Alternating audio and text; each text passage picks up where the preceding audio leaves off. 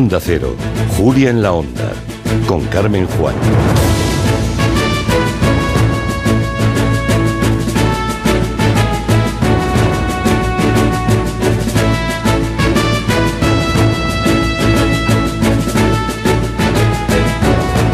Buenas tardes a todos. Pues sí, empezamos el programa pendientes de esa moción de censura que se está eh, debatiendo en el Congreso de los Diputados. Aún tiene el uso de la palabra a la vicepresidenta Yolanda Díaz. Aún no han hecho el receso para comer. Seguirán por la tarde en cuanto puedan hacer ese parón de 45 minutos con la intervención de los grupos parlamentarios de menor a mayor. Es una moción de censura presentada por Vox, defendida, ya saben, por el candidato independiente Ramón Tamames, al que hemos escuchado esta mañana en un discurso que ha durado 55 minutos, en el que se ha remontado en la historia, ha repetido lugares comunes de la ultraderecha, los ha trufado de chascarrillos, ha incurrido en afirmaciones falsas que esta tarde verificaremos con la maldita hemeroteca y se ha mostrado también impaciente porque la respuesta del presidente del gobierno, Pedro Sánchez, se le ha hecho larga. También le ha respondido eh, la vicepresidenta Yolanda Díaz, sigue haciéndolo en su línea, aportando datos. La moción ya saben que no prosperará, a pesar de la abstención del PP. Tampoco se ha dejado ver por el Congreso el líder popular Núñez Feijóo, que tampoco estará mañana, cuando le toque intervenir a su grupo parlamentario. Es la segunda moción de censura que presenta Vox a este gobierno en una sola legislatura y la sexta moción de censura que se debate en nuestra democracia. ¿Para qué ha servido esta moción? ¿Qué es lo que están ustedes viendo y aprendiendo? ¿A qué conclusiones están llegando con todo lo que están oyendo? ¿A quién beneficia políticamente o electoralmente? ¿Qué lectura política se puede hacer de todo lo que estamos viendo hoy en el Congreso? Bueno, pues trasladaremos estas preguntas a nuestro tiempo de gabinete hoy con Fernando Iwasaki, con Arancha Tirado y con Julián Casanova.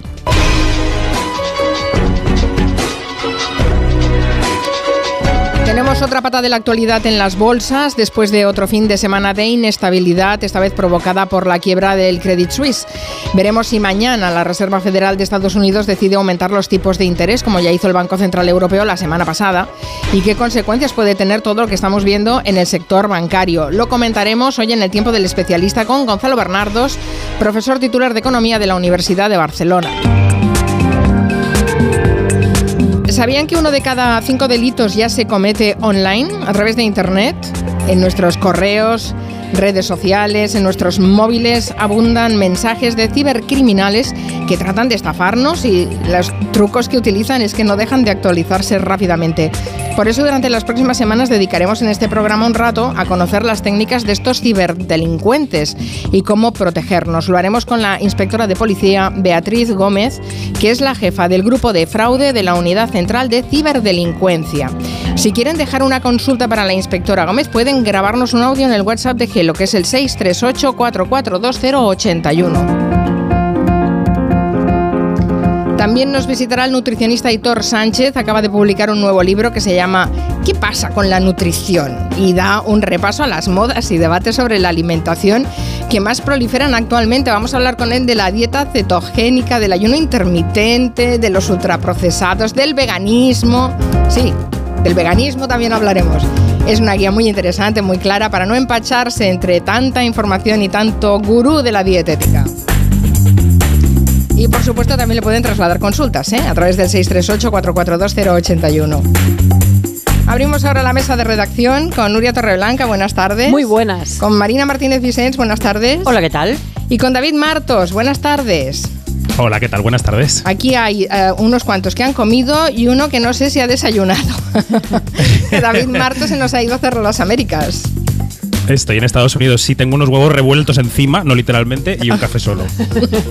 bueno, no es americano. esa afirmación, no sé yo, pero la cara de Quintanilla me ha dicho que va para un Somos, ¿eh? En fin. Ole, ole, ole, ole, no, no, sé si está. No, no estás cerca, ¿no? De Agustín Alcalá. Fíjate, yo estoy en el estado de Connecticut ahora mismo. Él no sé dónde estará. Que nos cuente, que nos cuente. Agustín Alcalá, buenas tardes. El señor Martos está en Connecticut, realmente cerca de mí. No sé a qué festival ha sido invitado o se encuentra cubriendo, porque Connecticut no es un sitio donde se haga cine. Pero en cualquier caso, estamos a una hora de diferencia. Si no vienes a verme es porque no, eh, quieres? y yo te invitaría a algo más que a unos huevos revueltos, además de esos. Mira. Eh, de hotel. He venido a Estados Unidos solamente para encontrarme por la calle contigo y reconocerte, Agustín Alcalá. No te preocupes que me vas a encontrar, no creo que me encuentres porque en este momento... Eh, eh, el trabajo persiguiendo al, al, primer presidente que puede ser acusado de un, de un, delito me obliga a estar mucho tiempo en la calle y además ah, en la oficina. Ya, ya, ya, Bueno, hablaremos bueno. de eso, ¿eh? porque tiene un ojo puesto Agustín Alcalá en si imputan o no a Trump. Es literalmente, una... Mari Carmen, literalmente. Tienes literalmente. un ojo puesto ahí y otro en la mesa de redacción y en los huevos revueltos, ¿vale? Sí, sí, está todas. todas Agustín. bueno, no sé, pero si no te llegas a encontrar con David Martos, Agustín, atente a las consecuencias, porque aquí la única persona que da fe de que tú existes realmente es Nuria Torreblanca. Sí, yo lo he visto, yo he quedado con un tal Agustín Alcalá en Estados Unidos, tampoco sé seguro. Claro, claro que, el que, que apareció fue a él. En Nueva York, además. Sí.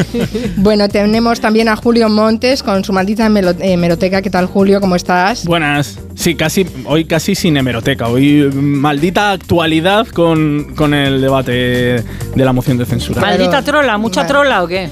Mm. Bueno, un, contextos, datos, ya sabes, sí. medias verdades. Cositas que hay que verificar, que lo haremos también en este programa, que te están dando muchísimo trabajo, porque si Agustín está con un ojo puesto en Trump, está Julio Montes con un ojo puesto en el Congreso. Claro. Así que estamos todos estrábicos. está, está la cosa que no sé cómo va a salir, pero bueno, en fin, si les apetece comentar cualquier cosa al hilo de los contenidos del programa, ya saben que pueden dejarnos un audio al WhatsApp de Gelo 638-442-081.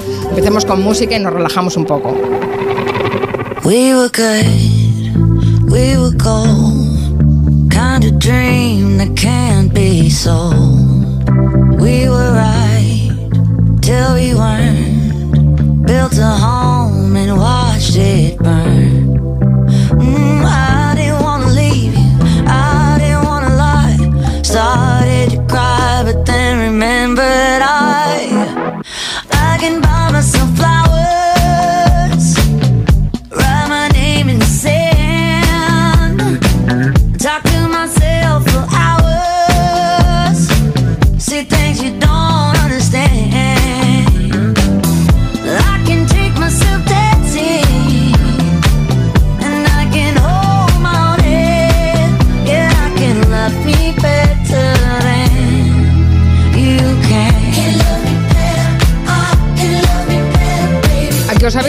Reconciliado con el mundo con esa canción de Miley Cyrus, Flowers. Sí.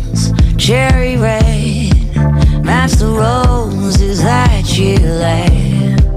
No remorse, no regret. I forgive every word you say.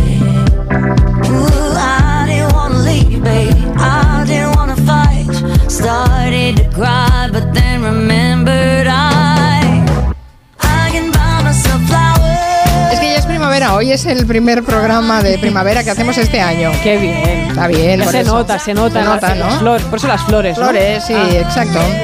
Si estuviera Clara Jiménez Cruz, de Julio diría aquello de por fin una canción del 2023 y no una canción de los 80, ¿no? Hemos dudado, ¿eh? Bueno, yo es que soy todo lo contrario, entonces.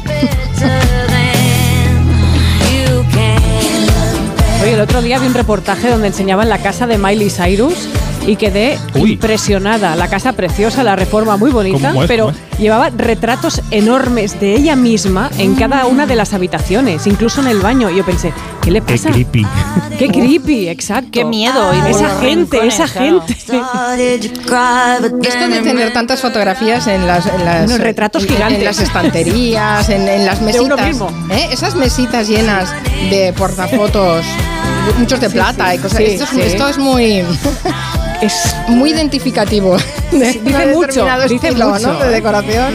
Pero a ver, sin un ego descomunal tampoco haces esa carrera de Miley Cyrus, ¿no? ¿Seguro? Es necesario. ¿Es necesario? ¿En serio? Ese tipo de carrera. Ah. Bueno, a mí no me parece mal, ¿eh? Y además ella es guapa. No, si es que canta muy bien, no le hace falta esas fotos en casa.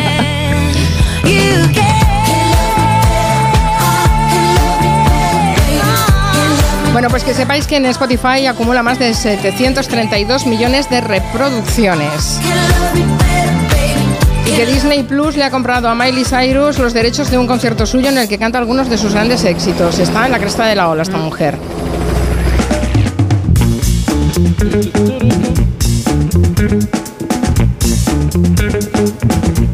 Les vamos a contar la teoría del carrito de la compra para que vayan haciendo boca porque nos gustará también saber su opinión al respecto. Es que estos días está circulando esta teoría que afirma que se puede saber si alguien es buena o mala persona en función de dónde y cómo deja el carro de la compra después de usarlo. No sé, no sé si es muy científico, yo diría que es bastante acientífico, pero bueno, podemos sacar conclusiones. Es completamente acientífico, Julio Monte, no te tires encima de ello porque ya decimos desde aquí que se lo ha inventado alguien a través de redes sociales, pero ha tenido muchísimo éxito porque sí que es interesante pensar.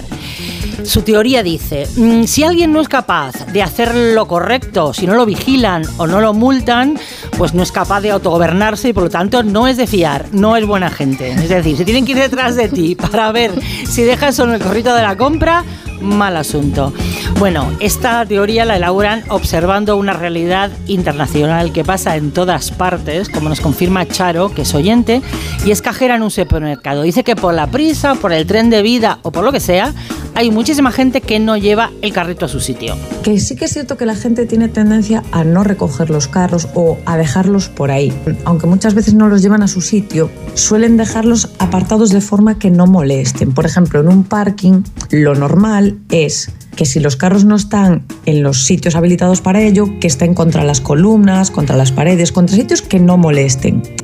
Eso por lo general, ¿eh? porque hay gente que lo deja en medio donde le pilla y se acabó. Bueno, estos no molestan el paso o la circulación de los coches, pero desde luego sí que obligan a los empleados al final de la jornada a cargar con infinidad de carritos descarriados.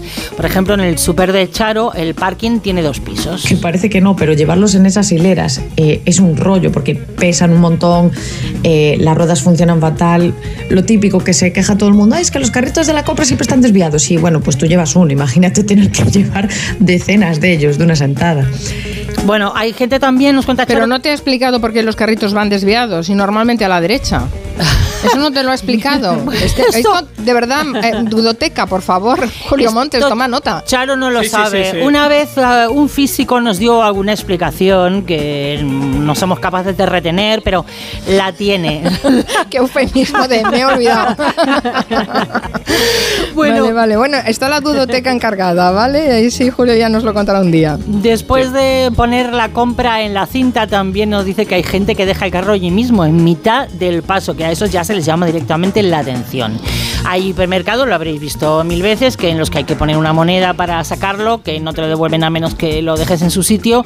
Luego hay supermercados que lo han retirado, que lo han vuelto a poner, porque claro, también hay ladrones de carros. Mercadona de hecho ha calculado que cada año le roban una media de 65 carritos por tienda. Caramba, pues sale un pico, ¿eh? Sí, sí, salen alrededor de 100 euros por, por carro. Luego también los hemos visto mucho en, en, edificios en los que los vecinos primero lo han birlado y luego lo usan para cargar cosas, ¿no? De un piso a otro. en los juzgados hay un montón de expedientes en carritos. Y otra cosa muy molesta... Pero no presuponemos que los han sacado del Mercadona, que decir, a lo mejor no los han encargado. A lo mejor son del Carrefour. A lo mejor son del Carrefour. sí, los pueden haber, los pueden haber comprado también. Claro, claro. Bueno, hay algo pero en los edificios de vecinos ya me extrañaría. Y hay otra cosa muy, molesta, eh, no solo para los trabajadores, muy molesta que se puede hacer con los carritos, también para los clientes, que es esta. La gente cree que tanto las cestas como los carros son papeleras. O sea, más allá de encontrarte guantes, bolsas de la fruta, tickets y demás, eh, es que es muy asqueroso eh, tener que recoger eh, clines con restos de mocos, ah. absolutamente de todo. Bueno, terrible. También aprovecho por el mismo precio para desmentiros un bulo que circula en algunos medios en las últimas horas y es que la DGT te puede multar por dejar el carrito en, fuera de su hilera correspondiente, porque claro, la DGT no multa en parkings privados. Yo, Marina, Marina, yo soy muy responsable con los carros. Yo la verdad es que cuando puedo los meto en el sitio donde deben de estar. ¿Cuando puedes? la persona que los lleva, porque hay que ser solidario. No suelen ser eh, personas, eh, eh, muchas de ellas son discapacitadas, no están bien pagadas. Yo el otro día tuve, bueno, pues un señor iba sacando el carro, llegué, lo puse y tal, y le di en el coche.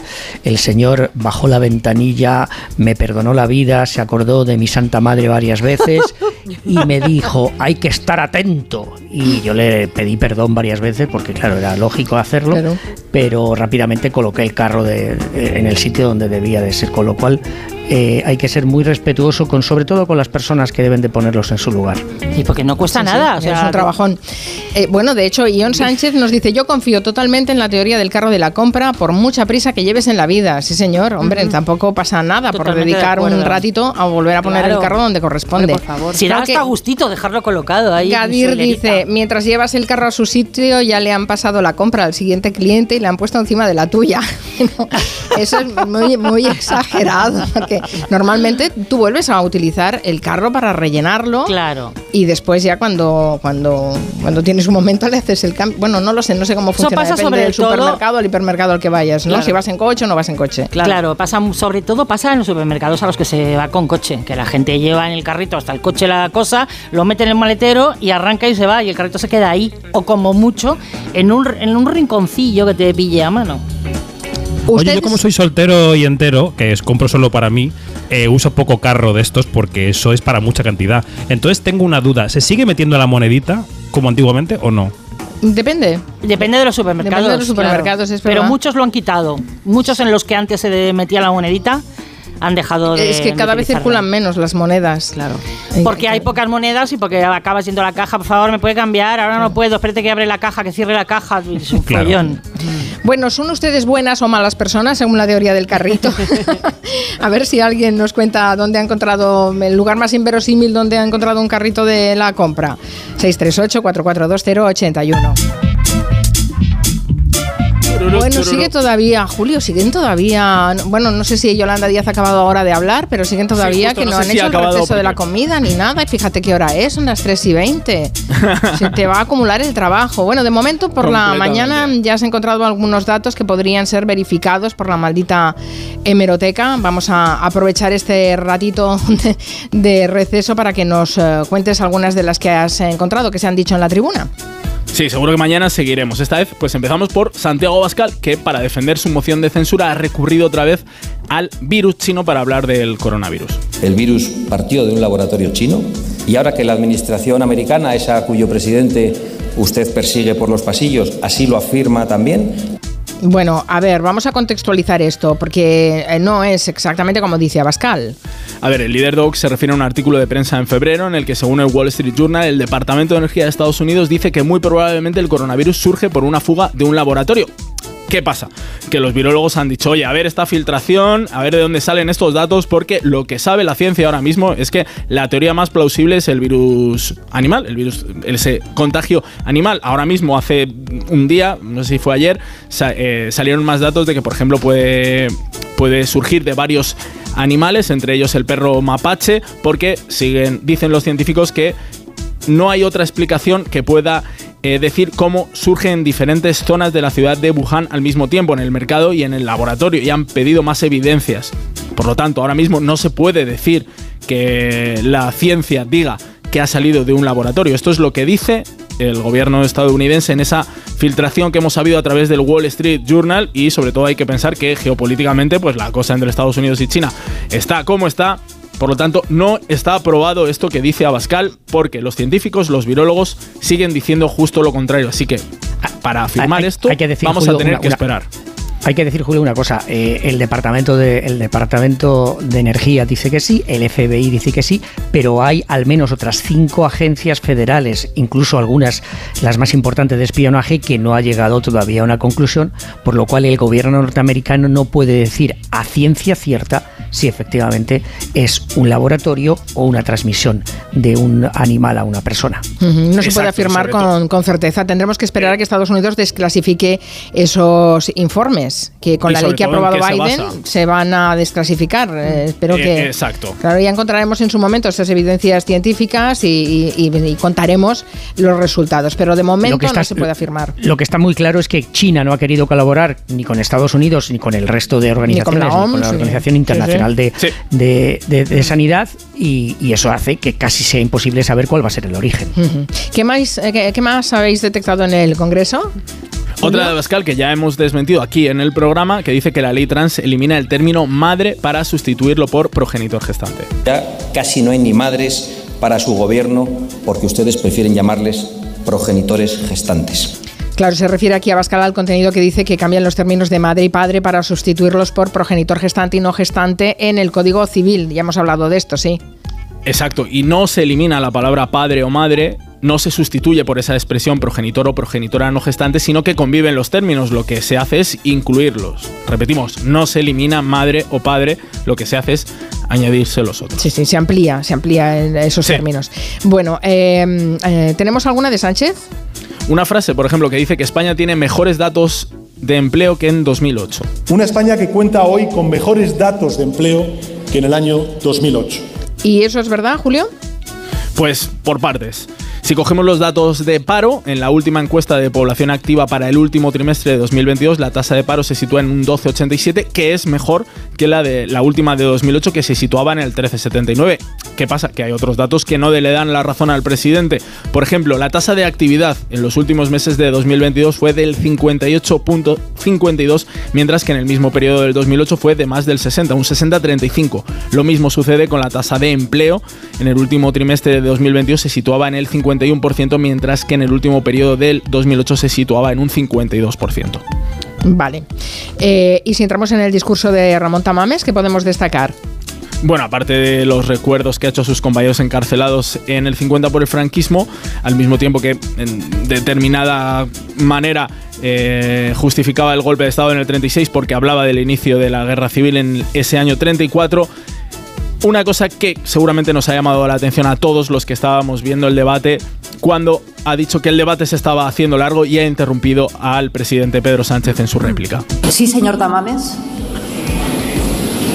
Es que usted venga con un tocho de 20 folios. Señor, señor Tamames, no puede usted interrumpir, no puede usted interrumpir cuando el presidente del gobierno está en uso de la palabra. Sí, le decía a Tamames a Sánchez que había ido con un tocho de 20 folios. Se le, hacía largo, se le estaba haciendo largo, claro. yo tengo que reconocer aquí que, oye, una parte de razón tiene Tamames, porque es verdad que si comparamos con otras réplicas de presidente del gobierno a los candidatos de la moción, el de Sánchez ha sido el más largo. Una hora y 25 de respuesta frente a, por ejemplo, una hora y 10 que le dedicó a Bascal en 2020 los cinco minutos que Adolfo Suárez le dedicó a Felipe González, pues la más larga. El caso es que Tamames se le ha hecho largo y le dejaba este recadito a la presidenta del Congreso. Probablemente tienen ustedes que cambiar el reglamento de la Cámara y poner tiempos. No se puede estar una hora, 40 minutos oyendo a una persona todo el tiempo. Bueno, yo un poco de acuerdo soy. Un poco también estoy de acuerdo. Para, considerar, para considerar, sí señor. Sin desayunar, sin tomar café, sin comer, sin nada. Por, por favor. al lavabo, además, poco, toda la mañana le, ahí, le, recordaba Tamames al presidente del gobierno alguna de las cosas sobre las que no le había contestado, y tiene razón Tamames, hay algunas cosas que en la réplica, pues Sánchez no ha contestado, y eso que ha estado una hora larga. Bueno, seguiremos verificando ¿eh? esos discursos de la moción de censura. Dice Juste, dice, yo he visto carritos de la compra a mitad de una plaza de parking. Justificación del lumbreras que la dejó allí. Lo he puesto para guardar el sitio a mi amigo. Bueno. Pausa. colmo. En Onda Cero. Julia en la Onda. Con Carmen Juan. Dos cositas. La primera, una motera no se come ni un atasco. La segunda, una mutuera siempre paga menos. Vente a la mutua con tu seguro de moto y te bajamos su precio sea cual sea. Llama al 91 555 5555. 91 555 5555. Por esta y muchas cosas más, vente a la mutua. Condiciones en mutua.es. Con viajes el corte inglés y Soltour, asómate al verano. Adelanta tu reserva y consigue grandes ventajas y los mejores destinos. Disfruta del Caribe en hoteles Bahía Príncipe o de las mejores playas de Cabo Verde y Albania. Reserva ya sin gastos de cancelación y llévate hasta 500 euros de regalo en cupón del corte inglés. Consulta condiciones. Los que vivimos en una casa hemos podido. Y los que vivimos en un edificio también. Con Smart Solar de Iberdrola tú también puedes ahorrar hasta un 70% en tu factura de la luz con la energía solar. Vivas en una casa o en un edificio. Más información en iberdrola.es, en el 924 24 24 o en nuestros puntos de atención. Cambia la energía solar con Iberdrola, empresa colaboradora con el programa Universo Mujer. Tener un jardín en tu casa es fantástico, pero es lógico y normal que te preocupe esto. Me encanta invitar a gente a disfrutar del jardín de mi casa. Lo que me inquieta es que puedan entrar personas no invitadas. En ese caso, necesitas Securitas Direct, porque su alarma cuenta con sensores y cámaras exteriores que detectan cualquier intruso, respondiendo en menos de 20 segundos y dando aviso a la policía si pasa algo, porque tú sabes lo que te preocupa y ellos saben cómo solucionarlo. Llama ahora al 900-272-272 o entra en securitasdirect.es. 29. Tus nuevas gafas graduadas de Sol Optical. Estrena gafas por solo 29 euros. Infórmate en soloptical.com. ¿Tú sabes quién debe hacerse cargo de las averías en tu casa de alquiler? Yo tampoco. Por eso soy de Legalitas, porque cuento con expertos que me ayudan a solucionar los temas que yo no controlo. Por solo 25 euros al mes puedo contactar con ellos todas las veces que quiera. Hazte ya de legalitas. Y por ser oyente de Onda Cero, y solo si contratas en el 900 100 ahórrate un mes el primer año. Legalitas. Y sigue con tu vida. Si es que ya lo digo yo siempre, dúchate que sale económico, pero eso sí, hazlo en un plato de ducha de Duchamanía. Hazme caso, ¿no ves que una bañera tiene más peligro que meter los dedos en un enchufe? Y mira que son bonitos los platos de ducha de Duchamanía. Oye, con suelo antideslizante, sus mamparas, para entrar a vivir, pues eso, dúchate que sale económico y llama a Duchamanía, que no me enteré yo que no lo haces. En Madrid, Paseo del Molino 6, 91 468 4907 y Duchamanía ¿Comprarías una prótesis de cadera por internet y dejarías que te la colocara alguien que no sea médico? No, ¿verdad?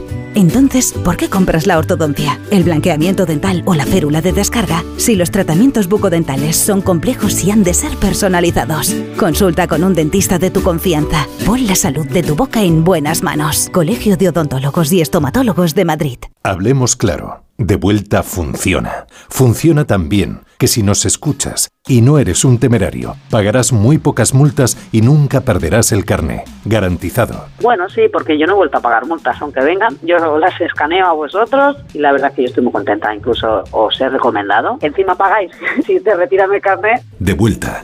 900-200-240, 900-200-240 o devuelta.es. Mucho que ganar.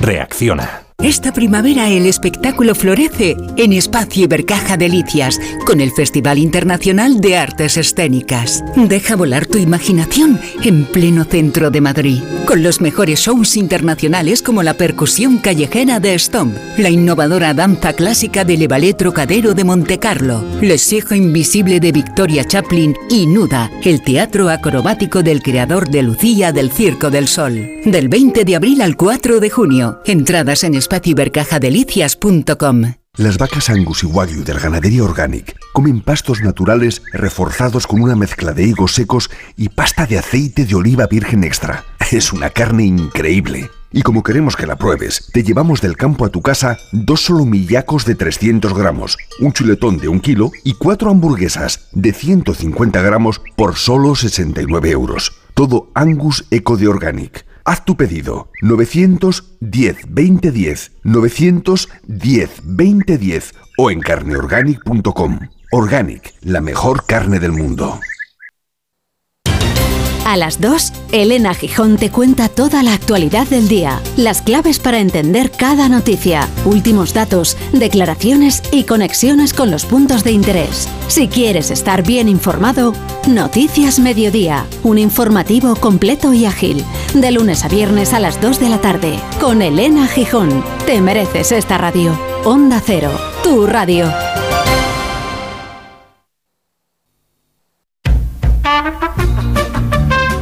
En Onda Cero, Julia en la Onda, con Carmen Juan. En Dinamarca, por ejemplo, me he encontrado en supermercados que el carro lleva un lector de código de barras. Entonces tú a medida que vas cogiendo productos y los metes en el carro, los pasas por el código.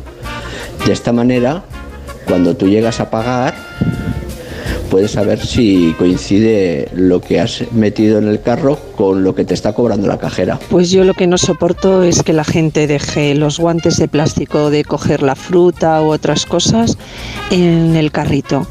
Eh, cuando vas a cogerlo, siempre está lleno de bolsas. Pues en el nuevo Mercadona de mi pueblo, que lo cambiaron de lugar, tendrá año y medio más o menos y ya no hay carros con moneda Por cierto, que no se pueden sacar del recinto. Tienen un sistema que cuando vas a salir del recinto se bloquea las ruedas y tienen que desbloquearlo ellos. Completamente de acuerdo con la teoría del carrito. Yo cuando conocí al que hoy es mi marido y al poco tiempo de empezar el noviazgo estábamos en un centro comercial y dejó el carrito por ahí abandonado y me entró un bajón, vamos, que tuve que hacer un gran esfuerzo para volver a enamorarme. Pero hoy es el día, después de 15 años, que sigo recordando aquel carrito, el detalles que tiene, que digo, es que si, si me lo dejo claro, es que es la teoría del carrito.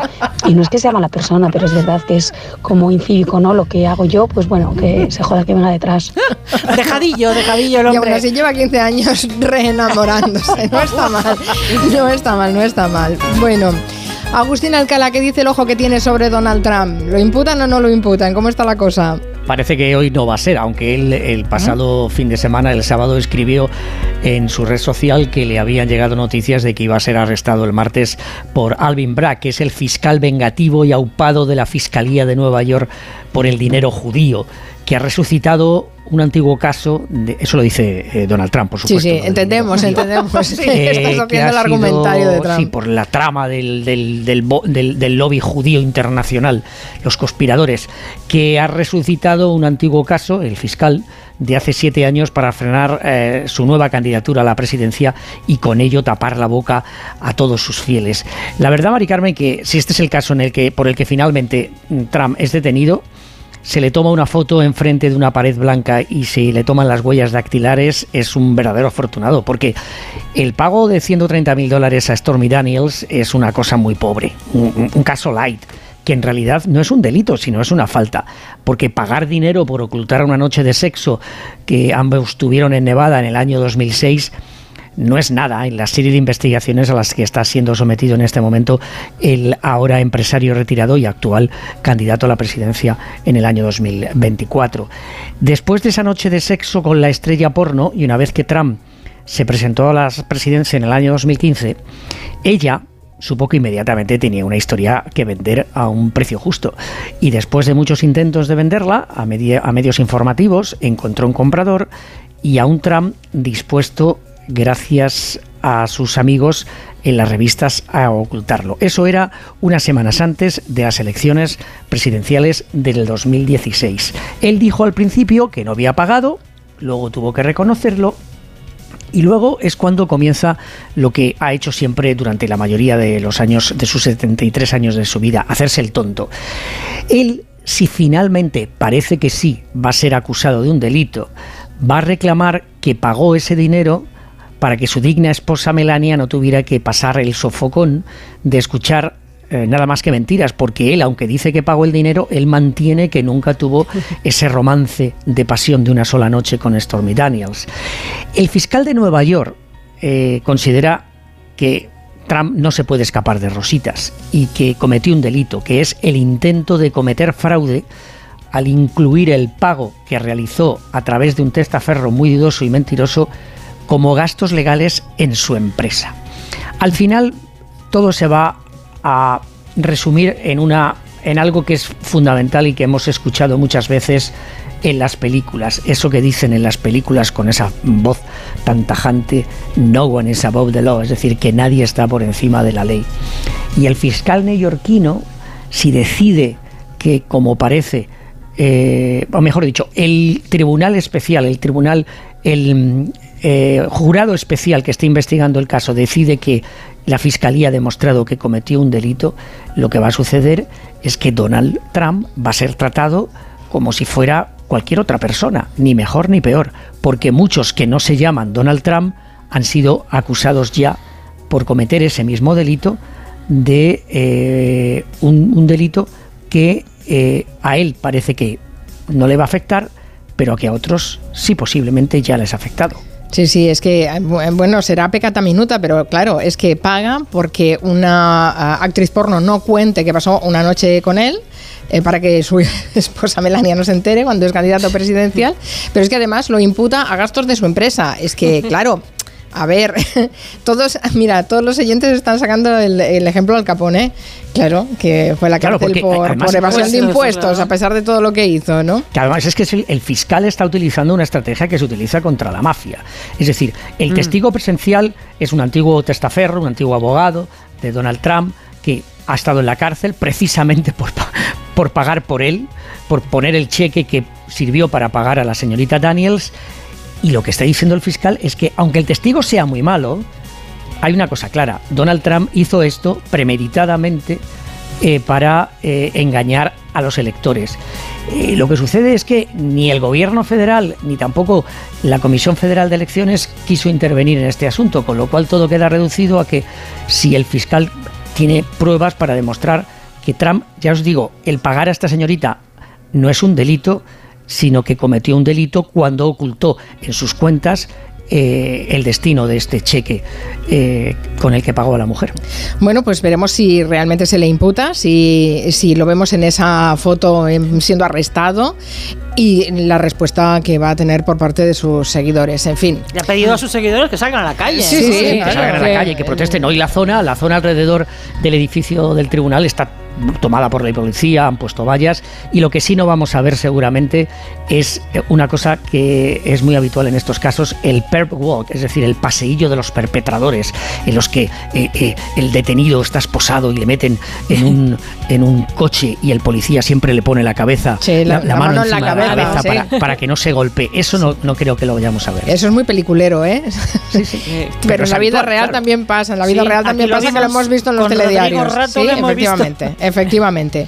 Bueno, pues eh, ya veremos qué pasa con la justicia ahora, porque no ponemos algo de poesía, que hoy es el Día Mundial de la Poesía y tenemos actividades repartidas por toda la geografía española para conmemorar esta fecha. Sí, así damos visibilidad a una de las formas más preciadas de expresión lingüística de la humanidad y honramos a poetas, revivimos tradiciones orales, promovemos la lectura, escritura y recitamos. Hoy hay actividades por toda España, por ejemplo en Sevilla, que lo celebran regalando poemas en los 15 mercados de abastos municipales, poemas dedicados a la ciudad y escritos por poetas locales.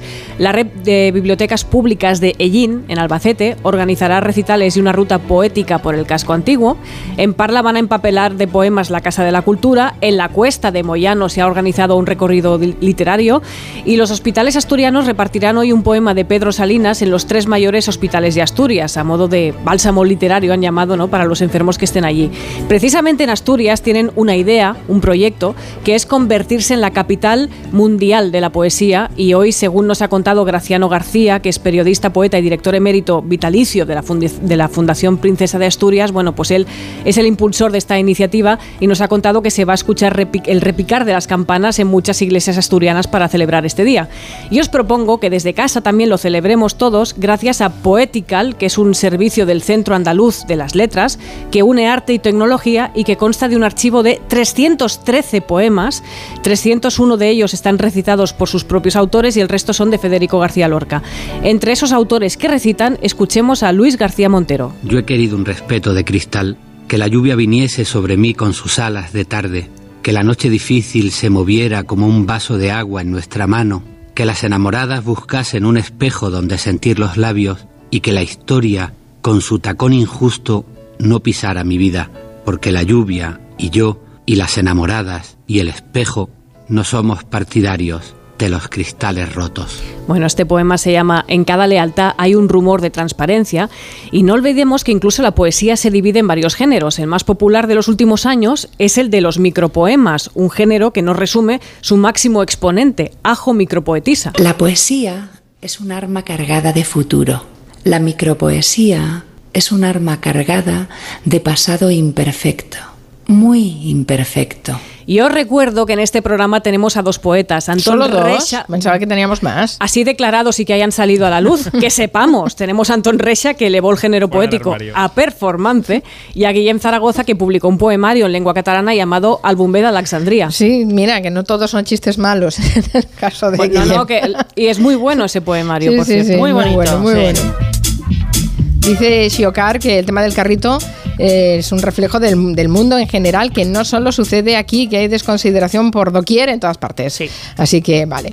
Eh, vamos a verificar algunas de las afirmaciones o no afirmaciones que se hayan hecho hoy en el debate sobre el esta- eh, de la moción de censura que ha empezado esta mañana. Antes nos decía Julio Montes que hay temas que no se han tratado y que incluso ha habido reproche por parte de, de Tamames a Sánchez de que no se tratara. Por ejemplo, no se ha tratado el calentamiento global. Sí, en, este caso, el presidente del gobierno le decía a Tamames, oye, con todo lo que has venido a hablar aquí, de lo que no me has hablado es del calentamiento global. No tenemos ese fragmento. Usted no ha mencionado Ahora. el término cambio climático en toda su intervención. Mm, sí, habló de ello en la rueda de prensa del Congreso el otro día, Tamames. Sí, claro, y estaba Carmen el morbillo de si iba a entrar en ello, porque claro, no tiene la misma postura que Vox. Tamames, pues no es negacionista. que el 80% de los militantes de Vox reconocen la verdad del calentamiento global. Es una, una estadística que no tenían ni ellos y que la he encontrado. Hombre, pues mire, se lo digo personalmente, espero que pronto Silencio, por favor. sean estudiosos también de, de este tema. Sí, sí, una, una puya, ¿eh? A Pascal y a Vox. Bueno, y, y- y grande porque le tenía al lado cuando se lo decía, porque recordamos que, pues, Abascal, mm, esto del cambio climático no lo tiene claro. Que el 80% de los militantes de Vox reconocen Creo que no, es era, eh, no era, no era Yo, eso. yo Ahora sí. las cuestiones científicas y he de reconocer que no estoy en ese debate. Me gusta mucho el campo, la naturaleza y tengo una preocupación con la conservación. El debate del cambio climático, si es un cambio natural, si es un cambio que obedece a, a la- al ser humano, pues es algo que desconozco realmente. Sí, sí, lo del cambio climático era, era una discrepancia que había entre lo que opina Ramón Tamames, que lo hemos podido seguir a través de las múltiples entrevistas que ha dado desde que es candidato de la moción de censura, con respecto a lo que desde siempre y llevan en el programa eh, eh, Vox, el partido que lo presenta como candidato. En fin, está bien, pero podrían ponerse de acuerdo en algún momento. En Onda Cero, Julia en la Onda, con Carmen Juan. Me toca la revisión del coche. Eurorepar Car Service. Necesito un taller cerca de casa. Eurorepar Car Service. Quiero la mejor relación calidad-precio. Eurorepar Car Service. Tu taller multimarca de confianza es Eurorepar Car Service. Eurorepar Car Service. Ahora, ven a descubrir las ofertas del 20 aniversario. Cuando Nico abrió su paquete de Amazon fue amor a primera vista. Con su diseño depurado y gran poder de succión, el aspirador derrochaba calidad por los cuatro costados y por un precio menor del que jamás habría soñado. Cinco estrellas de Nico. Empieza a buscar en Amazon hoy mismo. Como el perro y el gato, animales de cualquier tamaño y pelaje, salvajes o mascotas, en este programa caben todos. Este fin de semana, como el perro y el gato, se va a Elche. Carlos Rodríguez y su equipo estarán en directo en el Hort del Chocolater junto al Palacio de Altamira, con el soporte institucional del Ayuntamiento de Elche. El sábado a partir de las 3 y el domingo a partir de las 2 y media de la tarde, como el perro y el gato desde Elche, con Carlos Rodríguez. Te mereces esta radio. Onda Cero, tu radio. Nueva temporada de Tu cara me suena. Un espectáculo maravilloso. Anei Gartiburu, Susi Caramelo, Josie, Merche, Yarel, Andrea Guas, Miriam Rodríguez, Alfred García, Agustín Jiménez. El viernes a las 10 de la noche en Antena 3. La tele abierta. Ya disponible en A3 Player Premium. ¿Hay algo mejor que un viaje? Por supuesto, muchos viajes. Reserva en el mes del circuito de viajes del corte inglés con Special Tours por 60 euros y disfruta de hasta un 12% de descuento. Noruega, Escocia, Croacia, Italia. Aprovecha el mes del circuito de viajes del corte inglés con Special Tours. Un viaje en muchos destinos. Consulta condiciones. A la hora de alquilar, ¿experimentas el pánico de elegir el inquilino adecuado? ¿O confías en la selección de un inquilino solvente y fiable a los especialistas en protección a propietarios? Cada día somos más los que disfrutamos de la protección de alquiler seguro. Llama ahora al 910-775-775. Alquiler seguro. 910-775-775. Con las lentillas, el polvo, los ordenadores, notamos los ojos secos, nos pican. La solución es Devisión Lágrimas. Devisión alivia la irritación y sequedad ocular. Devisión Lágrimas. Este producto cumple con la normativa vigente de producto sanitario. Te vamos a dar los dos mejores consejos para estar siempre en forma. 1 y 2, 1 y 2, 1 y 2. Apúntate al mejor gimnasio del mundo. Caminar por tu ciudad con Callahan Adaptation, el primer zapato que se adapta al pie y a tu forma de caminar. Fabricados en España por expertos artesanos y a la venta en las mejores zapaterías y en callahan.es. Callahan Adaptation, se adapta al pie, se adapta a ti. La Bañeza, ciudad de Semana Santa, la ciudad de las perlas escondidas, de costumbres y tradiciones milenarias que hacen de la Semana Santa bañezana un acontecimiento único. Vive esta Semana Santa con La Bañeza, excelentísimo ayuntamiento de La Bañeza. Si padeces insomnio, estrés o ansiedad por tener muchos préstamos, podemos ayudarte. Llevamos 15 años mejorando la vida a miles de personas como tú. En Agencia Negociadora encontrarás personas empáticas capaces de solucionar lo que tú no puedes, negociando con los bancos para que ya, el próximo mes, tengas un único préstamo y pagues hasta un 80% menos que ahora. Sin moverte de casa rápido y discreto. Si tienes casa en propiedad, llama gratis al 900-900-880. 900-900-880. Te cambiará la vida. Grupo Reacciona.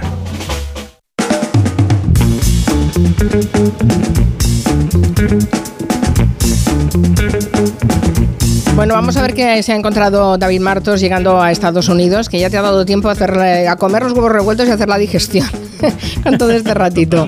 Eh, dices que te ha sorprendido mucho una noticia que ha aparecido eh, de que la responsable quizá la ejecutiva latina más importante de Hollywood, Victoria Alonso, deja Marvel después de 17 años. No me digas que llegaste a Estados Unidos y te encontraste esta noticia. Bueno, a mí y a todos los medios americanos que están especializados en el tema, y Agustín también lo sabe, yo creo que Victoria Alonso es la latina más influyente en los despachos en los que se genera esa saga taquillerísima de nuestra historia del cine, Marvel. Vamos a recordar que es una señora que nació en el 65 en Buenos Aires, que se mudó a los 19 años a Estados Unidos para probar suerte como actriz, y ella decía que le decían tantas veces que no, por su acento, por su altura, por su peso, que quiso convertirse en productora para ser ella la que diese el sí a otras mujeres que no son normativas, ¿no? Entró a Marvel en el 2006, en el 2008 ya figuraba como productora de Iron Man, esa primera película de Marvel, luego han venido veintitantas, treinta y tantas más. Y eh, bajo su mando eh, entró Disney, se impulsó Disney Plus, eh, produjo la primera película nominada al Oscar con superhéroe negro, películas con latinos, algunos personajes LGTB, aunque no los suficientes. Ella se pronunció contundentemente contra esa ley Don't Say Gay de Florida y quería que escucharais cómo se despedía en una charla que dio en Argentina en el año 19. Hacía de sí misma una definición y explicaba por qué trabaja haciendo pelis de superhéroes cuando no le gustan nada. Soy una mujer en un mundo masculino. Soy extranjera en Hollywood. Soy gay, soy madre, pero más importante que nada, soy argentina. Y para que sepan por qué trabajo tantas horas y a mí no me gustan los superhéroes, es para que cuando yo vaya al patio de una escuela nos demos cuenta que a veces los superhéroes existen en nuestras vidas. Muchas gracias. Como decimos, no sabemos por qué se ha ido o por qué la han dejado ir. No, está claro. La fase 4 de Marvel no, no se ha filtrado de momento nada. Esa fase 4 que decía no ha tenido el éxito que se esperaba y la última película, Ant-Man y la avispa Quantumania, directamente no ha ido nada bien en taquilla. Lo irónico del proceso de producción de estas pelis, eh, Carmen, es que su nombre como productora, aunque haya salido de la compañía el pasado viernes, seguirá apareciendo en varios estrenos todavía de tele y de cine durante meses y meses, porque todo se prepara con mucho tiempo. Claro. Bueno, veremos dónde recala, ya nos enteraremos. Sí. ¿La conoces, no, Agustín? A Victoria Alonso. Sí, ha faltado decir que todas esas cosas y le ha faltado decir porque los superhéroes son argentinos. bueno, desde luego tiene un superpoder, o lo, ha tenido durante mucho tiempo, ¿eh? durante 17 años en, en Marvel. ¿Sabéis lo que es el Funderelele? ¿Cómo?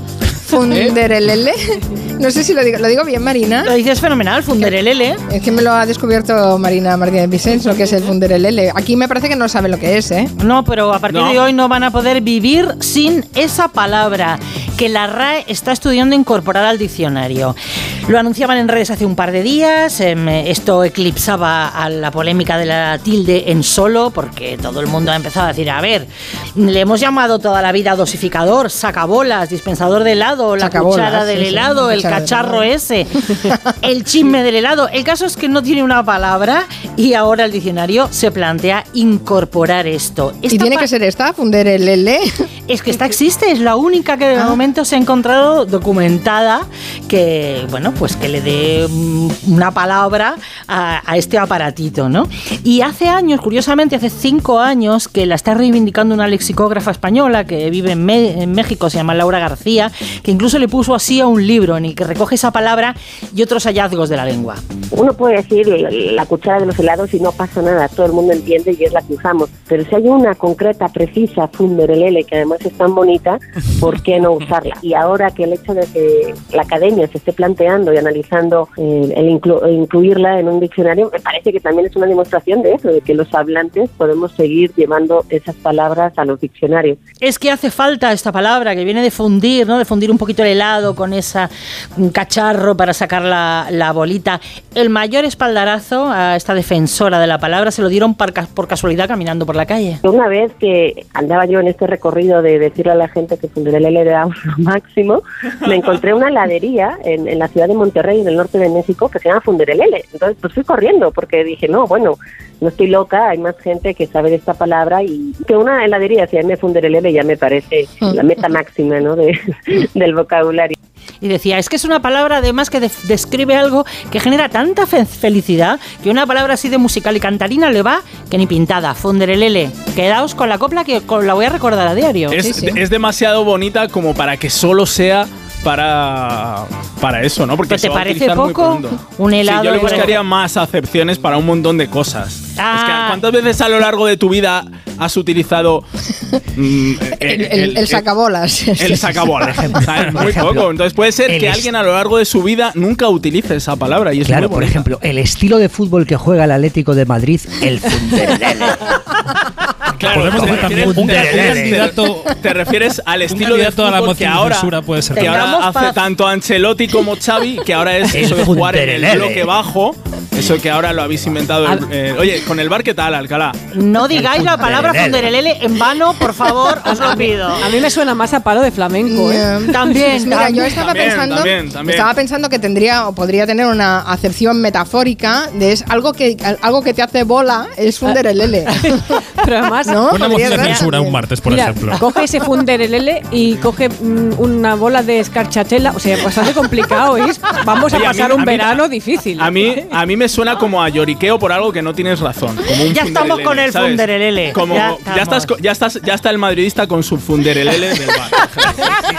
He quedado yo. El, el estilo del Atleti, el Funderelele, titular.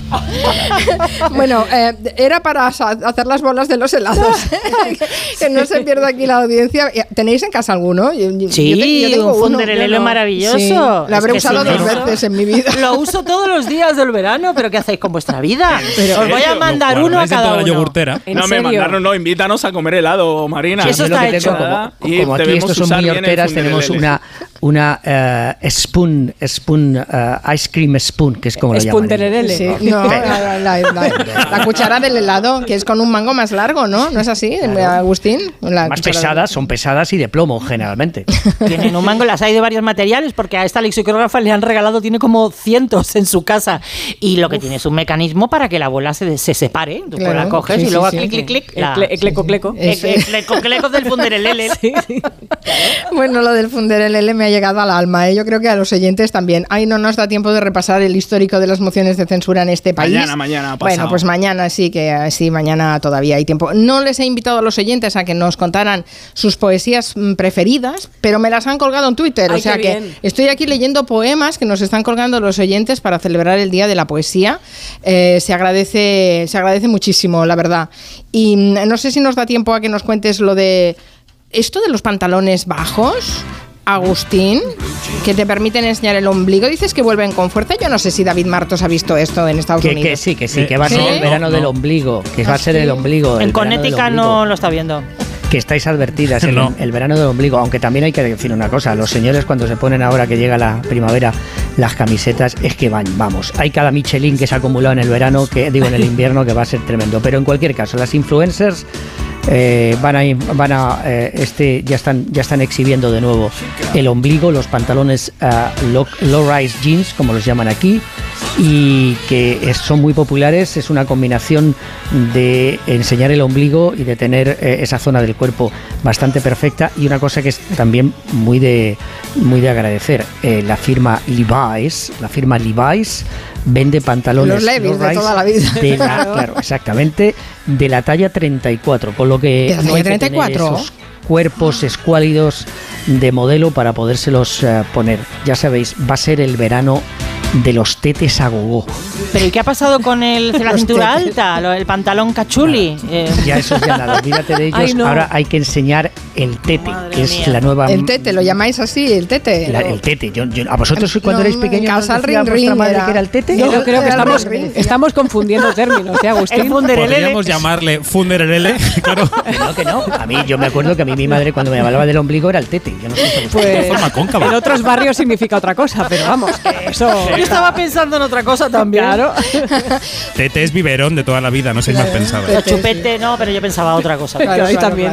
Bueno, no sé, de- quizá os hablo de cosas que se pueden exhibir. debería, deberíamos apun- apuntarnos como pregunta para la audiencia. Lástima que ya estamos a punto de acabar la mesa de redacción. ¿Cómo le llaman ustedes al ombligo en casa? Porque, eh, ¿Y cómo lo tienen el ombligo? Por cierto, que no Para hay un ombligo para adentro. para afuera. Claro. Hay un mundo ahí dentro, ¿eh? Eh, hay- sí, bueno, sí, sí, sí. Uy, ahí hay mucha porquería. Y, y pelotillas, hay un mundo de pelotillas, sí, sí. Es un mundo avatar. Lo que Y de olores, y de olores. Ay, Agustín, te dejo con, eh, siguiendo a Trump y David Martos, eh, pásalo bien en Connecticut.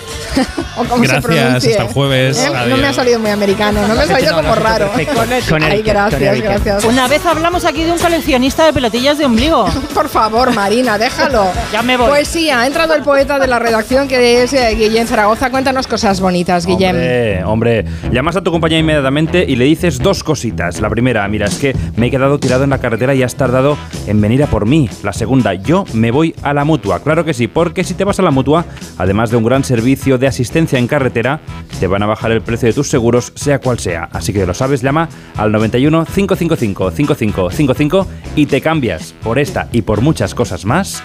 Vente a la mutua. Consulta condiciones en mutua.es. Los tenía en un bote. No, por favor. Noticias de las cuatro, afortunadamente. Me he quedado tirada con el coche. No puedo apoyar el pie. El incendio empezó en el salón. En estos momentos, ¿qué seguro elegirías? Elige Mafre, el mejor servicio 24/7 en acción, con más de 3.000 oficinas, 2.000 gestores telefónicos y 13.000 mediadores a tu disposición. Mafre, la aseguradora de más confianza en España.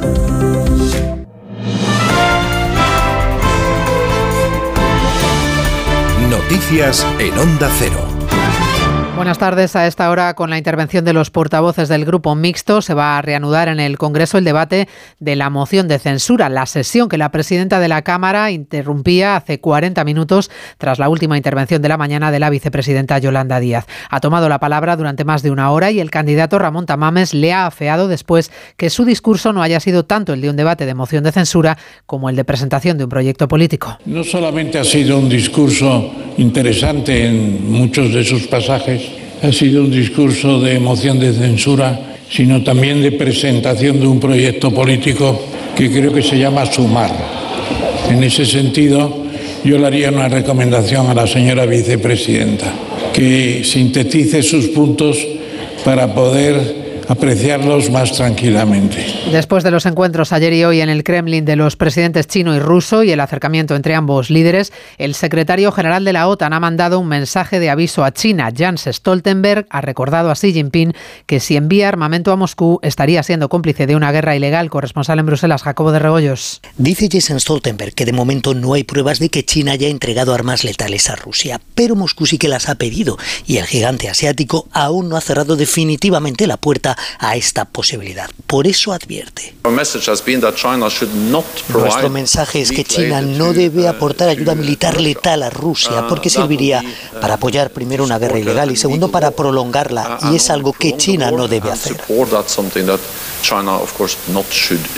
Respecto a la propuesta china de paz, el secretario general de la OTAN no la comparte, pero sí que ve puntos positivos como la integridad territorial, sin cuyo reconocimiento cualquier alto el fuego, dice, solo serviría para que se repita posteriormente en algún otro momento el ataque ruso. España es además el segundo país de la OTAN que menos porcentaje de PIB dedica a defensa. Sindicatos y entidades de derechos humanos han firmado un pacto social contra los discursos de odio. La iniciativa la han secundado los sindicatos y varias organizaciones, entidades y colectivos de derechos que denuncian que los avances conseguidos contra los más vulnerables están en riesgo. Diana Rodríguez. Pacto social que pretende ser el paso previo a un pacto de Estado frente a los discursos y delitos de odio un documento impulsado desde las organizaciones LGTBI, entidades que defienden los derechos de las personas en situación de sinhogarismo, migrantes, refugiados, gitanos, jóvenes, personas con VIH o discapacidad, que quiere promover las campañas de sensibilización, nuevas herramientas para las víctimas, estrategias para acabar con el odio en las redes sociales y la formación de funcionarios, agentes de policía y profesores.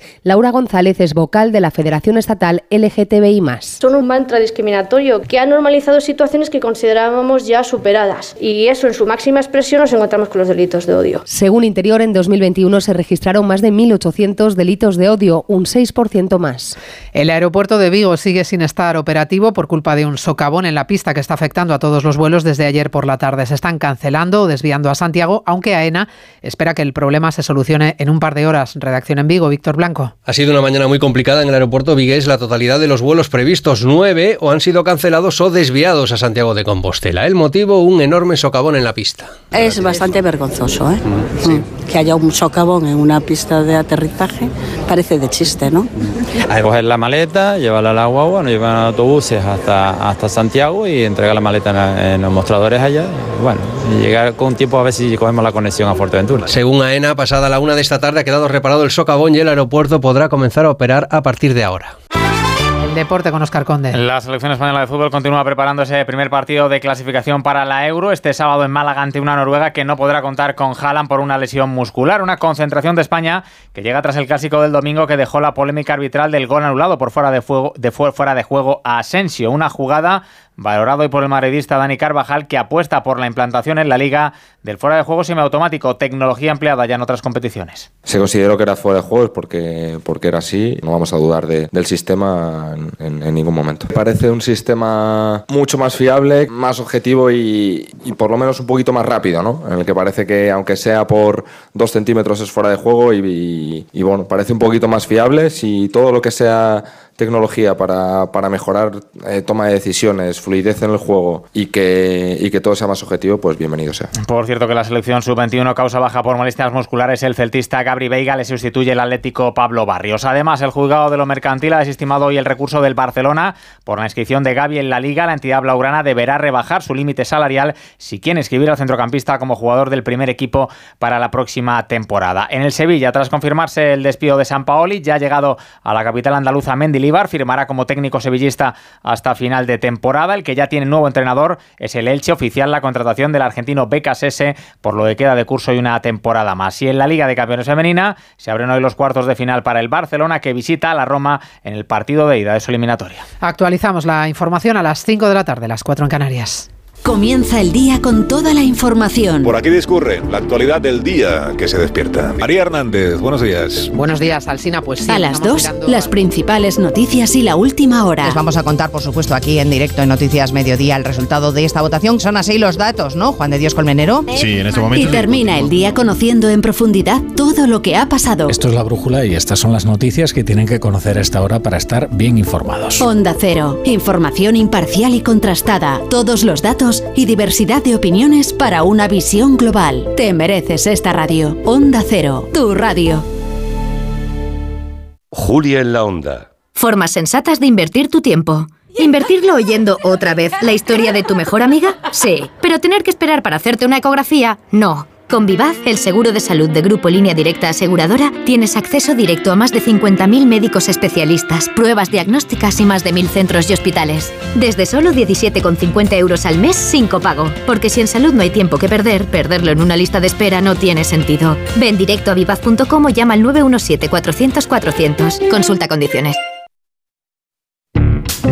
Me toca la revisión del coche. Eurorepar Car Service. Necesito un taller cerca de casa. Eurorepar Car Service. Quiero la mejor relación calidad-precio. Eurorepar Car Service. Tu taller multimarca de confianza es Eurorepar Car Service. Eurorepar Car Service.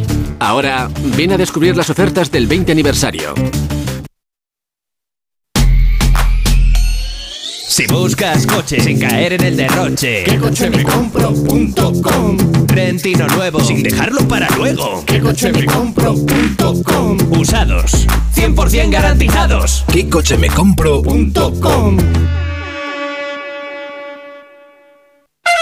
Descubre con gente viajera el Parque Arqueológico del Cerro de las Cabezas. El programa se hará el 26 de marzo desde el albergue, rehabilitado por el Ayuntamiento de Valdepeñas y cofinanciado por el Fondo Europeo de Desarrollo Regional FEDER. Acción integrada en el marco del Programa Operativo Plurirregional de España 2014-2020. Una manera de hacer Europa 2 EDUSI Valdepeñas On, con el patrocinio del Ayuntamiento de Valdepeñas y la colaboración de la Junta de Comunidades de Castilla-La Mancha. El domingo 26 de marzo a partir de las 12 del mediodía, gente viajera desde el Cerro de las Cabezas en Valdepeñas, con Carlas Lamelo. Te mereces esta radio. Onda Cero, tu radio.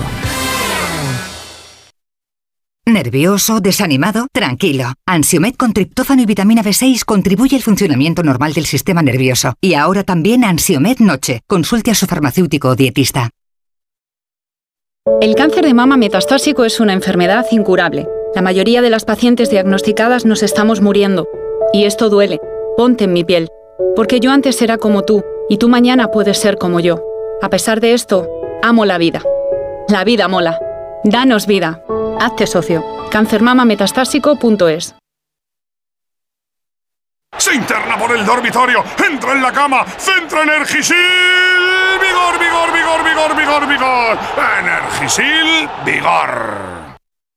¿Tú sabes quién debe hacerse cargo de las averías en tu casa de alquiler? Yo tampoco. Por eso soy de Legalitas, porque cuento con expertos que me ayudan a solucionar los temas que yo no controlo. Por solo 25 euros al mes puedo contactar con ellos todas las veces que quiera. Hazte ya de legalitas. Y por ser oyente de Onda Cero, y solo si contratas en el 900 100 661, ahórrate un mes el primer año. Legalitas. Y sigue con tu vida.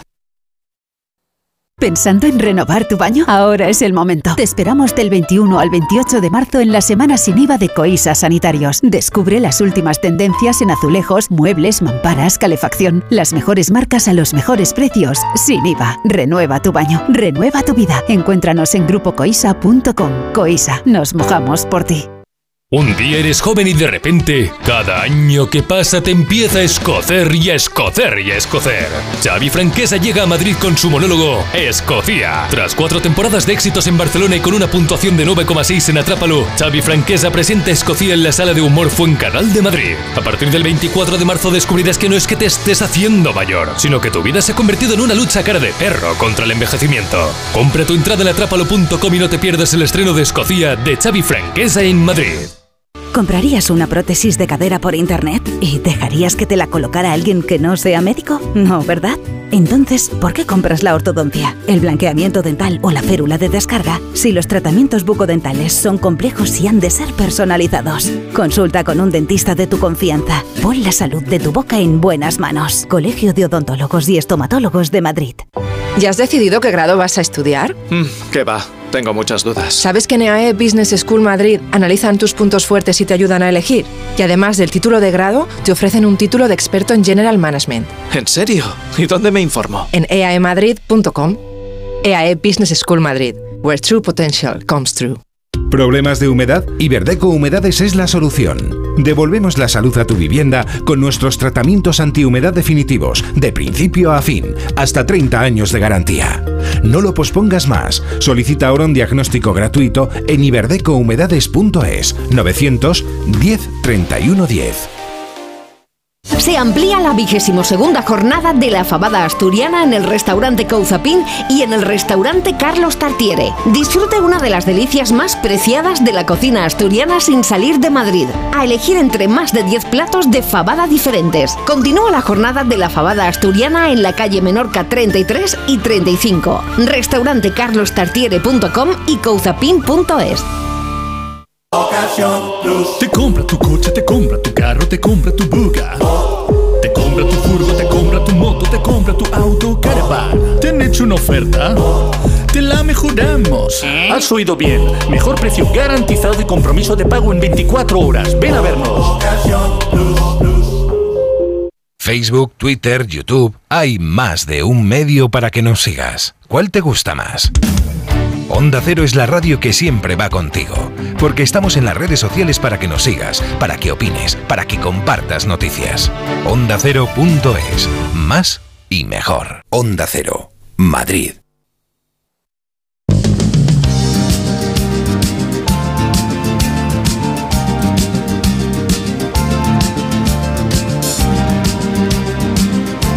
En Onda Cero, Julia en la Onda, con Carmen Juárez. Hoy estrenamos un espacio de divulgación y sobre todo un espacio de servicio para todos los oyentes sobre cibercrimen, sobre ciberdelincuencia, porque además es que los datos son bastante apabullantes y es que uno de cada cinco delitos se cometen en la red, así que vamos a tener eh, la opinión, los consejos y la información de una experta en breve, la inspectora de policía Beatriz Gómez, la saludaremos en breve, para hablar de ciberdelincuencia y ya les adelanto que nos acompañará eh, una serie de martes sucesivos para, para poner al día del cibercrimen. También será día para traer aquí el especialista económico Gonzalo Bernardos, profesor de titular de Economía de la Universidad de Barcelona. Ya saben cómo van, eh, cómo están las bolsas. Hoy parece que recuperadas después de los sustos bancarios que empezaron en Estados Unidos eh, con el Silicon Valley Bank y que este fin de semana nos han dado un susto en Suiza con el Credit Suisse. Vamos a ver todo esto cómo nos afecta y de qué manera se está recomponiendo, si es que se recompone. A ver, su opinión. Y ahora les contamos, gracias a CEPSA y sus gasóleos para calefacción, la noticia positiva y sostenible del día. Y es que el Ayuntamiento de Zaragoza ha presentado una aplicación de movilidad que permite conocer nuestra huella de carbono, ¿verdad, Mar de Tejeda? Así es, eh, se llama TRAM y funciona en la capital aragonesa de forma experimental para toda Europa. Nos permite saber la cantidad de CO2 que emitimos a la atmósfera en nuestros desplazamientos urbanos y además nos premia si conseguimos reducir nuestra huella de carbono. Ramiro Almeida es el CEO de TRAM Global. Si nosotros como seres humanos, como sociedad, en este caso como ciudad, podemos lograr una reducción de la huella de carbono, lo justo es que alguien nos compense por eso. Esas recompensas serán tokens digitales que podrán ser intercambiados por diversos productos y servicios del marketplace de Tram. La aplicación detecta de modo mm, casi casi inmediato el transporte que elegimos a la hora de movernos por las ciudades. Por ejemplo, unos 15 kilómetros en un vehículo de combustión emiten 3,6 kilos de CO2 frente a los algo más de 2 kilos que emite un autobús y los 0 kilos que supone ir caminando, que siempre sabes, Carmen, que es la mejor opción. Zaragoza es pionera, da un paso más para convertirse en una de las 100 ciudades climáticamente neutras e inteligentes de la Unión Europea en 2030. Bueno, caminando siempre que se pueda y si no, bueno, pues eh, ahí está bien tener en cuenta estas, estas aplicaciones eh, de movilidad sostenible. Gracias, Mar de Tejeda. Ya saben, CEPSA y sus gasóleos para calefacción nos han ofrecido la noticia positiva y sostenible del día.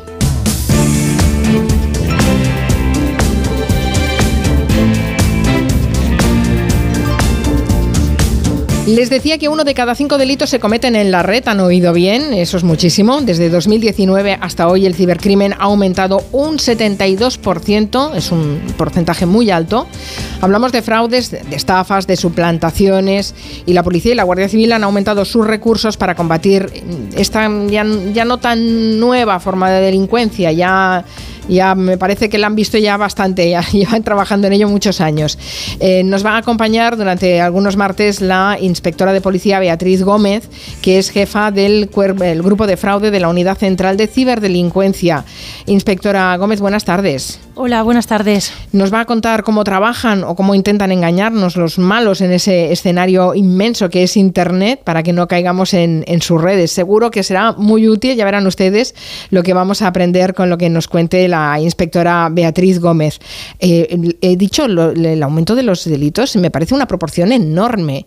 Desde 2019, un 72% deben estar ustedes que no paran.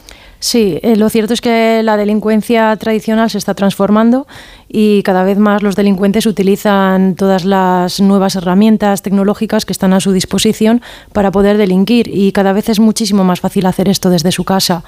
Y para ustedes, eh, claro, les tienen que seguir la pista. Yo no sé si pueden ir un paso por delante o tienen obligatoriamente que ir un paso por detrás porque ellos son muy rápidos. Claro, eh, tenemos que contar con que ellos eh, dedican prácticamente el 100% de su tiempo solamente a idear nuevas maneras de delinquir y nosotros, al fin y al cabo, eh, tenemos que ir buscando esas maneras que ellos van ideando. Así que siempre vamos como un poco por detrás, pero al final siempre los alcanzamos. En 2018 había 714 agentes dedicados a la ciberdelincuencia. ¿Y ahora cuántos son? Ahora la verdad es que cada vez se van ampliando más estos grupos de, mm, ciber, eh, eh, bueno, no solamente ciberdelincuencia, sino eh, ciberinteligencia también. no es que tengamos un número exacto porque vamos aumentando continuamente estas plantillas y estos grupos, pero eh, lo cierto es que al final estamos implementando todos nuestros efectivos para poder combatir esta, estos cibercrímenes, claro. ¿Y cómo se forma policía y guardia civil en, ciberdelincuencia? Lo digo porque a lo mejor hay alguien que nos está escuchando y le apetecería dedicarse a esto. Bien, pues primero hay que entrar dentro de cualquiera de los dos cuerpos policiales y después eh, tenemos formaciones internas que la imparten tanto compañeros nuestros como también dentro del eh, Instituto Nacional de Ciberseguridad. Y, y, bueno, también nos acogemos a programas europeos e internacionales donde compartimos e intercambiamos experiencias con otros países. Em, vamos a empezar por el principio. Eh, la, primera precaución que tenemos que hacer todos nosotros para evitar eh, ser víctimas de un, de un ciberdelito, em, que supongo que es cuando cogemos el móvil o cuando abrimos el ordenador. Sí, la verdad es que eh, nos podríamos pasar el día entero dando consejos sobre lo que deberíamos o no hacer cuando utilizamos un medio electrónico, pero yo creo que resumiendo podríamos decir que es fundamental tener en cuenta que nunca debemos de enviar fotografías de nuestra documentación personal a terceros o tampoco debemos de revelar a nadie las contraseñas de nuestra banca online o códigos de verificación que recibimos en nuestro teléfono móvil o bien también desconfiar de las páginas web que nos ofrecen eh, productos a un precio con un descuento muy grande eh, porque todo esto al final eh, pueden ser estafas y nos pueden hacer caer precisamente en el fraude. Es decir, que cuando abrimos el ordenador o cuando nos llega eh, alguna información a través del móvil, sobre todo leer antes de dar a aceptar, que a veces lo hacemos como automáticamente. No somos muy conscientes ¿eh? de los riesgos que tenemos al tener estos dispositivos en la mano. Sí, yo creo que, efectivamente vivimos con tantas prisas hoy en día que muchas veces recibimos mensajes incluso de que tenemos un paquete retenido en aduanas y como eh, en los tiempos que corren la verdad es que hacemos tantísimas compras por Internet, ya no sabemos si verdaderamente está estamos esperando un paquete o no y mucha gente eh, clica en esos enlaces que le llegan a su teléfono móvil para desbloquear ese envío y, posiblemente pues está cayendo también en un engaño y en un fraude. Hay muchos tipos de delitos en la, en la red, los iremos desgranando a lo largo de unas cuantas semanas, pero centrémonos hoy en, en, las estafas amorosas. Hemos dedicado algunos territorios negros a, este tipo de, ciberdelincuencia. Se tratan de organizaciones o de, hombres especialmente que engañan generalmente a mujeres con el único fin de sacarles la mayor cantidad de, dinero posible. ¿En qué redes actúan? ¿En redes de contacto solamente? Eh, principalmente suelen ponerse en contacto a través de redes sociales o hacen envíos masivos de, de, emails o de mensajes de texto en espera de que alguien les conteste. En el momento en que eh, ya la víctima interactúa con estas personas es cuando comienza esa fase de engaño y esa fase de embaucamiento para precisamente lograr su fin, que es eh, conseguir un dinero de, por parte de esa persona o, o conseguir una extorsión. Supongo que tienen estudiados eh, ustedes algún, algunos perfiles concretos de víctimas que hayan sufrido este, esta estafa. Sí, normalmente eh, las personas que suelen contestar a, estos requerimientos suelen ser personas que se sienten solas o que eh, necesitan compañía, que necesitan que, les hablen, que, les digan cosas bonitas y al final es un poco lo que quieren oír, eh, algo humanizado. Entonces empiezan a, interactuar y, y, esa, y empiezan esas conversaciones donde se sienten cómodos y, y, es cuando ya aprovecha también el ciberdelincuente para exigir o para pedir, aprovechándose precisamente de esa empatía que está generando con la víctima. ¿Y qué excusas, qué excusas se utilizan habitualmente para pedir dinero a alguien que solo conocen a través de una red? Bueno, eh, hay muchos tipos de excusas que suelen poner. Eh, hablamos de las estafas del amor porque muchas veces lo que intentan es precisamente enamorar a la víctima, pero también utilizan otros pretextos como que están en espera de recibir algún tipo de herencia y que por el país en el que se encuentran que no la pueden cobrar y, bueno, pues solicitan a, la víctima que ponga a su disposición la cuenta bancaria y luego le remita el dinero, o bien utilizan el pretexto de que tienen un hijo enfermo y que para costear el hospital pues necesitan también ese, ese dinero. Es decir, intentan tocar la fibra sensible de la víctima para que caigan en el engaño. Evidentemente, eh, las víctimas eh, tienen una gran empatía por estas circunstancias y no se plantean qué raro es que te pidan dinero si solo te conocen de la red. Es posible que por la calle alguien nos pida dinero y no demos, y sin embargo somos capaces de, dar grandes cantidades a, gente que mm, nos parece que conocemos, pero que no los conocemos a través de, Internet. Em, no, sé si hay algo más que pueda delatar a estos ciberdelincuentes. ¿Hay fotos habituales o, o la forma que tienen de, hablar o de, referirse a, sus cosas? Efectivamente, estas personas al final eh, crean un perfil en el que incluyen fotografías también de, de personas a quien se las cogen en sus redes sociales, que por eso también es muy importante que la gente tenga en cuenta que todo lo que cuelga en redes sociales al final lo está haciendo público y extensible a todo el mundo. Y cualquiera puede coger eh, cuatro o cinco fotografías de otra persona y hacerse pasar por ella. Por eso es fundamental también tener privatizadas las redes, solamente compartir cierto contenido con personas de tu confianza o, o un círculo cerrado de amigos o familiares porque si no es una exposición constante y que al final pueden caer esas imágenes en manos de cibercriminales y luego ser utilizadas para estos fines. Eh, también hay que tener en cuenta de que normalmente son personas que, viven en otros países y que utilizan eh, traductores para convertir el idioma y por tanto van a tener faltas de ortografía o no van a utilizar un castellano correcto. Así que son también esos eh, pequeños detalles que la víctima puede ir observando para ver que puede que esté sufriendo un fraude. Em, datos a tener en cuenta para, para, que nos hagan al menos sospechar e intentar verificar un poco la información. ¿no? Eh, ¿Y cómo podemos darnos cuenta, por ejemplo, si en nuestro entorno hay alguien, algún conocido nuestro, nuestra hermana, nuestra tía, nuestra amiga que puede estar siendo víctima de una estafa de este tipo? Pues sobre todo lo que vamos a notar es un cambio de actitud en esa persona.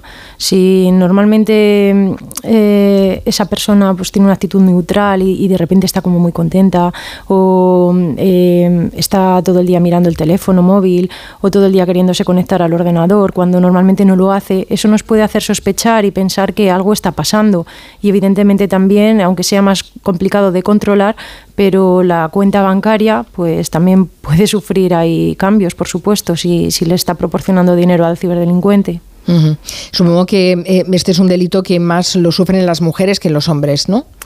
Bueno, en cierta medida también lo sufren los hombres, pero quizá en otra vertiente que es la sextorsión y que en, la que mm, también son aparentemente mujeres las que les contactan, intentan eh, mantener algún tipo de relación, incluso ya un poco más sexual, a través de, redes eh, o de fuentes abiertas o, o, mensajería instantánea y luego pues cuando intentan ya llegar a un estado en el que a lo mejor han podido capturar alguna imagen de su víctima o hacer una pequeña grabación, pues le, extorsionan precisamente con que lo van a divulgar y le piden dinero a cambio. Entonces, bueno, pues también serían un poco las dos vertientes. Quizá las mujeres las ven un poco más frágiles para caer en este tipo de engaño que es más prolongado en el tiempo y que requiere también una dedicación mayor y a los hombres los, suelen utilizar más bien para el otro tipo de fraude. Es un tipo de delito que eh, imagino que tienen ustedes dificultades para que se denuncien. Sí, claro, porque normalmente existe el factor de la vergüenza y de, que al, final cuando una persona se da cuenta de que está sufriendo ese engaño o que ha dado dinero a un perfecto desconocido y que no sabe muy bien cómo atajar eso, pues muchas veces prefieren asumir esa pérdida que, que ir a a denunciarlo. Incluso, bueno, pues también cuando han sufrido una extorsión, ¿no? Es una situación bastante embarazosa también eh, ponerla encima de la mesa y hay mucha gente que, prefiere asumirlo. Eh, imagino, inspectora, no sé, em, que eh, a lo mejor nos está escuchando alguien que está sufriendo una, un delito de esto, una estafa amorosa de este, de este tipo. ¿Algún consejo para hacerle reaccionar y que denuncie? Sí, eh, por supuesto lo que tienen que ver es eh, todo este tipo de componentes que hemos ido hablando, que evidentemente eh, no existen este tipo de relaciones que, estamos comentando, mm, que surjan a través de Internet con desconocidos que no te, no te proporcionan ningún tipo de dato preciso para conocer su identidad, ni que te proponen un encuentro físico en el que ya puedes interactuar de otra forma. O sea, cuando una relación solamente existe de manera virtual, nos debe de hacer sospechar y sobre todo cuando ya se está exigiendo algo, eh, que se envíe dinero, que se envíe eh, algún otro material o que se vaya a recoger algún objeto. Todo esto hay que tenerlo muy en cuenta precisamente para que eh, nos pueda hacer sospechar y pensar que podemos estar sufriéndolo. No seamos tan confiados. Ante las dudas, consulten. no tomen decisiones demasiado precipitadas. No se piensen que porque alguien les habla con cariño y eh, a lo mejor llena un vacío en su vida, es alguien a quien conocen, si realmente no lo conocen, ¿no? si no forma parte de su círculo más próximo. En fin, consejos eh, para, para evitar este tipo de delitos que ya saben que están creciendo muchísimo y gracias a, a, la inspectora de policía Beatriz Gómez, la jefa del grupo de fraude de la Unidad Central de Ciberdelincuencia, cada martes vamos a conocer un poquito más. Mientras hablaba con usted me he acordado de, de un documental muy famoso el año pasado, el, estafador de Tinder se, se, llamaba, no sé si ha oído hablar de él. Sí. En Netflix era el caso de un, de un tipo que, bueno, que ha estafado a medio mundo. Es increíble y sigue libre porque son difíciles después de de, que pasen por el juzgado y que sean condenados, ¿eh? Claro, es que por un lado tenemos lo que sería la investigación policial, pero una vez que lo ponemos a disposición judicial ya pasamos a un proceso completamente distinto. Entonces aquí hay que intentar ir avanzando paso a paso y, nada, y al menos eh, hasta donde esté en nuestra mano poderlo conseguir y poder detener a todas estas personas que están causando tanto mal en la sociedad. Pues muchas gracias, inspectora de policía Beatriz Gómez, por ayudarnos a difundir estos eh, ciberdelitos. Gracias, hasta el martes. Muchísimas gracias. Adiós. Buenas tardes. En Onda Cero, Julia en la Onda, con Carmen Juan.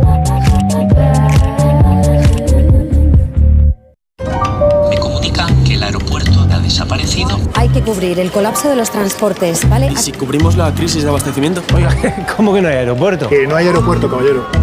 ¿Te imaginas un día sin aeropuertos? Descúbrelo en undiasinaeropuertos.com. AENA, aeropuertos para ti. Ministerio de Transportes, Movilidad y Agenda Urbana, Gobierno de España. Los que vivimos en una casa hemos podido. Y los que vivimos en un edificio también. Con Smart Solar de Iberdrola tú también puedes ahorrar hasta un 70% en tu factura de la luz con la energía solar. Vivas en una casa o en un edificio. Más información en iberdrola.es, en el 924 24 24 o en nuestros puntos de atención. Cambia la energía solar con Iberdrola, empresa colaboradora con el programa Universo Mujer. Felipe González, Antonio Hernández Mancha, Pablo Iglesias y Santiago Abascal ya lo intentaron. Solo Pedro Sánchez lo logró. La sexta moción de censura de la democracia ya tiene fechas. ¿Qué puede ocurrir en el Congreso? El objetivo especial moción de censura con Ana Pastor, hoy a las diez y media de la noche en La Sexta. Si tienes más de 60 años, en Viajes El Corte Inglés eres joven más 60. Te proponemos que disfrutes de la ilusión de viajar. Reserva tu viaje a la playa, crucero o circuito nacional e internacional desde solo 15 euros en pensión completa y sin gastos de cancelación. Además, consigue un 20% de descuento en artículos de viaje en el corte inglés. Infórmate en Viajes El Corte Inglés. Ahora es tu momento. Aprovechalo. Soy David de Carlas. Ahora, por la reparación o sustitución de tu parabrisas, te regalamos un juego de escobillas Bosch y te lo instalamos gratis. Carglass cambia. Carglass repara. Pide cita en carglass.es. Promoción válida hasta el 29 de abril. Consulta condiciones en carglass.es. 29. Tus nuevas gafas graduadas de Sol Optical. Estrena gafas por solo 29 euros. Infórmate en soloptical.com. Tener un jardín en tu casa es fantástico, pero es lógico y normal que te preocupe esto. Me encanta invitar a gente a disfrutar del jardín de mi casa. Lo que me inquieta es que puedan entrar personas no invitadas. En ese caso, necesitas Securitas Direct, porque su alarma cuenta con sensores y cámaras exteriores que detectan cualquier intruso, respondiendo en menos de 20 segundos y dando aviso a la policía si pasa algo. Porque tú sabes lo que te preocupa y ellos saben cómo solucionarlo. Llama ahora al 900-272-272 o entra en securitasdirect.es. En Mallorca, entre el verde de la Serra de Tramuntana y el azul del Mediterráneo, se encuentra Calviá. Disfruta en las playas de Magaluf, Santa Ponsa, Palmanova, Portals, Paguera o Illetes y descubre sus alojamientos turísticos, su patrimonio, cultura y gastronomía.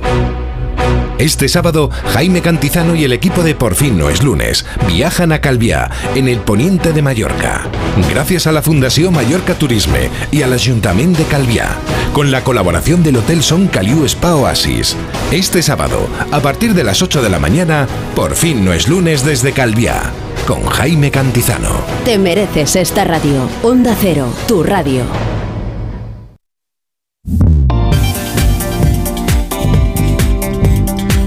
4 de la tarde y 32 minutos, hace aproximadamente media hora que se ha reanudado en el Congreso de los Diputados el debate sobre la moción de censura presentada hoy por eh, Vox con Ramón Tamames como candidato a la presidencia del Gobierno. Eh, esta tarde las respuestas, eh, la- las intervenciones de los grupos son de los grupos de menor a, a mayor, así que ha empezado Tomás Guitarte, que creo que es el grupo más pequeño, y ahora está hablando Ana Oramas. Vamos hacia el Congreso de los Diputados, que está nuestro jefe de Nacional, Juan de Dios Colmenero. ¿Qué tal, Juan de? Buenas tardes. Carmen, ¿qué tal? Muy buenas tardes. Os han Pues sí, dejado poquísimo tiempo para comer, ¿eh?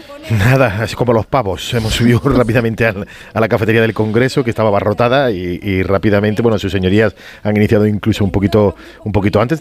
Sonaban, sonaban las, las, la- el timbre de aviso, ¿no? La, la sirena y bajaban rápidamente los, los diputados. Pues sí, como decías, de menor a mayor, los 10 grupos parlamentarios entre hoy y mañana. Va con cierta fluidez ahora, porque eh, bien es cierto que mm, Ramón Tamames eh, ha utilizado los tiempos no de una manera de una manera exagerada, el que más ha abusado de los tiempos en este caso ha sido el propio presidente del gobierno y Yolanda Díaz, que han repartido la, la parte del gobierno, la han repartido entre ambos, pero sí que va con cierta, con cierta ligereza, de menor a mayor los del grupo parlamentario, pero hasta mañana, Carmen, hasta mañana que no intervenga el grupo parlamentario popular, el grupo parlamentario socialista, no será cuando luego posteriormente se pueda, se pueda producir la, la votación. De momento, Porque decimos, Ramón Tamames responderá a los grupos, supongo que a lo mejor hace una respuesta conjunta o, o se sabe un poco con- con cómo irá esto. No lo ha desvelado, pero suponemos, según nos han comentado algunos diputados de Vox que estaban cercanos a él, que lo hará de forma conjunta a los grupos parlamentarios. eh, bu- bu- bueno, de- o quizá elija varios grupos parlamentarios para poder responderlo. Bueno, ha dicho que eso es una decisión que tendrá que tomar él y que seguramente tome en función también de lo que digan, si cree necesaria o no la réplica. De hecho, a una intervención esta mañana, Carmen, larguísima que ha tenido Yolanda Díaz en el tiempo que se ha repartido con Pedro Sánchez, Ramón Tamames en su réplica ha utilizado exactamente un minuto 15 segundos ¿eh? para mm, reprocharle, entre otras cosas, el tiempo que había utilizado la propia Sí, vicepresidenta. que se le, hace, se le ha hecho largo las, las Sí. intervenciones tanto del presidente del gobierno como de la vicepresidenta, se le ha hecho largo a, a de Ramón hecho, Tamames. de sí. hecho, había un momento que ha dicho, ha, ha utilizado usted, señor Sánchez, una hora y 40 minutos, que es exactamente el tiempo que utilizó Asimov para explicar la historia del Imperio Romano.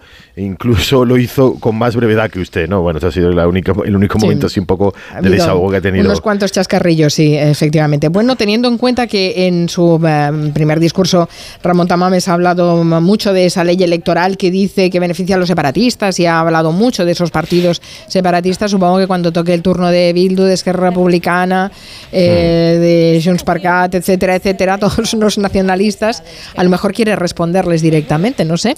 Sí, yo creo que sí, porque además ha habido un pacto, ha habido, ha habido una, una, una de las mm, cosas concretas que ha criticado Ramón Tamames ha sido el pacto con los independentistas, el pacto con Bildu, sí que ha dedicado el autogobierno, ha dedicado eh, parte de su discurso a decirlo a ello, que es un gobierno equivocado, que no respeta la separación de poderes y que sobre todo ha pactado con lo peor que se podía pactar, ¿no? Con, con Esquerra Republicana de Cataluña y con Bildu, ¿no? Yo creo que efectivamente ahí se sentirá, por, por lo menos tendrá la tentación de, de poder, de poder contestarle.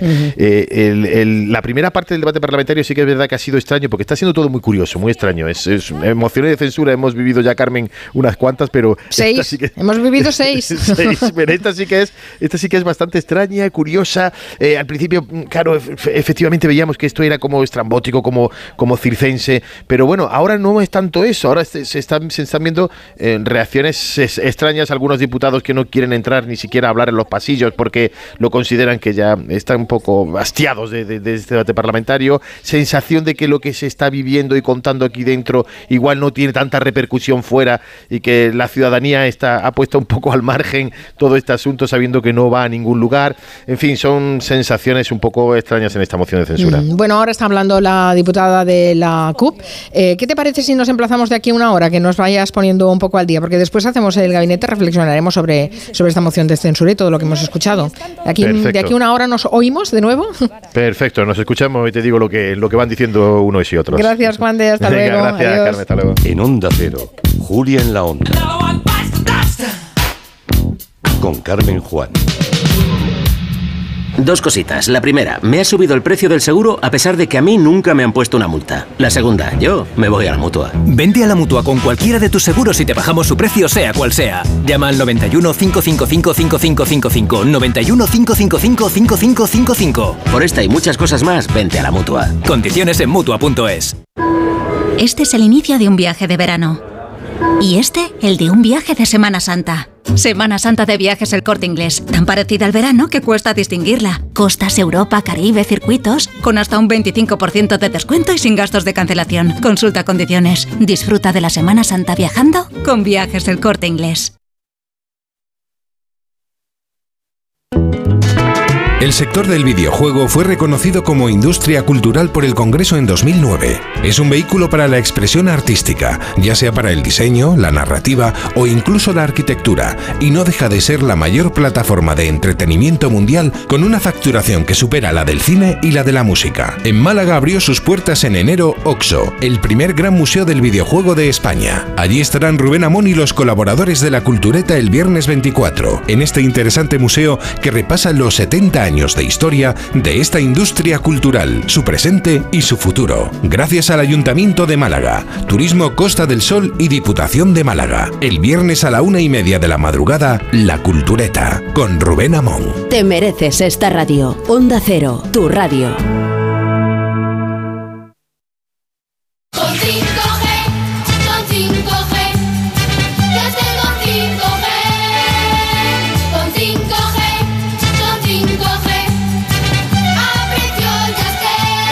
Ahora con Yastel 5G al alcance de todos. Con fibra y dos líneas de móvil por 43.95.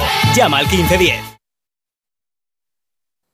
¿No te gusta cocinar pero te encanta comer bien? ¿No tienes el tiempo que necesitas pero te gusta la vida sana? La respuesta es platerío.com. Menús completos con materias primas de calidad y cocinados por profesionales. Entra en platerío.com y recíbelo donde quieras. Platerío. Ahorra tiempo. Come bien. Fuenlabradaloft.com. Ya quedan muy pocos. Fuenlabradaloft.com. Loft contrastero en Fuenlabrada por menos de 100.000 euros. Fuenlabradaloft.com. El Teatro de la Zarzuela presenta el estreno escénico de La violación de Lucrecia, zarzuela barroca de José de Nebra en versión de Rosa Montero, que cuenta con una estremecedora puesta en escena de Rafael Villalobos y con la intensa dirección musical de Alberto Migueles Rouco. Del 5 de marzo al 1 de abril en el Teatro de la Zarzuela. INAEM, Ministerio de Cultura y Deporte, Gobierno de España. ¡Un euro! ¡Un euro! En Blue Space tenemos todo el espacio que necesitas y las mejores promociones. Alquila ahora tu trastero y paga solo un euro el primer mes. Consulta las condiciones de la promoción en bluespace.es o llama gratis al 900-250-900. Blue Space. Cuanto más vives, más espacio necesitas. ¿Sabías que es muy importante hacer el mantenimiento del cambio automático de tu coche? Haciéndolo evitarás futuras averías. Automatic.es. Haz el mantenimiento. En Automatic lo hacemos en un express. Entra en automatic.es. Aprovecha la campaña del 10% de descuento en el mantenimiento del cambio automático. Automatic Express. Expertos en el mantenimiento de cambios automáticos. Cuidamos tu cambio automático. Automatic.es. ¿Sabías que en Madrid tenemos la mejor escuela de negocios de España y la tercera de Europa, según el mejor ranking del mundo, el del Financial Times, con seis campus en Europa? ESCP Business School es la escuela de negocios número uno de España y la más internacional. ESCP Business School, somos la número uno. Infórmate en somosescp.com. Somos escp.com. Hola, ¿qué tal? ¿Quieres adelgazar con una sonrisa? ¿Quieres adelgazar y no volver a recuperar? ¿A qué estás esperando? En Cuerpo Libre vamos a solucionar tu problema. Vas a adelgazar y vas a sonreír. 91 192 32 32 40% de descuento. 91 192 32 32. Adelgaza con una sonrisa. Muebles Adama. Renovar sus muebles es renovar su vida. Venga a conocernos y le sorprenderá todo lo que podemos hacer por usted. La más amplia variedad de muebles de calidad y diseño a un precio increíble. Muebles Adama. Ver a la calle General Ricardo 190 o entra en mueblesadama.com. Facebook, Twitter, YouTube. Hay más de un medio para que nos sigas. ¿Cuál te gusta más? Onda Cero es la radio que siempre va contigo, porque estamos en las redes sociales para que nos sigas, para que opines, para que compartas noticias. Onda Cero.es, más y mejor. Onda Cero, Madrid.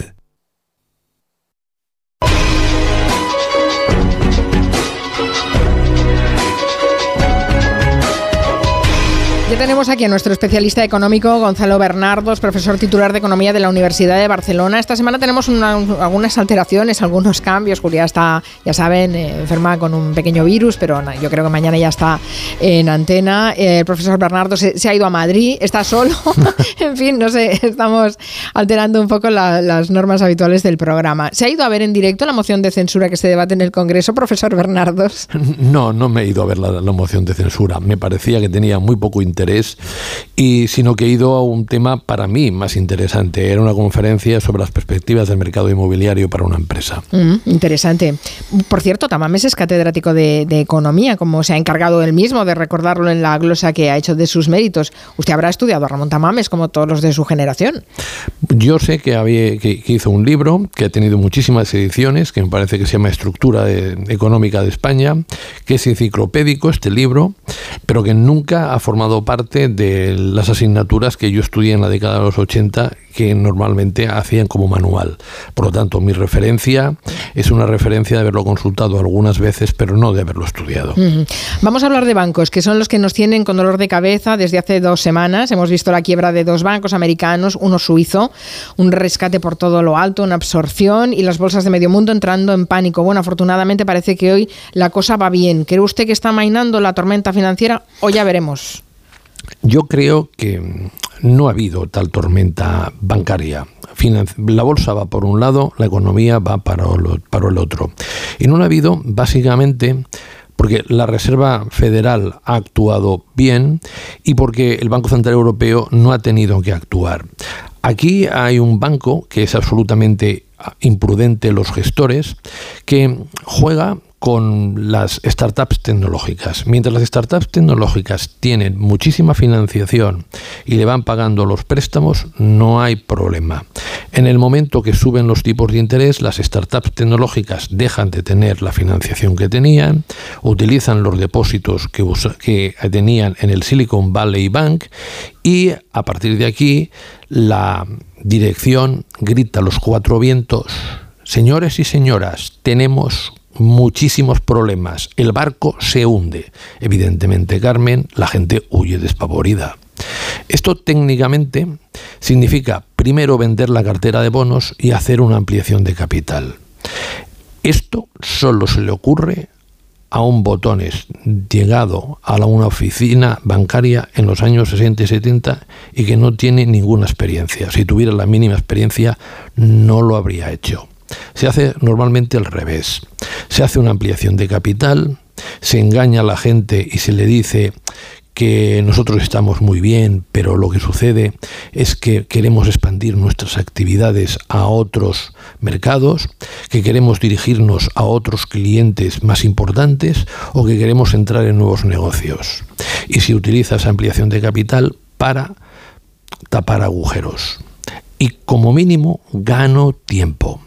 Y el tiempo es para, que las, para ver si las condiciones financieras mejoran o para vender el banco a otra entidad y como mínimo evitar la quiebra. Pero que, eh, que, el Silicon Valley Bank eh, han, han, hecho un poco el pardillo, ¿no? Al decir que tenían dificultades, viene a decir eso.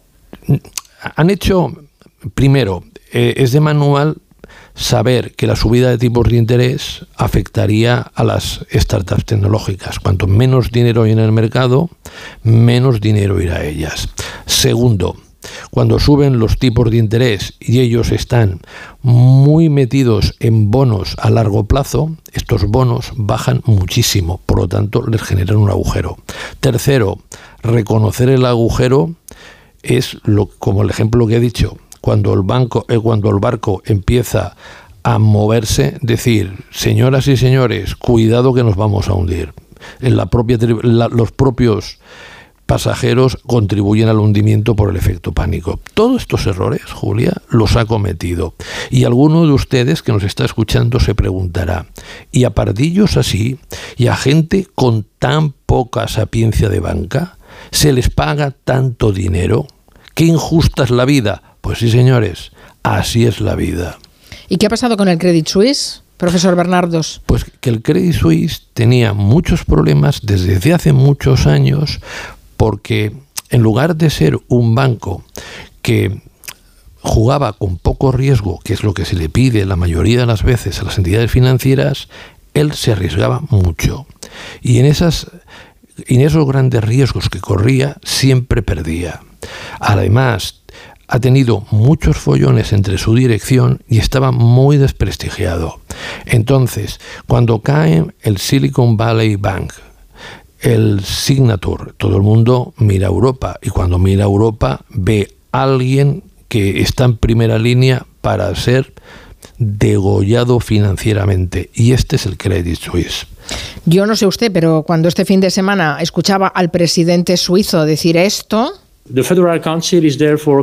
el Consejo Federal cree que en esta difícil situación, la absorción de Credit Suisse por parte de UBS es la mejor solución para restaurar la confianza que ha sido dañada en los mercados financieros y para alejar ese riesgo de nuestro país y de nuestros ciudadanos. Pensé mal las cosas en Suiza porque no solo ha habido esa absorción, sino que el propio gobierno suizo ha desembolsado 50.000 millones de euros para garantizar los depósitos. Yo no tengo mucho recuerdo de que el gobierno suizo esté rescatando bancos o haya rescatado muchos bancos en su historia.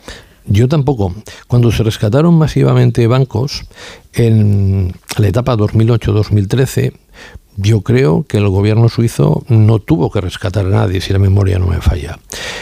Pero claro, el Credit Suisse de 2008 respecto al Credit Suisse actual no tiene nada que ver. En aquel momento el Credit Suisse no tenía en sus balances una gran cantidad de hipotecas subprime.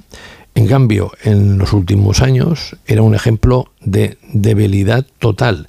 Era un banco famélico, es decir, que prácticamente había una desconfianza bastante importante hacia él y en los últimos tiempos bastantes patrimonios que estaban en el Credit Suisse se habían, habían ido a su gran competidor VS. Y aquí el Estado suizo interviene porque se está jugando con la credibilidad del país.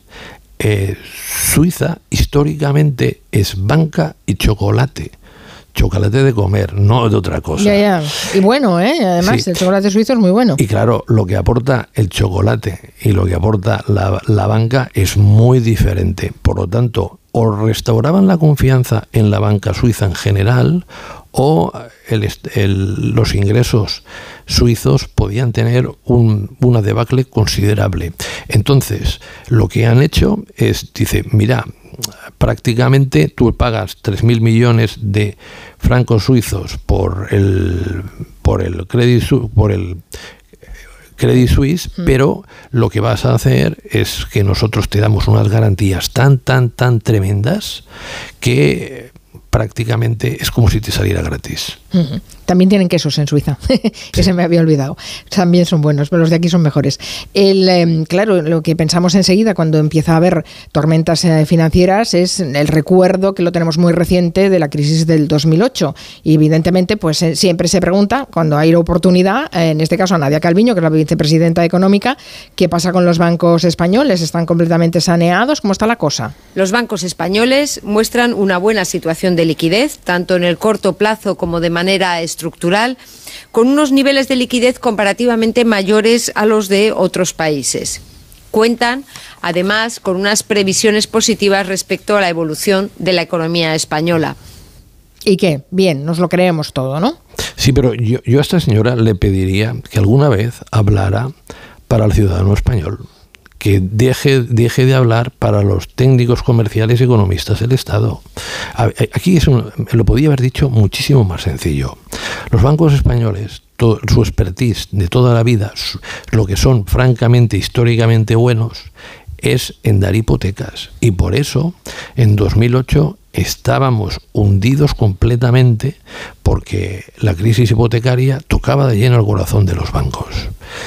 Los bancos españoles jamás se han dedicado a financiar al capital riesgo masivamente o dar crédito a las startups tecnológicas.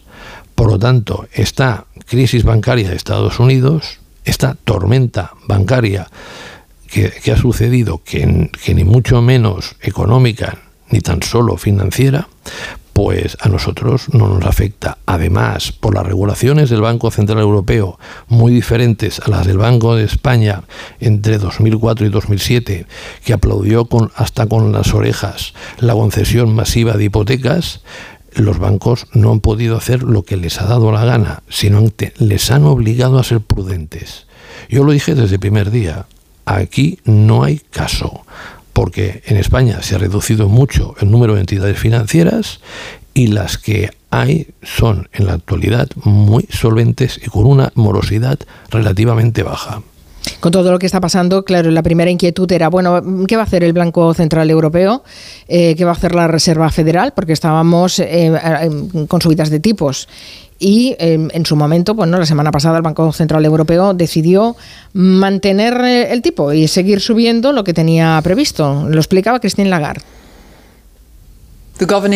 El Consejo de Gobierno del BCE ha decidido aumentar los tipos de interés oficiales en 50 puntos básicos, en consonancia con nuestra determinación de garantizar el retorno oportuno de la inflación a nuestro objetivo del 2%. Está clarísimo. Eh, eh, ¿Cuál es la prioridad? La prioridad es luchar contra la inflación y las políticas de liquidez ya, eso, eso sí, da más a más, ¿no? ¿Qué diríamos? Carmen, otra vez más, y mira que van, ¿eh? la vuelven a fastidiar, lo vuelven a hacer mal. Es mítico Trichet en julio del 2008, en plena crisis bancaria, subió los tipos de interés del 4 al 4,25%. Eh, llevar el Euribor a 5,383. Y muchas familias se acordarán de lo mal que lo llegaron a pasar cuando le renovaron los seis meses o el año de mm, aplicación del nuevo tipo de interés. Claro, la revisión de las hipotecas, claro, es sangrante. Eh, entonces, aquí, fíjate cómo se movió el Euribor a un año los días anteriores. Bajó y bajó prácticamente casi cinco décimas, se situó sobre el 3,3. El Euribor es el tipo de interés al que se prestan los bancos entre sí. Entonces, esto significaba que mayoritariamente los banqueros pensaban que el principal problema era la estabilidad bancaria, que la inflación empezaba a estar bajo control y que por lo tanto el Banco Central Europeo lo que debería hacer no es reducir el dinero en circulación, sino aumentarlo. Entonces, este aquí que Lagarde dice, no, nosotros subimos el tipo de interés, porque yo lo dije y no me quiero contradecir, y si hay problemas, lanzaremos más dinero. Oiga, ¿no hubiera, no hubiera sido mucho mejor que por si acaso usted no restringe la cantidad de dinero y por lo tanto hace que si hay algún que si había algún problemilla no se convierta en problema? pero era mucho más importante que el Banco Central Europeo no desautorizara a su presidenta. a lo mejor, mirándolo desde el otro lado, si se desautorizaba a su presidenta o si se decidía no subir ese 0,5 el precio del dinero, es que a lo mejor enviaban un mensaje de que hay que tener miedo con lo que estaba pasando con los bancos. No lo sé, ¿eh? pregunto. Mm, mira, cuando hay, una, cuando hay un problema, aunque sea en el otro lado del Atlántico, con algún banco, eh, siempre tenemos una cierta incógnita de si puede haber alguno tocado. Yo te he dicho antes que en España no hay ninguno tocado, pero no tendría la misma sensación respecto a algún italiano, alemán y francés. Eh, cuidado que allí, si los tipos de interés siguieran aumentando, si la tormenta financiera en lugar de coger, la tormenta bancaria en lugar de coger y reducirse a aprieta, alguno podría ser mal parado. Porque si nos vamos a 2008, lo que se descubrió con Lehman, que era una crisis bancaria espectacular de los países desarrollados, empezó mucho antes. Empezó en julio de 2007, cuando Bear Stearns cogió y cerró unos fondos de inversión ligados a hipotecas subprime porque no tenían valor. Desde julio del 2007 a septiembre del 2008 pasó más de un año. Durante los primeros tiempos cogieron y nos dijeron que eso era simplemente una crisis de liquidez, es decir, un resfriado que con cama y algún paracetamol ya lo tienes y no tienes que hacer nada. Y no era verdad, era una crisis de solvencia espectacular, es decir, un infarto de miocardio. Y tardaron un año y un mes en darse cuenta y hasta que el paciente no murió, Lehman no se dieron cuenta. Yo creo que aquí ni mucho menos va a suceder lo mismo que pasó. Pero, Carmen, yo por encima de todo, si fuera el presidente del Banco Central Europeo, sería prudente, prudente, prudente. Y es muchísimo más importante para cualquier economía tener un sector bancario que esté en buenas condiciones a bajar un poquito la inflación. Porque además, como están demostrando los datos de marzo, la inflación empieza a estar bajo control.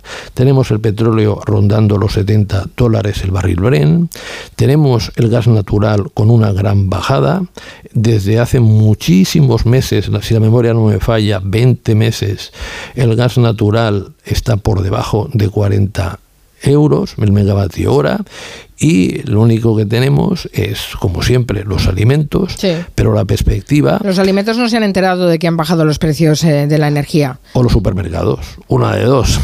Una de dos, pero desde luego en la cesta de la compra no ha llegado esa rebaja. Sí. Y por lo tanto, eh, a mí me parece que esta subida sobraba. Ahora, déjame que les dé una buena noticia, o mejor dicho, una buena esperanza a los hipotecados todas las perspectivas es que el tipo de interés del Banco Central Europeo ha tocado lo máximo. Y por lo tanto, esas subidas que hace poco podíamos programar de que el Euribor se pudiera llegar a marchar por debajo, por encima del 4%, como mucho, si no pasa nada raro, se quedará alrededor del 3,5%. Me lo apunto, ¿eh? Y si es así, le felicitaré, porque no solo es porque es una buena noticia, sino porque habrá acertado. Ojalá se quede, se quede por debajo del 4, porque ya nos estábamos haciendo la idea de que íbamos a alcanzar el 4 en, en, marzo. Parece que no, de momento. Carmen, ya lo sabes, ¿cuántos economistas decían que venía la grande Blackley? Yo te dije que creceríamos en 2023 cerca del 2%. Ahora la OCDE le dice la razón, que estamos en el 1,7. es verdad que la, la, OCDE le está diciendo, sí, sí, bueno, ojalá si mantenga usted esa, esos buenos pronósticos y esa, esa visión de futuro. Muchas gracias, profesor Bernardo. gracias a ti, Carmen. Madrid. Hasta la próxima. Un abrazo, hasta luego.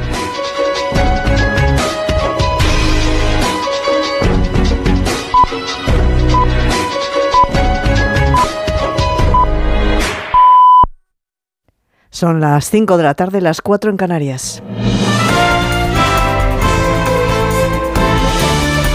Noticias en Onda Cero. Buenas tardes. Primera parada en el Congreso donde sigue el debate de la moción de censura tras un breve receso. Turno a esta hora de los grupos minoritarios. También hay valoraciones en los pasillos sobre todo lo que ha ocurrido esta mañana y lo que se ha dicho en la Cámara. Y entre ellas tenemos ya las del Grupo Parlamentario Popular. Volvemos a la Cámara Baja. José Ramón Arias, buenas tardes. Buenas tardes. Como decías, prosigue esta hora el, el debate de la moción de censura con la intervención de los grupos minoritarios. Antes de reanudarse la sesión de la tarde, la portavoz del Popular, Cuca Gamarra, cuyo grupo intervendrá mañana ha hecho un balance de la sesión donde señala que tanto Vox como el Gobierno han venido hoy aquí a preocuparse de su futuro electoral por encima de todo. Eh, una moción de censura que ha servido para que Sánchez sobreviva, para que Yolanda Díaz se luzca y para que Vox aparezca. En definitiva, estamos ante una hoguera de las vanidades donde los problemas de los españoles quedan al margen. En la sesión vespertina, en la que Sánchez no estará presente, ya han hablado Coalición Canaria y los dos diputados navarros que han pedido elecciones anticipadas porque dicen el gobierno está acabado. Bildu, por su parte, que dice mirar al futuro, se ha dedicado de nuevo en su discurso a banalizar la transición española. Bueno, pues eso es lo que ha ocurrido hasta el momento en el Congreso de los Diputados y estamos también pendientes de lo que está pasando en Rusia. Es el segundo día de la visita oficial del presidente chino a Moscú, un bilateral cuyo objetivo es reforzar las relaciones entre los dos países y sobre el que planea también ese plan de paz para Ucrania que planteaba hace unos días Pekín. Hasta el momento se ha abordado lo que más interesa a Rusia, que es estrechar las relaciones comerciales con su aliado. Vladimir Putin ha ofrecido apoyo a las empresas chinas que deseen ocupar los nichos que dejaron las compañías occidentales que se marcharon del país debido a la invasión rusa en Ucrania. Se calcula que unas 120 empresas occidentales de los más diversos sectores anunciaron el cese temporal de sus actividades en Rusia o su salida definitiva del mercado, lo que afectó a la economía de Moscú, que busca alternativas. En ese sentido, Putin ha celebrado el crecimiento del intercambio comercial entre Rusia y China, que alcanzó niveles récord en 2022 pese a las consecuencias de la pandemia y de la presión de las acciones. Y solo siete Estados miembros de la Alianza Atlántica cumplen el objetivo de gasto del 2%. Así consta en el informe anual de la OTAN que ha presentado hoy el secretario general de la Alianza, Jens Stoltenberg, corresponsal comunitario Jacobo de Regoyos. Siete de 30 aliados no parecen muchos, pero Jens Stoltenberg dice que algo es algo, aunque no está satisfecho. Estamos moviéndonos en la buena dirección, pero no tan rápido como el peligroso mundo en el que vivimos nos exige. Así que aunque doy la bienvenida a los progresos que se han hecho en el gasto, es obvio que hay que ir más rápido. España es de los países que menos ha destinado al gasto militar durante el 2022, un 1,09% de su PIB. Concretamente solo invierte menos en defensa a Luxemburgo. En el 2024, en teoría, todos los Estados miembros de la Alianza se comprometieron hace 10 años a gastar el 2% y solo queda un año. La conciliación laboral y personal sigue siendo una de las grandes tareas pendientes en nuestro país y en los últimos años la situación, lejos de mejorar, ha empeorado. Así consta en los últimos informes. Solo el 35% de los trabajadores ocupados asegura tener facilidades para conciliar. Belén del Pino. El grupo de edad entre 35 y 44 años es el que encuentra más dificultades para conciliar, justo el que tiene mayor presión de cargas familiares por menores o por mayores dependientes. Entre los que sí consiguen conciliar, el 41% tienen posibilidad de teletrabajo. Ante la pregunta de las medidas más útiles para conciliar, la respuesta mayoritaria es la flexibilidad horaria, aunque hay un porcentaje, uno de cada tres, que menciona la desconexión digital real. La conciliación es todavía más complicada para las mujeres, son ellas las que asumen el 70% de las excedencias de trabajo por cuidados familiares y suman el 53% de las reducciones de jornada frente al 2% de las masculinas. Y contamos además la detención en Ocaña del jefe de la Guardia Civil en la localidad toledana en una operación antidroga de la UCO y de la Policía Nacional. Se le acusa de un delito contra la salud pública y de revelación de secretos. En el registro de su domicilio se ha encontrado droga y también material para el tráfico. Redacción en Toledo, Javier Ruiz. Se trata de un subteniente de la Guardia Civil de Ocaña que lleva tres años en su destino. Ha sido detenido y posteriormente puesto en libertad en una operación reservada de unidades de investigación de la Guardia Civil ajenas a esa comandancia. Los agentes que lo detuvieron eran de la Unidad Central Operativa, llegados desde Madrid, concretamente investigadoras de estupefacientes. El domicilio de este mando fue registrado y los investigadores encontraron supuestamente droga y otros utensilios que se emplean para el tráfico. Este subteniente veterano tiene a su cargo una treintena de agentes. Por el momento es todo. Volvemos con más noticias aquí en Onda Cero a las 6 de la tarde, las 5 en Canarias. La Brújula, toda la actualidad del día y su análisis. Fijaos cómo está decandente la actualidad en estos momentos en Brasil. Tres de los grandes problemas que tiene España son que los diplomáticos creen que la política... Mejorar la estructura de ingresos de la seguridad social. ¿A ti qué te suena, la torre? Hay dudas de que esa nueva ley, habiendo una más favorable, quizá tampoco arreglaría nada. ¿Acaso luego le preguntamos a ver a nuestros expertos de la brújula de la economía? La Brújula, el informativo que dirige Rafa La Torre. Cada tarde a las 7 y siempre que quieras, en la web y en la app. Aquí se dicen las cosas como son. Te mereces esta radio. Onda Cero, tu radio. Julia en la onda.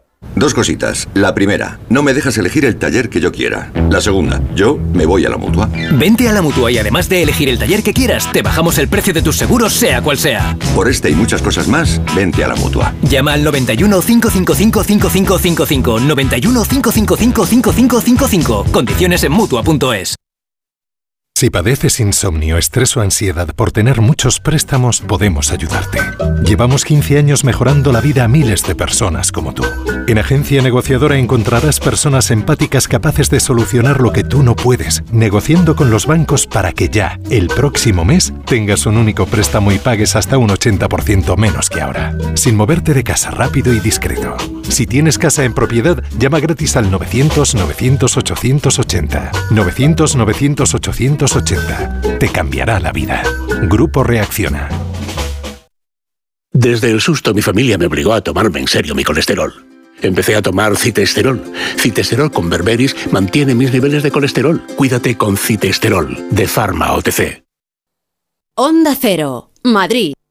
Si sufres hemorroides, ponte en manos de Ibismed, la solución real y definitiva al problema de hemorroides, sin dolor y sin complicaciones, ya que no es necesario tocar la zona anal. Más info en ibismed.es y en el 91 088 2943. Ibismed, más de 10 años y cientos de pacientes satisfechos nos avalan. Un día eres joven y de repente, cada año que pasa te empieza a escocer y a escocer y a escocer. Xavi Franquesa llega a Madrid con su monólogo Escocia. Tras cuatro temporadas de éxitos en Barcelona y con una puntuación de 9,6 en Atrápalo, Xavi Franquesa presenta Escocia en la sala de humor Fuencanal de Madrid. A partir del 24 de marzo descubrirás que no es que te estés haciendo mayor, sino que tu vida se ha convertido en una lucha cara de perro contra el envejecimiento. Compra tu entrada en atrápalo.com y no te pierdas el estreno de Escocia de Xavi Franquesa en Madrid. Si te preocupas de buscar el mejor colegio para tus hijos y los mejores especialistas para tu salud, ¿por qué dejas la compra-venta de tu vivienda en manos de la suerte? Confía en Vivienda 2. Entra en vivienda2.com, la empresa inmobiliaria mejor valorada por los usuarios de Google. Con los ojos cerrados, Vivienda 2. El 2 con número. ¿Cansado de perder pelo? Llama al 900-696-020 y pide tu diagnóstico gratuito en Insparia, el grupo capilar de Cristiano Ronaldo líder en trasplantes capilares. Si buscas un resultado natural y definitivo, confía en su exclusiva tecnología Botger Ultra Plus y en sus 14 años de experiencia. Infórmate en el 900-696-020 o en insparia.es. En Seniors somos más que cuidados, somos confianza. Mejoramos la calidad de vida de personas mayores y dependientes gracias a nuestros cuidadores y cuidados a domicilio. Estamos acreditados por la Comunidad de Madrid para la solicitud del cheque servicio. Contáctanos en seniors.com, seniors con doble N, en el 91 934 1944 o ven a visitarnos a la calle Arapiles 17. Ahorra más que nunca con los Bricodays de Bricodepo, solo hasta el 23 de marzo. Mueble de baño con lavabo y espejo incluido por solo 129 euros. Ya en Bricodepo.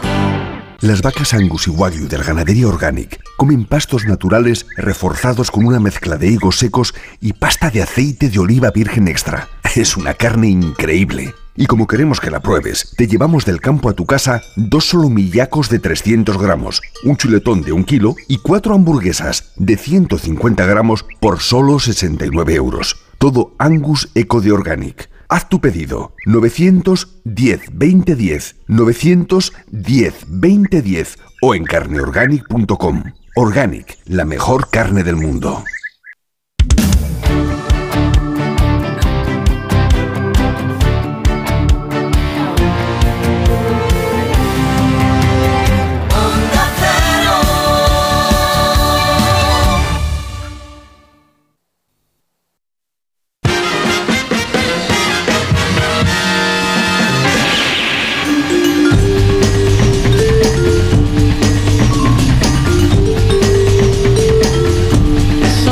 La tarde y 10 minutos abrimos la tercera hora de Gelo. Hoy, que es martes, nos visita Fran Monegal. Buenas tardes, señor Monegal. ¿Cómo ¿Qué está? tal? Buenas tardes.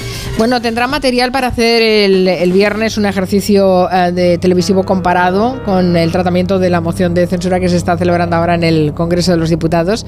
Pero hoy, hoy todavía no. Hay que procesarlo televisivamente. ¿eh? El Bueno, ya he visto lo de esta mañana. Eh, a ver, en general, los programas de sarcasmo como el intermedio, ya hace días que hay un gran pitorreo con lo de Tamames. ¿eh?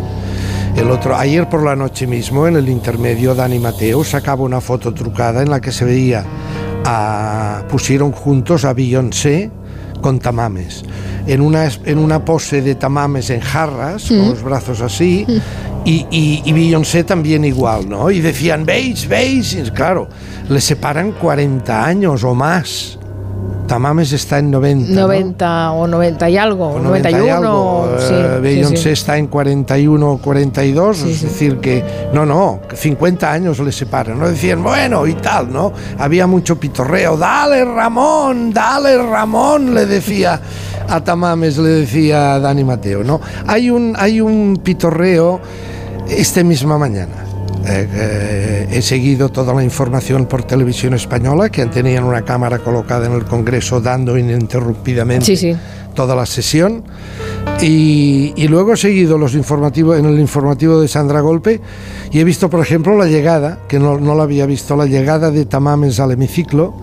Bueno, una nube, una nube de, de cámaras, fotógrafos, periodistas, micros, una nube. Él estaba Es el nombre del día, claro. él reposaba su brazo izquierdo en el hombro de un De un ujier. de un ujier, Mm. para ir le servía de bastón, de muleta, pero estaba encantado. Y una de las preguntas que, que saca Sandra Golpe en su informativo es cuando uno de los reporteros de Antena 3 le dice, señor Tamames, ¿cómo afronta la moción de censura? Y él con una sonrisa extraordinaria dice, con toda la alegría del mundo, hombre. Tú dirás, yo creo que aquí no se ha estudiado bien lo de Tamames. Yo creo que lo que pretende este hombre es rejuvenecer. Más que fines políticos, son fines biológicos. Él estaba encerrado en su casa a sus noventa y pico de años y de repente ahora ha tenido una especie de renacimiento, de volver a la juventud, ¿verdad? Claro, está entusiasmado, efectivamente, sí, Mire sí. qué casualidades, ayer mismo tocaban en el programa Focus, que es un programa nuevo que ha inaugurado la cadena 4 Mm. En, prime time, que es un, un- cogen temas, no hay conductor ni nada, son temas que son como mini reportajes sobre dos, tres, cuatro temas. Le decía lo de la juventud, el ansia de juventud de Tamames, ¿verdad? Este protagonismo. Le decía que en Focus, ayer mismo, tocaban ese ansia de juventud de otra criatura muy famosa, pero en el área del espectáculo y de la televisión, que es ¿De quién? José María Mainat. Ah, mm, sí, también ya tiene sus años, sí. Es uno de, la, de es los un hombre, no, no tiene 90, tiene 76, 77, pero es un hombre que vive, según nos contaban en este reportaje, que vive absolutamente obsesionado porque él considera que la vejez no es un estado natural, es una enfermedad que hay que curar. Él, él no se quiere morir, incluso lo entrevistaban y decía, Y digo que morirse es una mierda porque, en principio, pues, vivir está bien. Fui a una serie de médicos, entre, este- entre estos el de Bélgica, ¿no? E hicimos un estudio completo de cada una de las partes de mi cuerpo y de mi salud y de mi metabolismo que necesitaban mejorar. Y a partir de ahí, sí, no fue una obsesión, pero fue una dedicación total a cuidarme y a mejorar. Ahora estoy mucho mejor de salud que cuando tenía 40 años. Se solucionará cuando por fin, y ya está empezando a hacer, se considere que la vejez, envejecer, no es un estado natural que todo el mundo le pasa, que sí, sino que es una enfermedad. Ah, ya. O sea que le han revisado todos los órganos y está mejor que con 40 años. no, no, le han revisado cada cuatro meses. Cada cuatro meses. Va a Bélgica, va a otros países, va a los mejores cirujanos, O sea, clínicas esto que es se han montado. Es una dedicación a tiempo completo, eh, cuidarse Sí, y, sobre, salud. y sobre todo una pasta gansa. También. Nos lo contaban en, el, en, en este, en este programa, en este Focus. Una voz en off nos sacaba diferentes fotos de Mainat en su larga etapa televisiva. Ya sabe usted que fue el productor de Crónicas Marcianas, Sí. de Operación Triunfo, cantidad de formatos de televisión. El, el rubio de la trinca es. Aparte, aparte de, su época de, de- con- de- de eso, del rubio de la trinca, ¿no? Y nos decían, eh, escuche, Su pasión por la ciencia le conduce a explorar su cuerpo invirtiendo grandes cantidades de dinero que solo están al alcance de unos pocos. Pero Josep María Mainat es uno de los hombres más ricos de Cataluña. Tras los éxitos que le dejó Yes Music, vendió la compañía por 90 millones de euros, de los cuales 45 fueron a parar a su bolsillo. Se calcula que su fortuna podría llegar a los 110 millones de euros. Esto de la- eh, alguna vez he hablado con Julia, en- no, no este año, pero en años anteriores, de la obsesión de los multimillonarios con el tema de la vejez y de la muerte.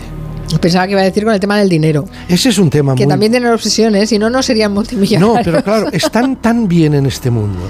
Claro. Que claro, un multimillonario, Jeff Bezos, el otro, el no sé qué, eh, está en, una de sus, en uno de sus palacios mirando por la ventana y ve al humilde jardinero que le está cuidando las margaritas y las amapolas. Y ve al jardinero, me cago en diez, y se lo mira y dice, este tío es capaz de vivir más que yo y cobra mil euros al mes. Y yo, que tengo 50, 60, 80, 100 mil millones de euros, no puedo comprar ni un minuto más de vida. Y se ponen a parir. Se ponen a parir los multimillonarios. Entonces están invirtiendo. en- Digamos que se ponen a rabiar mejor. Sí, sí, sí, se ponen eh, absolutamente desmadrados y dicen que no puede ser. Y están buscando la piedra filosofal. Por eso le digo que ha sido curioso que en dos días seguidos, Mainat buscando la vida eterna a través de elixires que le cuestan un pastón, y para eso tiene la pasta, y por otro lado, Tamames Rejuveneciendo. rejuveneciendo, pero este por la vía de la política, ¿verdad? Ha sido está muy bien, bonito. está bien. ¿Quiere eh, comentarme algo del el 50 aniversario de, Sí. de sí. Informe Semanal? 50 Sí, años ya, ¿eh? 50 Hemos años crecido con Informe semanal. Sí, señora. Estos, estos días se está conmemorando el 50 aniversario. Es el programa más longevo, más longevo de televisión española, quitando los telediarios. ¿eh? Los telediarios son, son todavía anteriores, pero nació en 1973, Informe Semanal. Fue, fue un, era un programa de una precisión, era un estilete eh, semanal que perforaba la actualidad global, mundial, y nos la traían a casa. ¿no? Eran 90 minutos en aquella época. Eh, lo creó, eh, creo que fue Pedro Orquicia, fue el creador eh, y fue también su primer director. Era un programa de un prestigio bárbaro.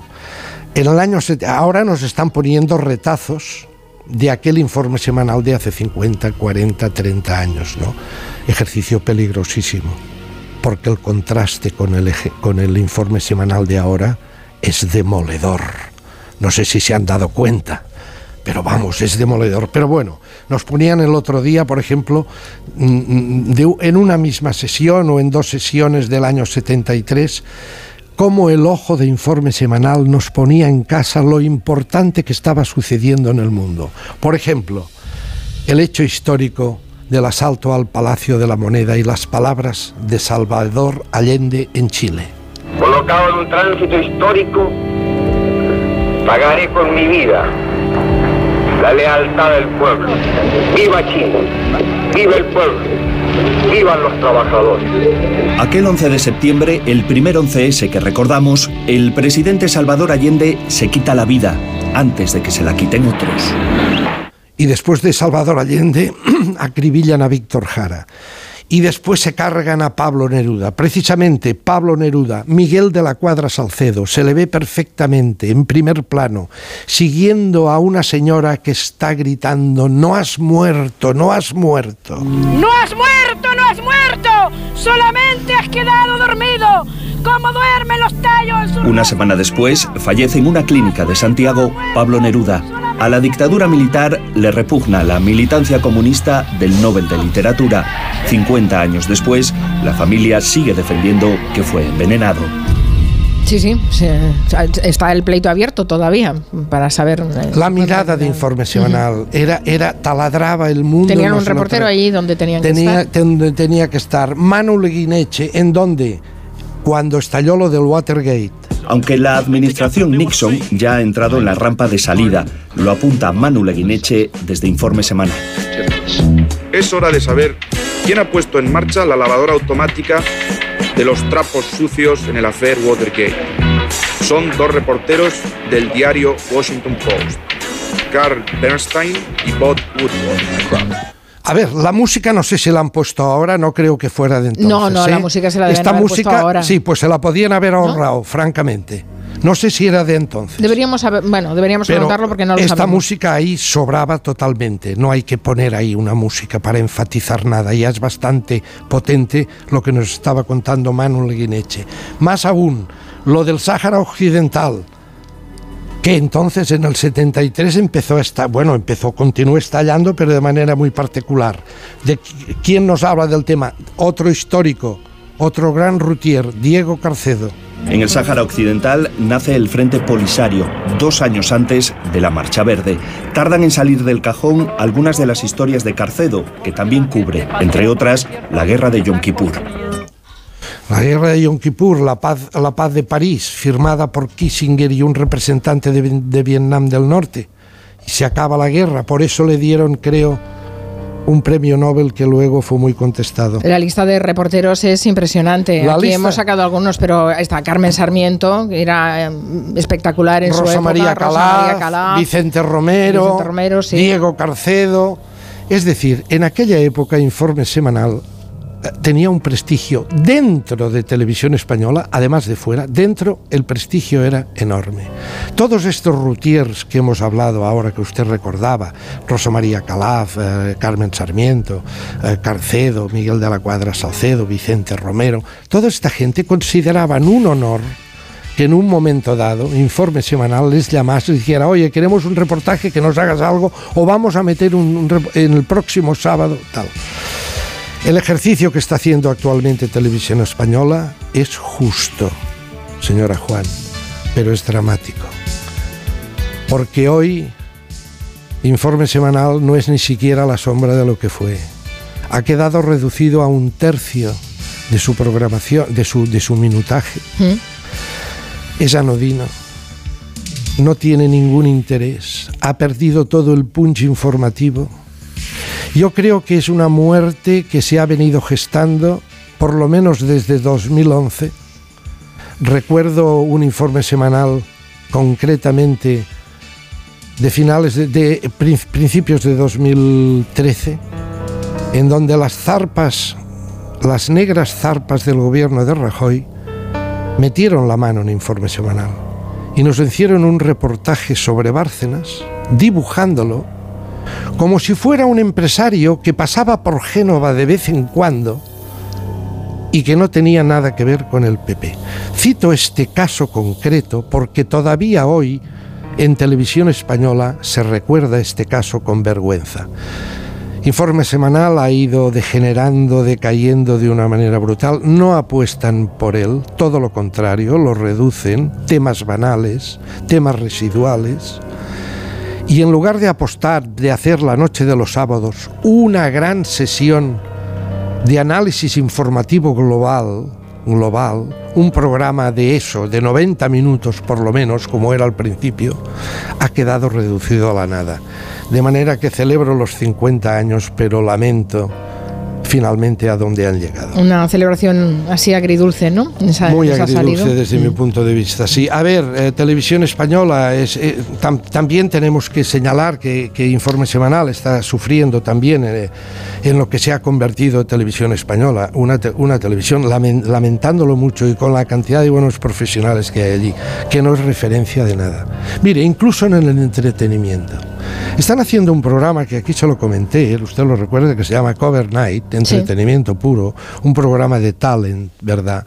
En donde eh, y yo creo que es un programa, a ver, no es la voz, no tiene la perfección de la voz, porque la voz lleva, no sé si son ocho, nueve o diez temporadas, está muy rodado y está muy enriquecido ya con ingredientes y demás, pero para ser el, el- la primera temporada, Cover Night, desde mi punto de vista, está muy bien. Y está haciendo unas audiencias bajísimas. Mire, el otro día salió José Luis Jaén. José Luis Jaén es un cantaor, es un cantante, es un artista, nacido en Carboneras, pero ahora afincado en Sevilla, que tiene muchas tablas. No es un novato, ¿eh? no es uno que acaba de llegar. Entonces le pidieron que hiciera, eh, piden en este programa, no que hagan como mi cara me suena, que es imitar, sino coger un tema, un gran estándar, y transformarlo en, algo, una versión, en sí. una versión suya. Y este cogió un tema de la Lupe. Recuerda que el otro día hablábamos de la Sí, Lupe, sí, ¿verdad? Cómo murió pobre Lupe allí en el Bronx, en un, en un, en un cuchitril del Bronx, porque se había enfrentado a la gran Celia Cruz que le paró los pies y la tuvo allí prácticamente anulada. Bien, pues eh, José Luis Jaén interpreta a su manera aquella canción La vida es puro teatro. Igual que en un escenario, Atención al piano. finges tu dolor barato. Tu drama no es necesario. Ya conozco ese teatro. Mintiendo. Qué bien te queda el papel. Después de todo parece que esa es tu forma de ser. Qué buen tema ha escogido usted para un día como hoy. Teatro, todo es puro teatro. No vi en los títulos de crédito que pusieran el nombre del pianista. Lo merecía. Falsedad bien ensayada. Estudiado simulacro. José Luis Jaén, 45 años, afincado en Sevilla, muchas tablas, mucha sabiduría a sus espaldas. ¿Sabe dónde le conocen bien? ¿Dónde? En el panorama televisivo, en Canal Sur. Ha trabajado, ha actuado en un, en un talent que hay en Canal Sur que se llama Tierra de Talento. Allí suele rescatar piezas cubanas de los grandes boleristas cubanos. Benny Moré es uno de sus preferidos. Lo tuyo es puro Desde aquí a José Luis Jaén un abrazo.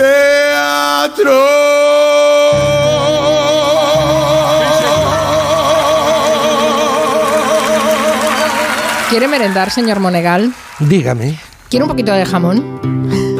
jamón, Jamón de Teruel. Hombre. Hombre, bien, buenísimo, por bien, favor. Es que sirve bien. para cualquier cosa. Y como ahora estamos en la hora de la merienda y lo ha hecho usted también, se lo, se lo quiero ofrecer. Pues sí. Porque es como un, como un obsequio casi, ¿eh? El jamón de Teruel con denominación, denominación de origen, un jamón con un método de curación que está marcado por el frío y que hace que su sabor sea más suave, más elegante. Por eso, cuanto más frío hace, menos sal necesitan para elaborar y curar el jamón. Interesante esto, porque tampoco podemos comer con demasiada sal. No, eh, eh, la sal en el jamón auténtico, en el jamón ibérico, la sal no debe notarse nunca. Bueno, por eso es tan bueno el jamón de Teruel con denominación de origen protegida.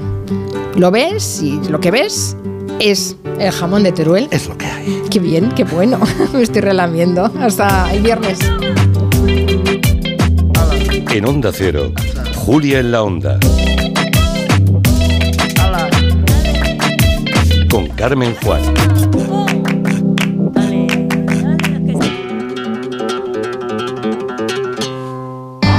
Los Lion Days de Peugeot incluyen VPST, ventajas por ser tú.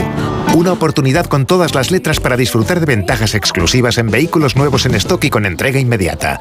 Condiciones especiales en seminuevos y posventa, solo del 15 al 30 de marzo. Inscríbete ya en peugeot.es. Formas sensatas de invertir tu tiempo. Entonces Invertirlo leyendo su cuento preferido. Sí. ¿Pero tener que esperar para hacerte una resonancia? No. Con Vivaz, el seguro de salud de Grupo Línea Directa Aseguradora, tienes acceso directo a más de 50.000 médicos especialistas, pruebas diagnósticas y más de 1.000 centros y hospitales. Desde solo 17,50 euros al mes sin copago. Porque si en salud no hay tiempo que perder, perderlo en una lista de espera no tiene sentido. Ven directo a vivaz.com o llama al 917-400-400. Consulta condiciones. A ver esa foto, decir patata. ¡Hijolusa! Es que decir patata es decir hijolusa. Por eso, cuando nos busques en el supermercado, dale la vuelta al envase y encuentra nuestra marca para garantizarte una gran calidad en tu mesa. Patatas hijolusa. Amamos las patatas. Disfrutar de tu segunda residencia está fenomenal, pero es lógico y normal que te preocupe una cosa así. Lo único malo de pasar unos días en mi casa del pueblo es que a veces me acuerdo de la casa que he dejado vacía y sola. La solución la tiene Securitas Direct, porque con su alarma tendrás tu hogar protegido las 24 horas y gracias a las cámaras podrás ver desde el móvil que todo está bien, porque tú sabes lo que te preocupa y ellos saben cómo solucionarlo. Llama ahora al 900-272-272 o entra en securitasdirect.es. Las peritas de agua, los plátanos y el aguacate. ¿Algo más? Sí, decirte que te considero, bueno, os considero como a mis hijos. Higos, claro, muy ricos los tengo. Hijos, hijos. Vosotros, los dos, hijos míos. Madre no hay más que una. Claro que por 17 millones a lo mejor te sale alguna más. Ya está a la venta el cupón del Extra Día de la Madre de la 11. El 7 de mayo, 17 millones de euros. Extra Día de la Madre de la 11. Ahora cualquiera quiere ser madre. A todos los que jugáis a la 11, bien jugado. Juega responsablemente y solo si eres mayor de edad.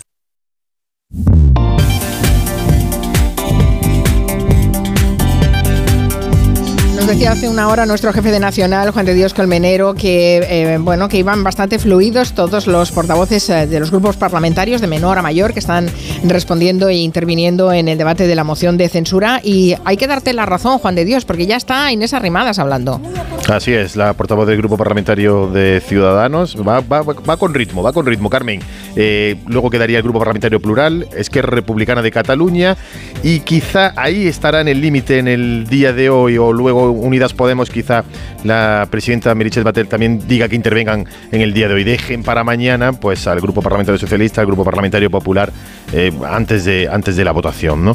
Pues de momento, de momento casi todos están coincidiendo y digo que está siendo fluido y, y con ritmo porque no se están deteniendo demasiado, no se está utilizando ni, ni un lenguaje brusco, ni se está ni, ni- ni está habiendo eh, descalificaciones directas hacia ni hacia Tamames, algunas sí, alguna más que otra también hacia el grupo parlamentario Vox, pero en general está siendo, están teniendo un uso de la palabra bastante comedido y moderado los Ramón. Tamames no ha respondido, ¿no? A ninguno de ellos. Y no ha respondido ni piensa responder, según nos decían ca- casi al final de la intervención, de la jornada de hoy, hasta donde llegue la presidenta del Congreso, responderá en una locución final hasta el día de mañana. Es decir, que efectivamente ha decidido no responder uno a uno a los portavoces del grupo parlamentario, sino hacerlo eh, en el final de la tarde a todos aquellos a los que dé tiempo a responder al de hoy. Casi todo han coincidido, Carmen, en que está siendo un poco una feria de vanidades en el día de hoy, que se ha visto esta mañana. Ha habido críticas tanto, ah, sobre todo al grupo parlamentario de Vox, sobre todo al- algunas también al, al discurso de,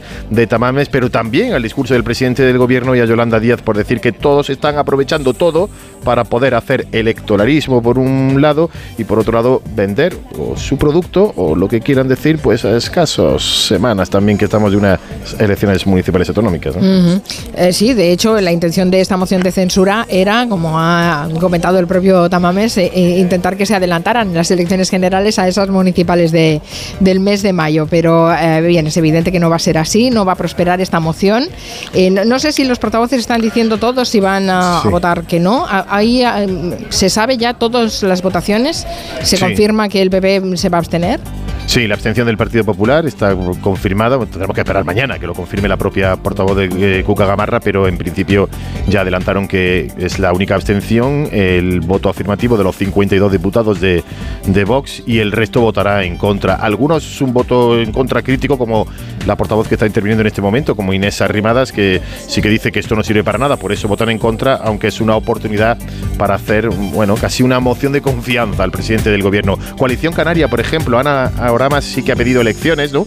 coincidía en eso que acabas de comentar, Carmen, la petición de elecciones anticipadas, aunque no compartan ni el fondo ni la forma de esta moción de censura, pero sí que pide las elecciones. Eh, Bildu ha dicho que la transición fue un fracaso y que nosotros estamos siempre orgullosos de apoyar un bloque de izquierdas, y lo que ha dicho la portavoz de EH Bildu.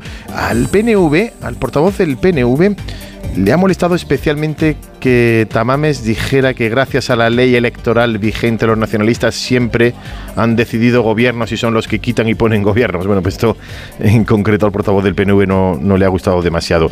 Y bueno, y otra cosa que podemos contar a, esta hora, Carmen, eh, Pedro Sánchez, el presidente del gobierno, ha abandonado el hemiciclo y según nos decían desde Moncloa no va a aparecer en toda la tarde. Ya se esperará a la jornada de mañana, es cuando se produce la, votación. ¿Y Santiago Boscal está en el hemiciclo? Santiago Abascal está, está la vicepresidenta Nadia Calviño, está la vicepresidenta Yolanda Díaz, la que no está es Nadia Calviño, que estábamos aquí, algunos diputados eh, comentaban la broma de presidente del gobierno, no ha, la vicepresidenta no ha dejado ningún bolso, el bolso que está en el escaño de, de Yolanda, de Yolanda Díaz está el de, el de Nadia Calviño, ¿no? pero que por lo demás sí, Santiago Abascal está, está el resto de, de, portavoces parlamentarios escuchando en este momento, como decimos, a, a Inés Arrimadas. Gracias Juan de Dios Colmenero, hasta el boletín informativo que seguiremos eh, informando y además nosotros tenemos tiempo de reflexión en el gabinete sobre esta moción de censura. Gracias. Gracias, un saludo Carmen.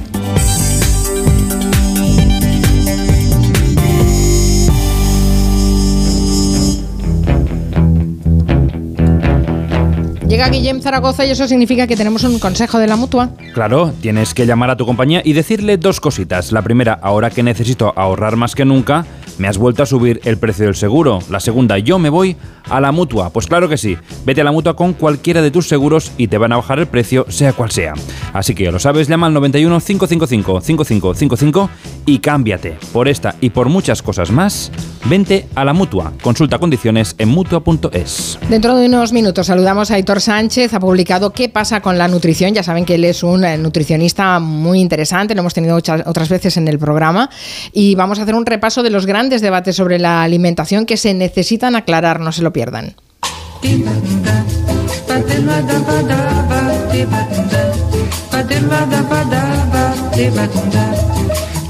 Hello, de 3 a 7 en Onda Cero, con Carmen Juan.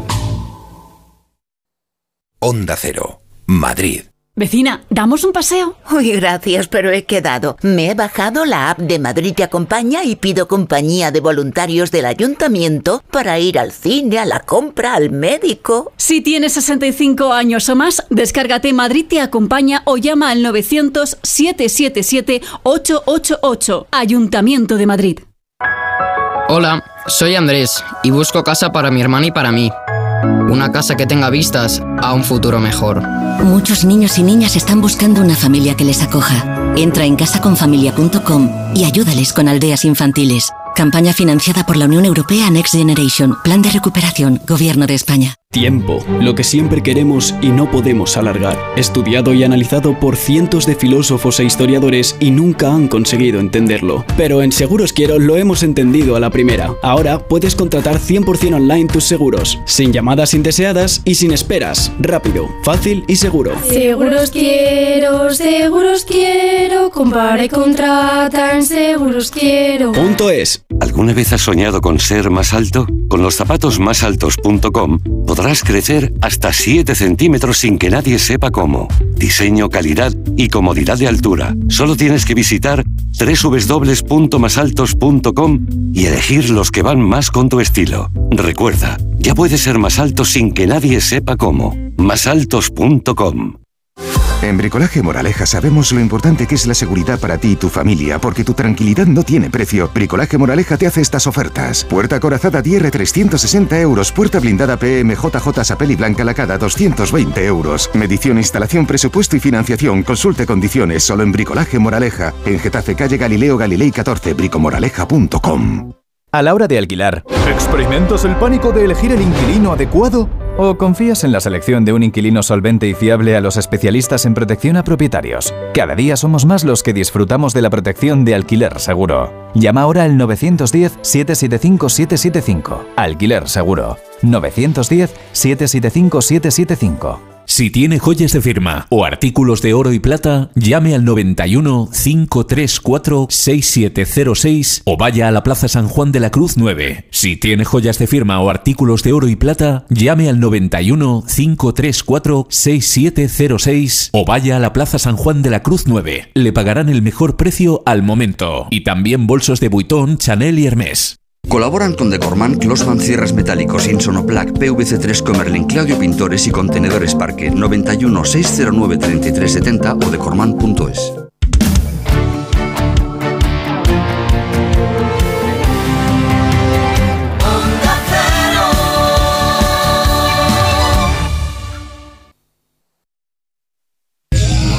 años ya de tu cara me suena. Una obra de arte de la imitación. Vuelve el espectáculo, vuelve el fenómeno. Es un espectáculo maravilloso, es la Turbo Televisión. Nueva temporada de Tu cara me suena. El viernes a las 10 de la noche en Antena 3. La tele abierta. Ya disponible en A3 Player Premium.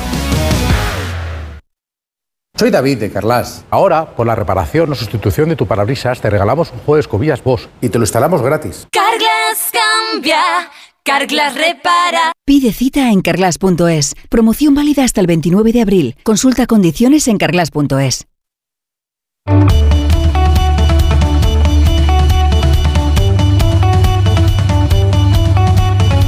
Hace ya algún tiempo que no se pasaba por aquí el nutricionista Aitor Sánchez, así que hemos aprovechado que acaba de publicar otro libro para invitarle. El libro se llama ¿Qué pasa con la nutrición? y da un repaso a los grandes debates sobre alimentación que necesitamos aclarar, que de esto es cíclico, ¿eh? cada cierto tiempo vale la pena que aclaremos y repasemos esos grandes debates sobre la alimentación. ¿Qué tal, Aitor Sánchez? Buenas tardes. Buenas tardes, ¿cómo estáis? Bien, oye, de, de toda la información que hay sobre la nutrición, ¿qué tanto por ciento dirías que es ruido? Buah, pues el probablemente, venga, me la juego, el 80 o el 90%, porque hay que tener en cuenta que hay muchas cuentas y muchas altavocías generando información. Que esto con la llegada de las redes sociales al inicio parecía fantástico porque un montón de gente tenía pues, pues esos altavoces, se podían compartir muchas cuestiones de salud de manera más, más cercana y así lo hemos vivido eh, gracias a Twitter, a Instagram, a YouTube, con geniales cuentas que divulgan, pero también está dando pues mucha voz a, a, gente menos preparada y a gente que muchas veces difunde bulos, dietas milagro, productos sin ningún tipo de rigor y así nos pasa que hay todo ese ruido que decís. Sí, o sea que a veces cuanto, eh, cuanto más, peor, ¿no? que no, no, no tiene que ver la cantidad con la, con la calidad.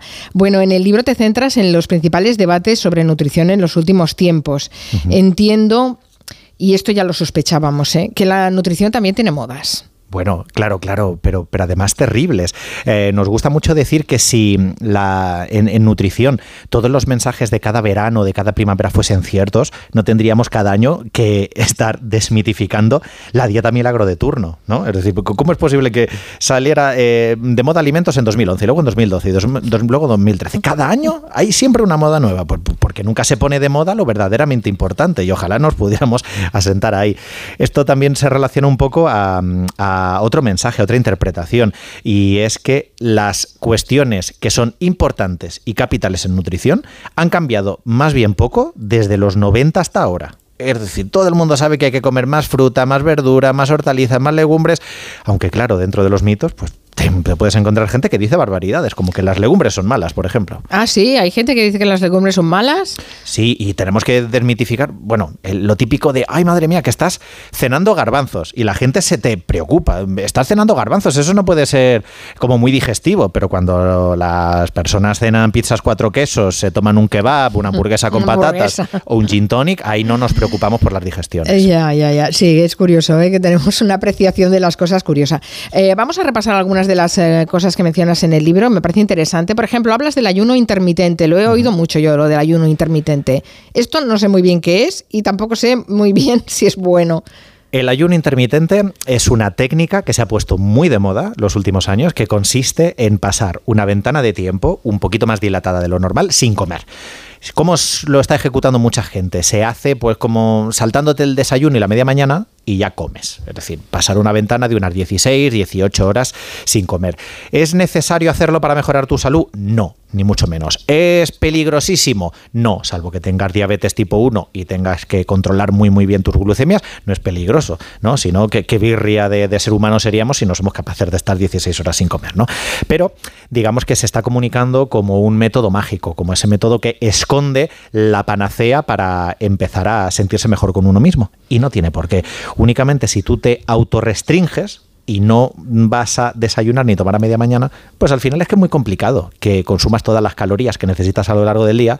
Y claro, eso explica que muchas veces haya personas que hayan experimentado esta pérdida de peso por el ayuno intermitente, pero porque estás comiendo básicamente menos. Claro, porque eh, eh, es incompatible el ayuno intermitente con lo de las cinco comidas al día que antes nos decían. Eh, completamente, es incompatible porque tienes, que, tienes que romper. cuando se hace el ayuno intermitente se hacen pautas de dos o de tres ingestas al día.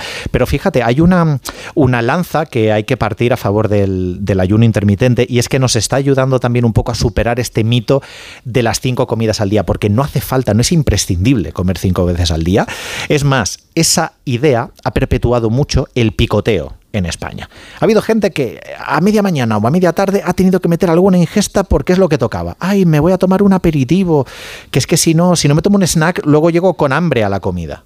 ¿Y, cuál es el problema con llegar con hambre a la comida? ¿Que vas a arrasar con la ensalada? ¿O que vas a arrasar con, con tu plato saludable? Ningún problema. Pero ha habido gente que ha metido snacks salados o incluso dulces a media tarde para no llegar con hambre a la cena. Y eso ha sido pues un gran error. Me dice Gadira a través de Twitter que te pregunte por qué está tan denostado el pan. Si ¿Comer pan es bueno en el desayuno o es tan nocivo como dicen? A ver, el pan lo que sucede es que estamos en una época en la que no cumple todas esas funciones que hacía antaño. En la época de nuestros abuelos, pues el pan también nos servía preparando la harina, abastecernos después de, la temporada de la cosecha, ¿no? Se, secaba, se molía y, y lo podíamos pues pues, guardar para otra época. Y es cierto que es un alimento como muy energético, es harina finalmente. Y claro, en un estilo de vida que tenemos ahora, muy sedentario, hay gente que toma pan en exceso y sobre todo pues en, en España que hay una cultura muy panera unido a un pan de no muy buena calidad los últimos años. Es cierto que tenemos excelentes panes, muy bien fermentados, que, con obradores que los trabajan estupendamente, pero hay que reconocer que durante la última década el pan que se ha hecho hueco en nuestras estanterías ha sido esa barra precocida que antes estaba a 40, 50, 60 céntimos y que no tenía ningún valor nutricional interesante. Así que claro, hoy no está tan justificado como antes que nuestra dieta tenga tanto hueco con ese pan. Eh, otra de las dietas de las que se habla, la dieta cetogénica. ¿En qué consiste esta dieta? La dieta cetogénica o dieta keto, que se puede encontrar así en redes sociales, consiste en quitarte del todo los hidratos de carbono. Es decir, son unas dietas muy extremas donde los pacientes se quitan frutas, se quitan los cereales, se quitan las legumbres, se quitan los tubérculos. Cualquier fuente de hidrato de carbono está muy restringida. Y esto lo hacen porque se piensa, ¿no? Esa hipótesis que tiene esta dieta es que si tú dejas de tomar hidratos de carbono, vas a recurrir a más cantidad de grasa de tus reservas energéticas. El problema es que esta premisa no se cumple. Se sabe que las dietas cetogénicas no son mejores para perder peso a medio y largo plazo y que por lo tanto pues es un plan que entraña muchas más dificultades, ¿no? Imaginaos llevar durante meses una dieta sin cereales, sin legumbres, sin fruta y sin tubérculos en una sociedad como, como España. Y claro, si además hablamos de seguridad a largo plazo, pues no compensa. Tenemos muy pocos beneficios asociados. Sabemos que la dieta ceto sí que está justificada en epilepsia, por ejemplo, pero en población general no tiene muchas ventajas y por el contrario tiene los inconvenientes de restringir alimentos que pueden ser muy interesantes en la población general. Es muy aventurado decirle a la gente quítate frutas, legumbres, tubérculos y cereales integrales. Ahora, donde estamos de acuerdo y no hay debate, es claro que te tienes que quitar esas fuentes de hidratos que no son sanas. Los refrescos, la bollería, las galletas, los dulces, pero es que eso no es una dieta ceto, eso, es una dieta saludable simplemente. ¿Y esta manía de que ahora todo vaya sin gluten, como si todos fuéramos celíacos? ¿Qué? Pues que no está justificada. Hay que entender de dónde viene eh, de dónde viene la corriente del todo sin gluten. Antes parecía que las únicas personas que tenían que comer una dieta exenta de gluten, eran las personas con celiaquía. Pero en la última década hemos avanzado mucho y sabemos que en algunas condiciones digestivas también prescribimos en consulta una dieta que puede estar exenta de gluten y también hay parte de la población que tiene una condición que se llama sensibilidad al gluten no celíaca. Es decir, que te sienta mal el gluten a pesar de que no tienes el diagnóstico de celiaquía confirmado. Mm. Pero esto puede ser el, del orden de un 12, de un 15% de la población. Con lo cual, cuando la gente se quita el gluten y no está dentro de este mm, sector de la población, lo que ha podido ocurrir con mucha probabilidad es que haya empezado a comer mejor. ¿A qué me refiero? Que la gente no se quita el gluten, la gente se quita la bollería, se quita los churros, se quita los dulces, se quita las galletas. Claro, a lo mejor lo que te sentaba mal era la bollería industrial, pero no el pan 100% integral. Ya, el tema del dulce, este tema es que es eh, terrible. Eh, lo tenemos bastante estigmatizado, el azúcar, y pero eh, aún así consumimos muchísimo. Sí, tomamos mucho azúcar. Es cierto que durante los últimos cinco años nos hemos sensibilizado mucho con el consumo abusivo que tenemos de azúcar en nuestra sociedad, pero luego también hemos desviado un poco la atención de, lo verdaderamente importante, que, que no es solo el azúcar de los alimentos. Hay muchos productos sin azúcar que son malsanos. Hay mucha bollería sin azúcar, hay muchos refrescos sin azúcar hay también productos que son extremadamente palatables, que están muy ricos a pesar de no tener eh, azúcar. ¿no? Tú te puedes tomar un, plato de, huevos fritos con chorizo y de patatas fritas y no estás ingiriendo nada de azúcar y no tienes por qué seguir una alimentación saludable. Entonces, bien, aspecto positivo, el habernos concienciado más sobre el consumir menos dulces, pero que no perdamos de vista que las prioridades dentro de nuestra alimentación es comer más verdura, más hortalizas, más legumbres, todos estos productos integrales y frescos, que es lo que debería tener mucho protagonismo en nuestra alimentación. Me dice señorita Pepis a través de Twitter que te pregunte por la dieta FoodMap. La dieta baja en FODMAPs, que pregunta esta oyente, es una dieta terapéutica que ponemos muchas veces en consulta a algunos pacientes de digestivo. Es un tipo de dieta que es baja en ciertos elementos fermentables, que es lo que significa esa, em, eh, esa F ¿no? de, esos, de esos FODMAPs. Entonces, viene bien en algunos casos de, pacientes digestivos donde hay algunos azúcares fermentables que podemos encontrar en frutas, en verduras, también en algunos bulbos, donde hay que restringir. ¿Qué pasa? Que es una dieta incompleta es una dieta de dietoterapia y por lo tanto siempre debería estar prescrita por una nutricionista. Si notamos que nos encontramos mal a nivel de digestivo, no deberíamos eh, empezar con probaturas y decir, ay, me voy a quitar el gluten por mi cuenta o voy a seguir una dieta por mi cuenta baja en FODMAS. ¿Por qué? Porque es muy importante que tengamos el diagnóstico, de que sepamos qué te pasa, porque va a ser interesante para tu vida y también va a ser interesante para tu herencia. ¿no? Luego, cuando tengamos ahí la genética, es muy interesante saber qué le pasa a tu padre, qué le pasa a, tu madre. ¿no? Entonces, eh, digamos que estas probaturas de dietoterapia, por favor, siempre bajo un profesional de medicina de digestivo y de obviamente de dietista nutricionista. Dices en el libro, Aitor Sánchez, eh, ¿qué pasa con la nutrición? Es el título del libro, que los ultraprocesados son la epidemia del siglo XXI. Pues cada vez comemos más, claro, evidentemente, por, por, tiempo y por todo.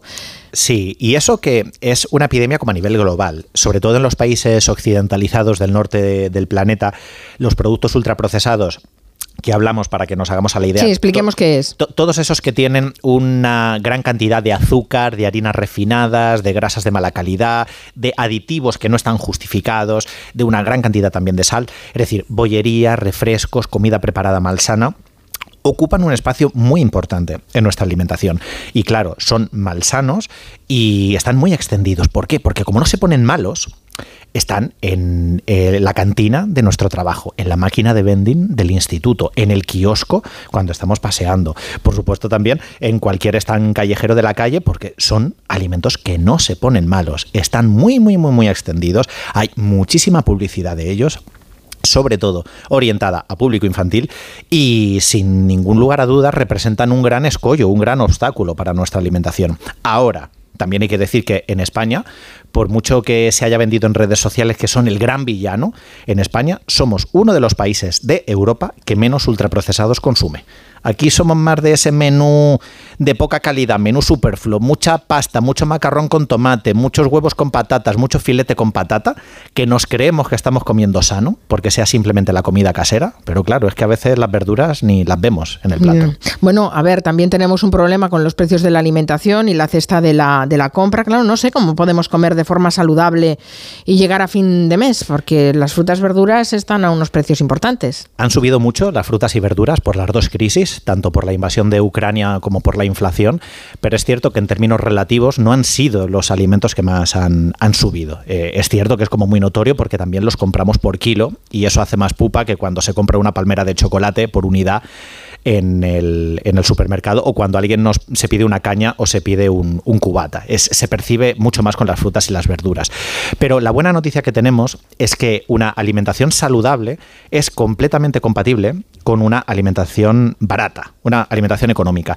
Es cierto que hay mucho mito y tenemos a veces en la cabeza de que comer sano es como exótico, que tienes que recurrir al salmón ahumado, a los aguacates, a las bayas de Goya, al arroz salvaje o a la quinoa. Y a la quinoa, sí. Y no es así, es que comer sano puede ser unos garbanzos con espinacas y luego unas lentejas jardinera y luego te puedes hacer un puré de calabacín. Bueno, luego no, otro, otro, día. Claro, claro, luego no.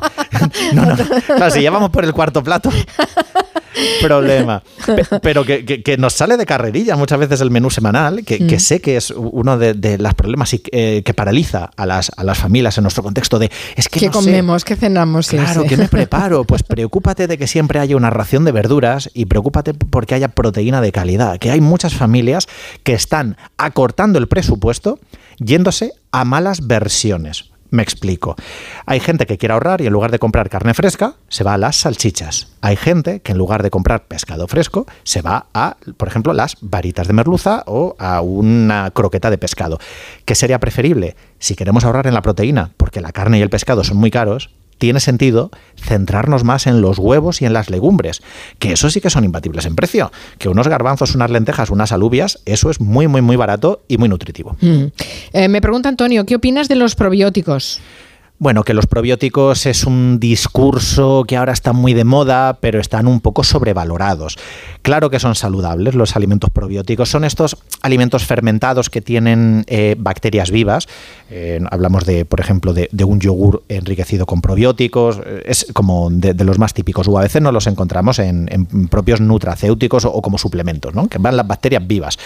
Que lo que sucede, que si queremos cuidar nuestra microbiota intestinal, tiene mucho más sentido. En lugar de eh, tratarlo a pastillazo de microbiota, lo que tenemos que hacer es comer saludable, comer más cantidad de verduras, de legumbres, ¿no? de, de, también cereales integrales que planten la buena base en el intestino de una buena fibra para que crezcan las cepas de bacterias que son las más deseables.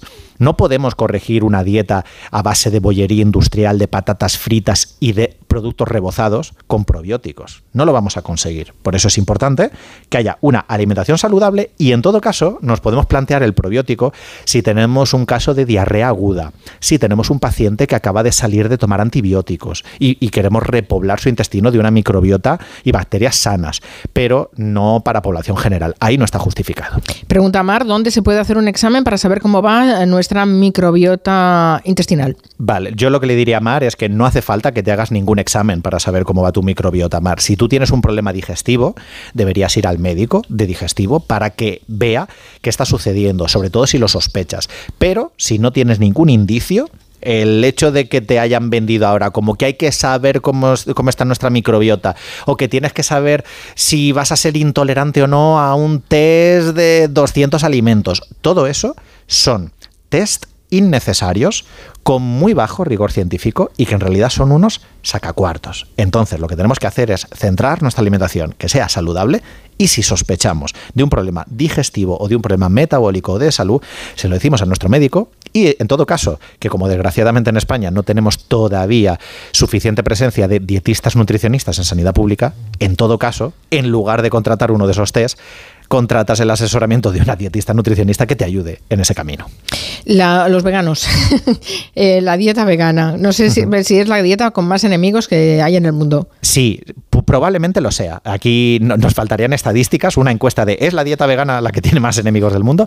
Pero eh, los tiene porque es una dieta muy disruptiva. Es una dieta que finalmente es un posicionamiento político y es un posicionamiento que incomoda a muchos lobbies. Claro, es que hay muchas personas activistas que están diciendo que hay que comer sin explotar a los animales, que hay que comer sin generar ese sufrimiento innecesario. Y estas son palabras que obviamente son muy incómodas. ¿Qué es lo que tenemos que hacer como personal sanitario? Desmitificar, aclarar que una dieta vegana puede ser perfectamente saludable, que es bastante fácil de llevar dentro de lo que cabe y que no es nada como muy, muy, muy, eh, muy exótico ni complicado de hacer malabarismos. Que además estamos diciendo de seguir una dieta vegana en España, no en Nueva Delhi, en Mumbai o en Jaipur, donde hay millones de vegetarianos. Estamos hablando de un contexto que es súper fácil, donde ya te encuentras bebidas vegetales en un montón de sitios, alternativas vegetales, las legumbres cocidas en bote, los mix de verduras y legumbres congeladas. Hoy en día, ser vegano es relativamente fácil, salvo cuando vas a comer fuera. Eh, ser vegano en los años 90 sí que era como merecedor de aplauso. ¿no? Eran otros tiempos. Eran otros tiempos. Bueno, nos hemos quedado con muchas otras consultas que hacerte, pero para eso tenemos el libro ¿Qué pasa con la nutrición? Los grandes debates sobre alimentación que necesitas aclarar de Aitor Sánchez y además también lo pueden seguir en la cuenta de Mi Dieta Cogea.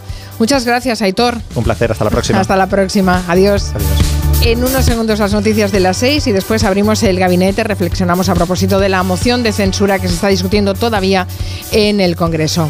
Hasta ahora.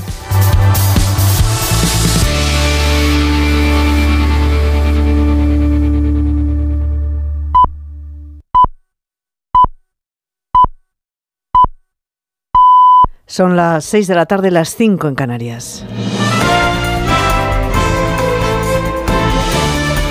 Noticias en Onda Cero.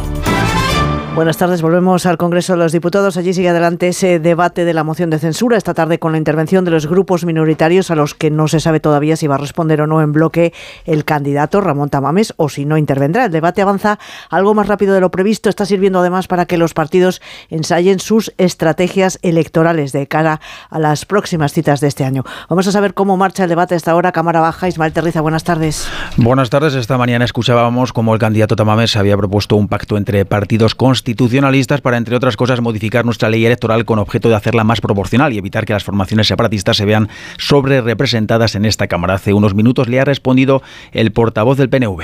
Cuando los nacionalistas hacen acuerdos políticos, esos son componendas y cesiones. Pero claro, cuando lo hacen, como usted reclama, los grandes partidos políticos españoles, ah, eso amigo, eso es política con mayúsculas. Aitor Esteban ha afirmado también que el discurso de Tamames es más propio de una taberna y que la moción es absurda. Para Inés Arrimadas es inútil, ineficaz para desalojar al peor presidente de nuestra democracia. Pedro Sánchez ha conseguido instalar en la política española una corrosión moral que hace pensar que lo que pasa en este Parlamento, que lo que pasa en el Gobierno de España no tiene como fin solucionar los problemas de los ciudadanos, sino simplemente mantener a una serie de personas en el poder.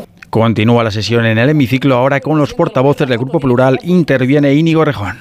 Pero esta moción se nos está haciendo las bolsas, las bolsas cierran una sesión en verde tranquilizadas por los mensajes de los bancos centrales y por las declaraciones de la secretaria del Tesoro de los Estados Unidos, de Janet Yellen, que plantea ampliar la protección de los depositantes de otras pequeñas entidades que en condiciones similares a las de la intervención del Silicon Valley Bank. Aquí en España, el IBEX 35 recupera la cota de los 9.000 puntos, se anota una subida del 2,45%. Caridad García. Sí, a la espera de la toma de decisiones, los mensajes que están emitiendo los bancos centrales logran que impere la calma en los mercados y hoy las entidades financieras impulsan al IBEX 35 con ganancias notables. Destaca el Sabadell que se anota un 7,5%, también BBVA, CaixaBank o Bankinter con avances superiores al 5% o Unicaja y el Santander también cerca de esa cota. En el lado de las pérdidas este martes, Meliá que retrocede un 2% seguido de Merlin o Enagas. En el mercado de materias primas, el petróleo se encarece hoy más de un 1% y el barril de Brent se vende por encima de los 74 dólares. En Moscú, rueda de prensa conjunta entre los presidentes de Rusia y de China con la guerra de Ucrania como telón de fondo, tras la reunión que han mantenido ambos mandatarios y que ha prolongado cerca, se ha prolongado cerca de tres horas. Comparecencia desde el Gran Palacio del Kremlin en la que Xi Jinping ha destacado que trabaja para reactivar las negociaciones de paz, para poner fin a la guerra en Ucrania y mientras que Putin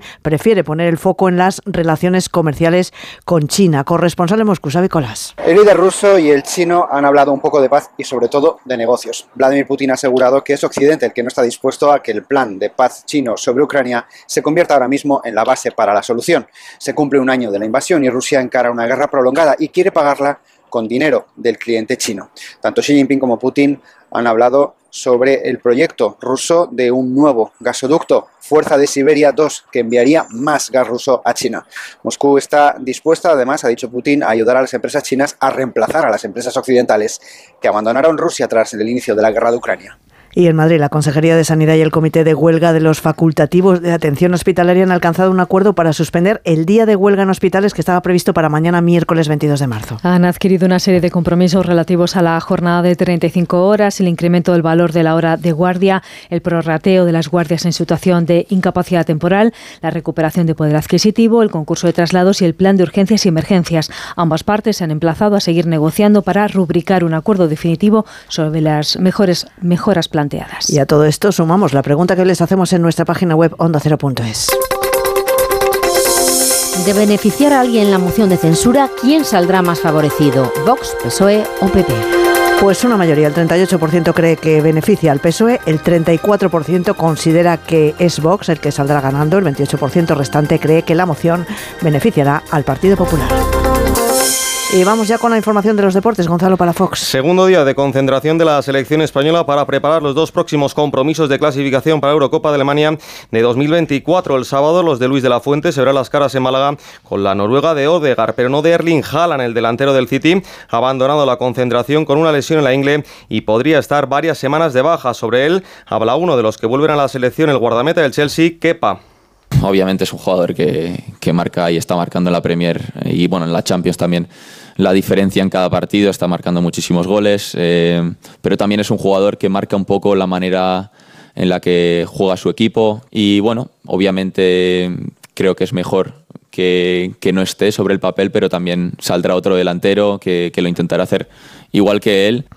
Por otro lado, el Sevilla ha hecho oficial la llegada de Mendy Líbar y el Elche la de Becacece, mientras en la sub-21 el jugador del Celta, Gabri Veiga, causa baja por unas molestias musculares y su lugar lo ocupa el mediocentro del Atlético de Madrid, Pablo Barrios. Un último apunte en ciclismo, triunfo para Chicones, seguido de Rollis y de Benepoel en la segunda etapa de la Volta a Cataluña. Volvemos con más noticias a partir de las 7 de la tarde, de las 6 en Canarias, en La Brújula con Rafa La Torre. Síguenos por internet en ondacero.es.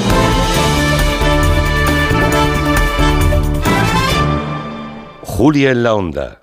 Dos cositas. La primera, me has subido el precio de mi seguro aunque yo nunca he dado un parte. La segunda, yo me voy a la mutua. Vende a la mutua con cualquiera de tus seguros y te bajamos su precio sea cual sea. Llama al 91 555 5555 91 555 5555. Por esta y muchas cosas más, vente a la mutua. Condiciones en mutua.es. Recorrer con tu propio avión todo el cielo azul de Sésamo Aventura con tan solo 5 años es algo que no se olvida. Portaventura World, Made to Remember. Ven a crear recuerdos inolvidables o vuelve a vivirlos como nunca. Ahora, hotel más entradas desde 69 euros. Consulta condiciones y viaja con la confianza de viajes el corte inglés. Cuando Sofía abrió su paquete de Amazon, los ojos se le abrieron como platos. Botones sensibles al tacto y sensor de presión inteligente. Era el cepillo de dientes eléctrico de sus sueños por un precio menor del que jamás habría imaginado. 5 estrellas de Sofía. Empieza a buscar en Amazon hoy mismo. Saludos criaturas, soy Goyo Jiménez y como sabéis soy un gran defensor de todo lo americano, pero en oftalmología solo confío en producto nacional. Por eso me puse en manos de Clínica Baviera para operarme de presbicia y decir adiós a las gafas de cerca. Haz como yo y pide cita en el 900 180 100 o en clínicabaviera.com y corrige la vista cansada. Cuando un seguro te promete un precio muy bajo por asegurar tu casa o tu coche, no me lo pensaría si fuese para este coche. O para una casita de muñecas. Para tu casa y tu coche elige AXA, elige en quién confiar y disfruta de un seguro de calidad por menos de lo que imaginas. Elige AXA. Visítanos en uno de nuestros 7000 puntos de venta o entra en AXA.es. Con las lentillas, el polvo, los ordenadores, notamos los ojos secos, nos pican. La solución es Devisión Lágrimas. Devisión alivia la irritación y sequedad ocular. Devisión Lágrimas. Este producto cumple con la normativa vigente de producto sanitario. Onda Cero. Testimonios reales. El otro día nos fuimos los dos a coger el autobús. Nosotros siempre estamos juntos en la residencia. ¿Eh? A lo mejor le digo, mira, vamos a tal sitio. No, vamos al otro lado. Tengo que hacer lo que diga él. Siempre. Claro. Vámonos. Nos vamos, no. Espérate, vamos a sentarnos ahí. Mi residencia es mi casa. Comunidad de Madrid. ¡Un euro! ¡Un euro! En Blue Space tenemos todo el espacio que necesitas y las mejores promociones. Alquila ahora tu trastero y paga solo un euro el primer mes. Consulta las condiciones de la promoción en bluespace.es o llama gratis al 900-250-900. Blue Space. Cuanto más vives, más espacio necesitas. En abril abre sus puertas el Real Teatro de Retiro. Descubre el nuevo teatro en Madrid para disfrutar en familia de espectáculos junior del Teatro Real cuentos musicales, títeres, danza y ópera. No te pierdas la inauguración de la temporada desde el 15 de abril con la ópera para niños La Cenicienta. Entradas ya a la venta de 15 a 20 euros. Más información en realteatroderetiro.es y teatroreal.es. Decorman ejecuta obras integrales de interiorismo, decoración y reformas en viviendas particulares o locales comerciales de cualquier tipo. Al contratar tu proyecto integral con Decorman, te olvidas de todo. Nuestro objetivo es tu absoluta tranquilidad, sin anticipo de cantidades y llave en mano. Llama ahora y sin compromiso pídenos presupuesto. 91 609 3370 o decorman.es. ¿Tienes miedo al dentista? ¿Sufres con tu boca? En Dental Corbella somos líderes en implantología dental tus dientes fijos en una sola sesión, incluso en casos de poco hueso. Además, no te enterarás de nada por la sedación monitorizada. Cinco clínicas en Madrid. Pide cita gratuita en dentalcorbella.com y en el 91 111 75 75. Compramos tu Rolex de acero de los años 70 y 80. Especialistas en Rolex desde hace 30 años. Compramos tu Rolex de acero de los años 70 y 80. Pagamos el mejor precio. Compramos tu Rolex de acero de los años 70 y 80. 915346706. Plaza San Juan de la Cruz 9. 915346706. No lo olvides. Compramos tu Rolex de acero de los años 70 y 80. Muebles Adama. Renovar sus muebles es renovar su vida. Venga a conocernos y le sorprenderá todo lo que podemos hacer por usted. La más amplia variedad de muebles de calidad y diseño a un precio increíble. Muebles Adama. Ver a la calle General Ricardo 190 o entra en mueblesadama.com. Facebook, Twitter, YouTube. Hay más de un medio para que nos sigas. ¿Cuál te gusta más? Onda Cero es la radio que siempre va contigo, porque estamos en las redes sociales para que nos sigas, para que opines, para que compartas noticias. OndaCero.es, más y mejor.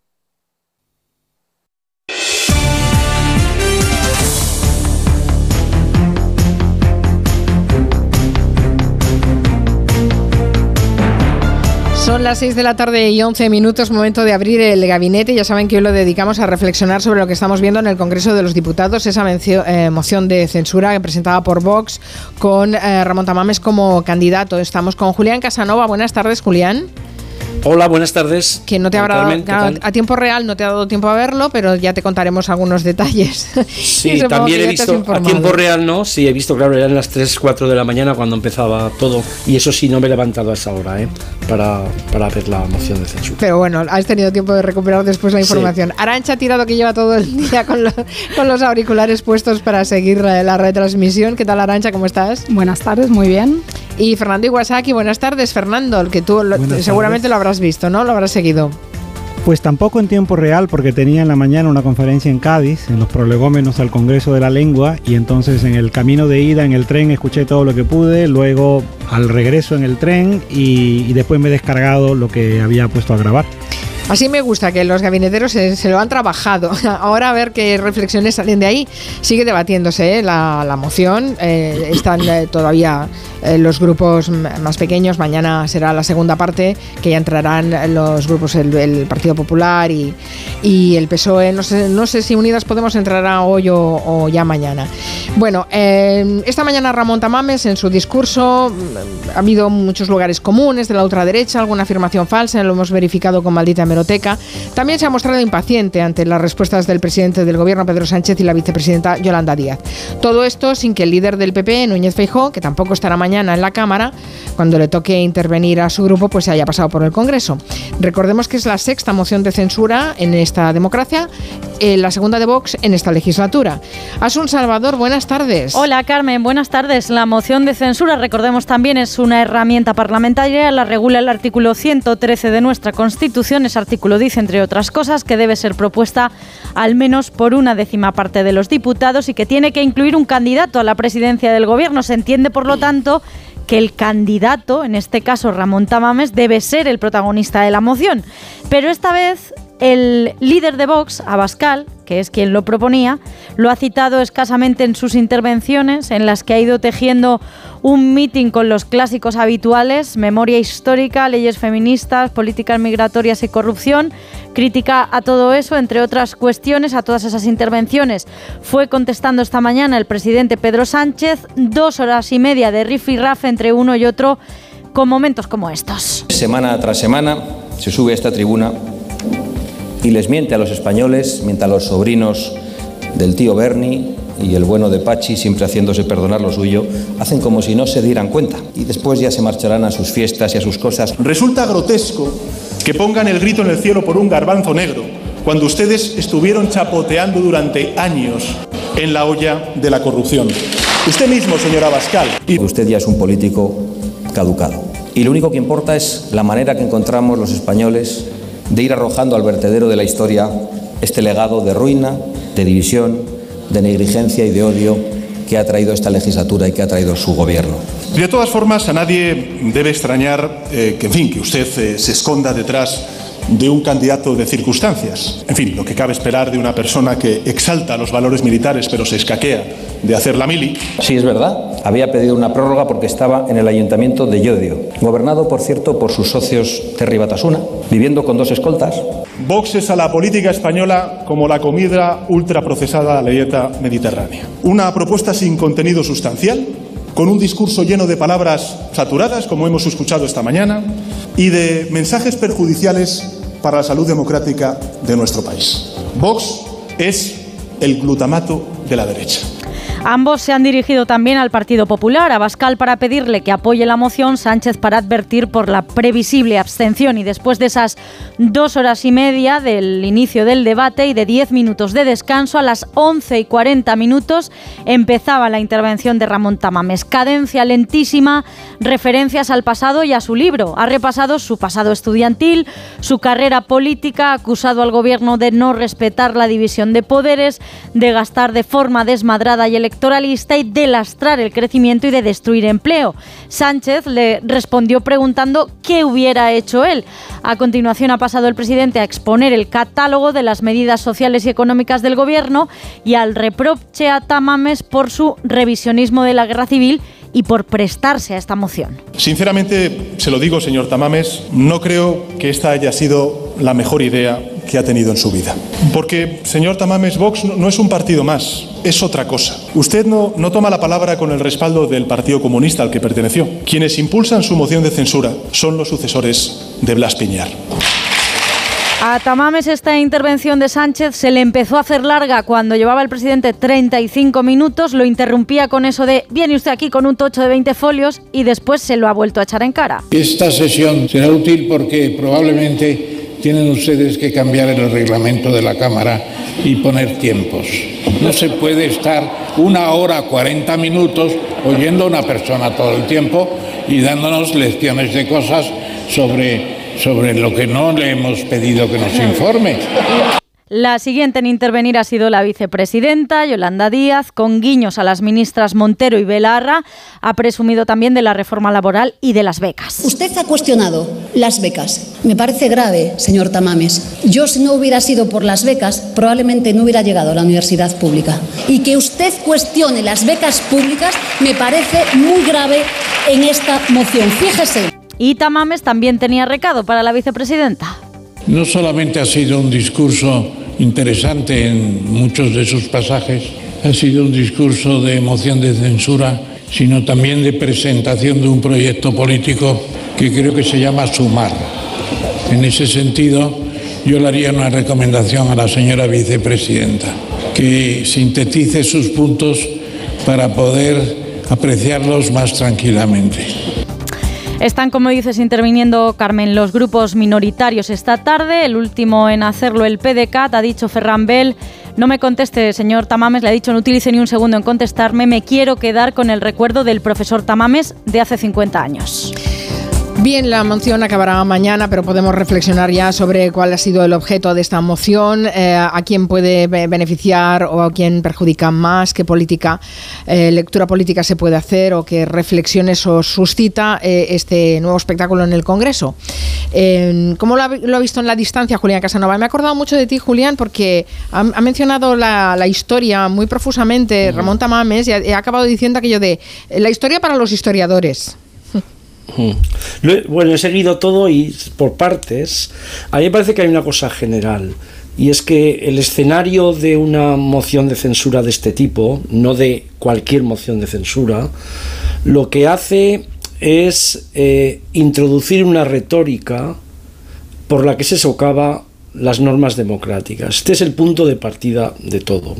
La democracia depende de que los candidatos, los partidos, sus dirigentes, sus candidatos, eh, reafirmen la legitimidad de las elecciones, eh, acepten los resultados, no vean a los gobiernos que han salido de las elecciones como ilegítimos. Esto es un elemento básico y fundamental. El segundo es que las, las democracias y la estabilidad de la democracia depende de que los ciudadanos acepten también eso. Y nos hemos metido en un escenario que empezó con, con Orban, siguió con Trump, con Bolsonaro, donde la retórica de las élites políticas, la retórica de las élites mediáticas e intelectuales que apoyan a determinadas élites políticas, lo que hacen es socavar el respeto por las normas democráticas entre las bases sociales, entre sus bases sociales. Y este es el peligro, porque el peligro no es un el peligro no es una moción de censura de este tipo, sino el ruido que se está estableciendo en todo respecto a todo esto, ¿no? Por supuesto, el, relato de Vox y, es la historia y el presente es un relato por el que se pasea eh, con tambor y trompeta la España una grande y libre. Este es un poco el planteamiento. El planteamiento es, y creo que Tamames pertenece a un grupo de gente, lo voy a, tratar de explicar, que está en ese, en ese escenario. El planteamiento es que hubo en España una inmaculada transición que eh, ha sido contaminada en los últimos años por la democracia. Este es un, este es un tema este es un tema por la democracia porque en realidad para ellos no es democrático lo que está contaminando este. Esto es un tema que apoya un, grupo de gente muy relacionada con, eh, con lo que Tamames está representando, intelectuales, mediáticos que están en las redes y que además creo que comparten varias cosas que tienen mucho que ver con, con, lo que estoy diciendo en otros países. No aceptan el nuevo escenario de participación y derecho de las, de las mujeres, está clarísimo, no tienen ninguna empatía sobre eso, fundamentalmente porque tienen comportamientos y declaraciones machistas. En segundo lugar, Europa les interesa muy poco, porque la nación y España está por encima de todo. Europa han roto con una tradición de europeísmo que viene desde los 90 chollistas, que pasó por lo mejor de la tradición española cuando España estaba aislada. Se la han cargado totalmente. Por supuesto, temas como el cambio climático, temas que, tienen que participar eh, en estos momentos muchísimo de lo que son los programas políticos, tampoco les interesan para nada. Así que a mí no me preocupa que Tamames esté, o sea, en ningún momento le he dedicado cinco segundos a que una persona que fue comunista sea ahora otra cosa totalmente diferente. Porque de eso tenemos muchísimo en Europa. La historia de Europa muestra que las ideas no tienen por qué ser eternas, inmutables, pero a la vez muestra que sí que hay valores determinados. Y esos valores los tienes que mantener. Y hay gente en España que ha evolucionado muy mal con esos valores. Creo que este es el, creo que este es el, asunto fundamental de lo que estoy eh, aquí planteando. Pero insisto, aquí hay una jerarquía. Se empieza por arriba, y en realidad se acaba por mucha gente eh, criticando lo que desde arriba les están planteando y sobre todo socavando la democracia porque no creen en ella. Este es el modelo de Orban, este es el modelo de Orban que lo absorbió y este es el modelo de, de- Trump. Y una última cosa, yo, yo vi la evolución de Orban en eh, Hungría. Y al principio Orban era europeísta, lo del género no se metía tanto, no era tan anti-inmigración, ponía barreras frente a la ultraderecha. A partir del año 2015 prácticamente los programas coincidieron. Creo que el Partido Popular, creo que el Partido Popular, un sector importante del Partido Popular, eh, mantiene clarísimamente, comparte clarísimamente algunos de los presupuestos que hoy quería poner Vox encima de la mesa y Tamames también encima de la mesa. Lo que pasa que no se atreven todavía, no se atreven todavía a decirlo porque eso creen que todavía les restaría votos por ese sector liberal en España, liberal o no, de centro, que dos millones de votos más o menos que van de un sitio para otro. Pero comparten todo eso y al no desmentirlo, al votar, al no votar no y por supuesto al decir claramente que la representación de los partidos políticos, de sus dirigentes, de la democracia a través del Parlamento es lo que vale y mientras hay gobiernos que salen del Parlamento, los gobiernos son legítimos, cuando eso se pone en duda, estás poniendo en duda la retórica de la democracia y estás transmitiendo una retórica antidemocrática. ¿Cómo lo ve Arancha? Bueno, a mí me parece que la moción de censura a la que hemos asistido y estamos asistiendo hoy es una radiografía perfecta que nos permite ver in situ, en este preciso momento, ahora, lo que ha sido una línea de continuidad de, cierta clase dominante, de ciertas élites en nuestro país que es su rechazo a, a, la auténtica democracia. ¿Qué es la auténtica democracia? Pues es la alternancia política. Es que cuando ganan las izquierdas respetes el resultado de las urnas, dentro del marco, por supuesto, de la democracia en la que nosotros vivimos, ¿no? de una democracia pues eh, procedimental, electoral, etcétera. No estoy pensando en otras cosas. Y, como en otros momentos históricos, además es muy sintomático el discurso de Tamames y es muy sintomático que se presente por los que son continuadores, digamos, los legítimos herederos del franquismo, este partido Vox, eh, pues se repite ¿no? esa idea de, del revisionismo histórico que pues muestra que hay una España buena frente a una España que es la anti-España, o sea, esa España que, que, está destruyendo España. Sin entrar, obviamente, al debate más profundo que es qué es España, ¿no? ¿De quién es España? ¿Es solo de ustedes? O, o, no hay otras maneras de ser español o de convivir en este territorio, en este estado que, en el que hemos caído todos por circunstancias del espacio-tiempo y en el que parece que tenemos ya desde el siglo XIX, por ponerlo en algún punto, pero podríamos irnos quizás más atrás, unos problemas bastante graves de convivencia. Entonces me parece que, que es, bueno, eh, esta moción, aparte de, por un lado, mm, tener una estrategia de, de, poner en evidencia al PP y, y hacerlo en, en, una lógica de tratar como de centrar la atención mediática en un proyecto que parece que va un poco de capa caída, como es el de Vox, tiene eh, un elemento central que es ese disciplinamiento a la izquierda del PSOE eh, a, a, través de la amenaza, del miedo. Cuando Tamames daba esta entrevista y hablaba del gobierno Frankenstein, es muy elocuente pensar que para él el problema de, de esta democracia, de este gobierno sobre todo, es la presencia de Unidas Podemos en, el gobierno, o sea, el primer gobierno de coalición en la historia reciente que también lo tuvimos precisamente pues, en un momento histórico atrás, en la Segunda República, cuando además se le dio también un golpe de Estado. Digo también, no porque yo piense que ahora se va a dar un golpe de Estado, pero bueno, me parece que la mentalidad golpista de no reconocer eh, la legitimidad de los votos de determinadas opciones políticas, como son la de los votantes de Unidas Podemos, además eh, dando lecciones de democracia a gente del Partido Comunista y en este sentido creo que no es casual la elección de Tamames y su uso de su figura como ex comunista, aunque yo me preguntaría si este señor alguna vez fue comunista, pero bueno, hace mucho tiempo que al menos formalmente dejó de serlo, tiene ese propósito, o sea, cerrar filas eh, en unos consensos que están claramente periclitados, que nunca fueron tales, porque fueron realmente asimétricos en el periodo de la transición, pero a la vez yo creo que están teniendo un efecto contraproducente, que es mostrar las costuras de una transición que se vende como idílica, como un momento al que quizás eh, deberíamos retornar con esa palabra que ha utilizado Tamames de la concordia y que en realidad está sustentado en la cesión y en el aplastamiento de un sector existente en España que cada día es más importante porque España es más plural y estamos viendo lo relevante que es los pactos con esos otros territorios eh, para la gobernabilidad, no solo de este gobierno, sino para el proyecto común de Estado,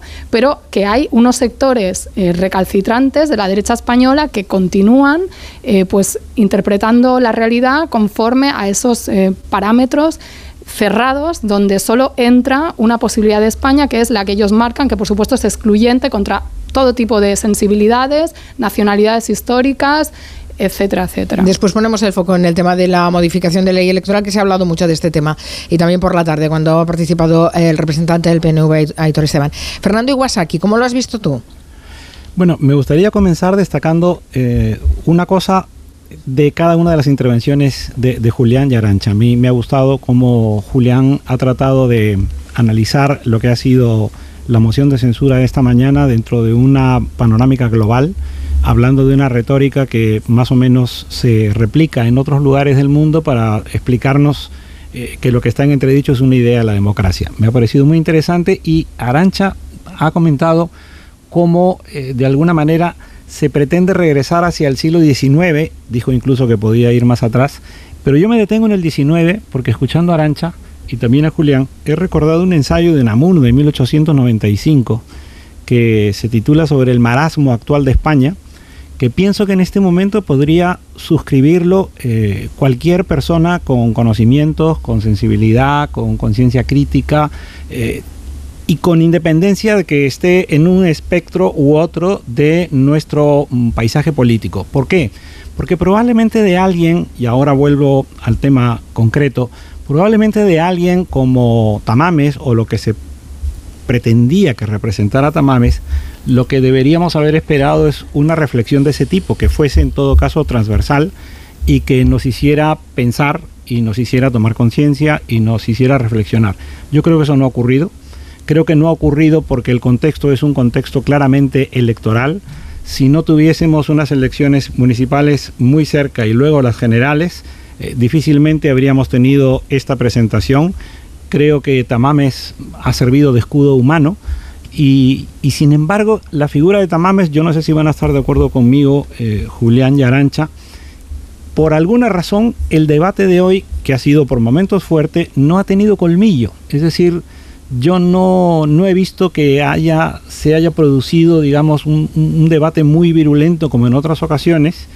Creo que además cada una de las eh, personas que ha tomado la palabra, eh, más que responder propiamente al discurso de, Tamames, ha hecho una exposición de más o menos lo que se ha estado haciendo desde eh, cada una de sus formaciones o tratar de situarse frente a ese discurso que ha presentado o que ha expuesto Julián y yo creo que por eso no ha sido nada útil eh, esta moción de censura. Para mí, siempre lo he pensado, se trata de una moción de censura contra el Partido Popular, porque se trata de, ponerle presión al Partido Popular de cara a estas próximas citas electorales y mojándome eh, de alguna manera en todo esto, creo que a lo mejor el Partido Popular debería mm, pensar seriamente si, si le conviene abstenerse, porque si la idea es crecer, por el lado de lo que fue Ciudadanos o por pescar algún tipo de, votante desencantado del Partido Socialista, yo creo que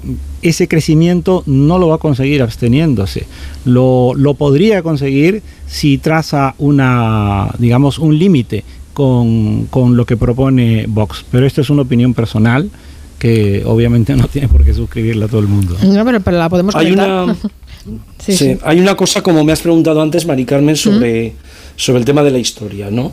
Y, no voy a entrar en este relato. Va a salir un libro, va a salir un libro, ya lo anuncio, en ACAL, sobre la concepción de la historia desde el mundo medieval, los, reyes católicos hasta la actualidad, en la que un grupo de historiadores, sobre la concepción de la historia de Vox, en la que un grupo de, historiadores ponemos encima de la mesa los, los tópicos y mitos en torno a este relato sobre la historia de España. Entonces no voy a entrar en esto, pero sí que voy a decir una cosa que me interesa. Las referencias y las, las referencias que ha hecho Tamames a Raymond Carr, como una persona que había interpretado la revolución de Asturias del 34 como origen de la guerra civil, son absolutamente falsas. ¿Mm? Se ha equivocado de hispanista, sé, sé que se estaba refiriendo a, a otro hispanista, no a Raymond Carr. Y otra cosa son declaraciones que la hayan podido sacar en momentos determinados. Pero cuando uno ve la obra de Carr, la obra de Raymond Carr, que es como analizamos los historiadores la historia, leyendo, viendo la obra, sacándola, viendo de, qué fuentes utiliza. Eso Raymond Carr no lo hizo absolutamente nunca. Y esto creo que es, esto creo que, hay que destacarlo, porque claro, empiezas con el tópico, sigues con las mentiras, sacas el nombre, como Raymond Carr era una persona ilustre, por cierto, a Raymond Carr, cualquiera que vea cómo le ha tratado la ultraderecha mediática historiadora en España, ponen, pongan ustedes en el Google eh, Raymond Carr Pio Moa. Pónganlo en el Google y verán qué es lo que piensa Pio Moa de Raymond Carr, ese liberal británico que piensa que la república era democrática, esas cosas. Creo que todo esto es interesante porque tú estás introduciendo siempre, estás contaminando siempre esta, esta atmósfera, que es un poco el punto de partida de mi discurso anterior. Pones una retórica, esa retórica la, la, conectas con élites, con, con grupos, con nombres y apellidos que supuestamente son o han sido muy importantes en la historia de España reciente y entonces los citas y después lo vas estableciendo, lo vas permeando, lo vas impregnando y la gente de abajo se lo va creyendo y lo va diciendo y lo va repitiendo, ¿no? Y de paso, evidentemente, va diciendo quiénes son los historiadores que apoyan todo eso. Bueno, pues eso, solo quería hacer esa matización. Eso en el caso de Raymond Carr, al que creo que ha citado dos veces, si no me equivoco, no he, no, he podido ver todo el, el, discurso, las réplicas o contrarréplicas, pero creo que lo ha citado dos veces. Raymond Carr no es la persona a la que él realmente se debería haber referido. Bueno, es que, ah, perdón, no, no, no, gracias. Que, que ha estado trufado de, revisionismo histórico este discurso de Tamames, sobre todo en la primera parte, ¿no? en la parte más extensa. O sea, yo he tenido que escuchar un comentario típico de barra de bar porque se le presupone a este señor una altura intelectual diciendo que, bueno, que en la guerra civil hubo dos bandos igual de malos, que la república no fue tan angelical no sé, esto es un catedrático, un catedrático se supone que explica la realidad y la historia de manera compleja, además que ha sido actor de esta historia y, desde otro lado, o sea, parece que ha olvidado, se ha reseteado completamente. A mí me parece que, ese uso que él tiene, que el otro día explicaba muy bien eh, Pablo Batalla en un artículo de La Marea sobre las referencias históricas eh, hispanofil, hispanófilas, no sé si se puede decir así, de, Tamames, ¿no? también ha citado a Roca Barea y todos estos historiadores de, de de estación de tren y de aeropuerto, que con todo el respeto me parece que están haciendo mucho daño a, la historia de nuestro país y a nuestro país en general y a la identidad y también a mucha gente joven. Eh, bueno, pues mm, me parece que, todos estos referentes eh, no dejan, o sea, están muy lejos de, del rigor intelectual y académico que se le presupone y esto me llevaría a una reflexión sobre cómo se han de desmitificar a las personas que en algún momento tuvieron pues una posición y, no sé, aglutinaron cierto o acumularon cierto capital intelectual, pero que si no hay una coherencia ahí detrás o una demostración cotidiana de, de ese, pues de ese respeto, debido respeto, que yo creo por otra parte que a Tamame se le ha tenido y no ha habido quizás esa, ese colmillo que decía mm, Fernando, porque por la edad que tiene porque si hubiera tenido otra edad, seguramente las intervenciones hubieran sido mucho más contundentes. Aún así, yo creo que la vicepresidenta ha sido bastante contundente en su tono, aunque siempre con un tono, o sea, con unas formas educadas, igual que lo ha sido el presidente del gobierno, pero ha habido como cierta condescendencia, seguramente por la edad y por lo esperpéntico también del asunto, eh, por el mismo Tamames, que a veces parece que no, no se toma él en serio, o se toma, tiene una combinación entre que se toma muy en serio su ego, ¿no? su, él, sus relatos de sus 26 ediciones de su libro y a la vez em, se presta como un poco al chascarrillo, interrumpiendo al presidente, o sea, con una actitud como muy poco institucional. Y luego quería decir dos cosas, que es una, el tema de las mentiras, ligado a lo de las mentiras históricas, a este revisionismo, las mentiras también sobre la política actual. ¿no? Él dice que él, eh, lo que le movió a involucrarse en esto fue una manifestación que vio donde eh, se protestaba porque en Cataluña la gente no puede hablar en castellano y demás. Bueno, yo estoy en Barcelona, soy castellano parlante, hija de, de migrantes españoles eh, y en mi barrio hay mucha gente que precisamente lo que no habla nunca es en catalán. Es decir, eh, esta visión, ¿no? Nuevamente de Cataluña, que aquí se persigue al castellano, que la gente no se puede escolarizar en castellano, bla, bla, bla, que está sirviendo de acicate para un sector de la derecha, no solo de la ultraderecha, pues veamos a Pablo Casado teniendo que ir al juzgado, ¿no? En estos días por difundir bulos y que ojo, ¿no? Ojo con esos discursos que hacen mucho daño. Y luego el tema este de, como ha planteado la vicepresidenta, de utilizar la Constitución como arma arrojadiza. O sea, mm, que también ha dicho Maite Azpurúa de, de H. Bildu. Sea, esta gente que propone, propone más banderas, la bandera más grande, más pulseritas con la bandera de España, Constitución pétrea, no se puede tocar nada, pero cuando se va al contenido de los artículos de defensa de derechos, ahí la Constitución se acaba. O sea, la Constitución les interesa en tanto en cuanto se defiende a esos símbolos como la monarquía, la bandera y la unidad de España. Todo lo demás, pues es, yo qué sé, mm, obra de castro bolivarianos chavistas que quieren romper España y que no se merecen estar en el gobierno porque, bueno, mm, porque el gobierno es nuestro, es de las élites que hicimos la transición. Eh, el tema de la modificación electoral del que antes hablaba, que quería poner sobre la mesa, porque eh, se ha repetido pero- varias veces. Sí, perdona. Pero Fernando. me permitirías sí, una sí, cosita, sí, Mari sí? Fernando, sí. Después sa- saco el tema. Así como mencionó Julián que existe una retórica que intenta desacreditar lo que es la democracia, eh, también existe otra retórica absolutamente eh, ad hominem que pretende eh, aniquilar la figura, la persona. Me gustaría decir que yo no he tenido, por razones obvias, eh, ese conocimiento de la trayectoria de Tamames que, podrían tener ustedes.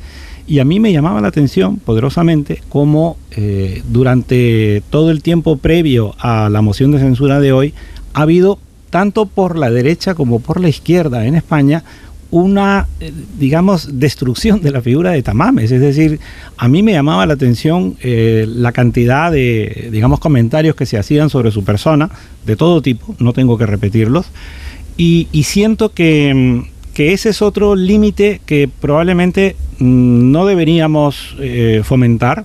Creo que hoy la sesión ha sido una sesión muy respetuosa, decía Arancha condescendiente, quizás, pero yo he notado mucho respeto.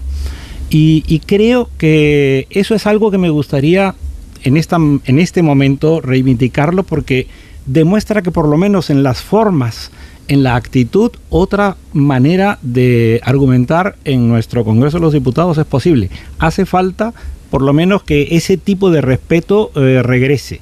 Porque yo no sé si se lo debemos a la figura o no de Tamames. Ahí ya yo lo dejo en el aire, pero me parece que ho- hoy ha habido una energía diferente.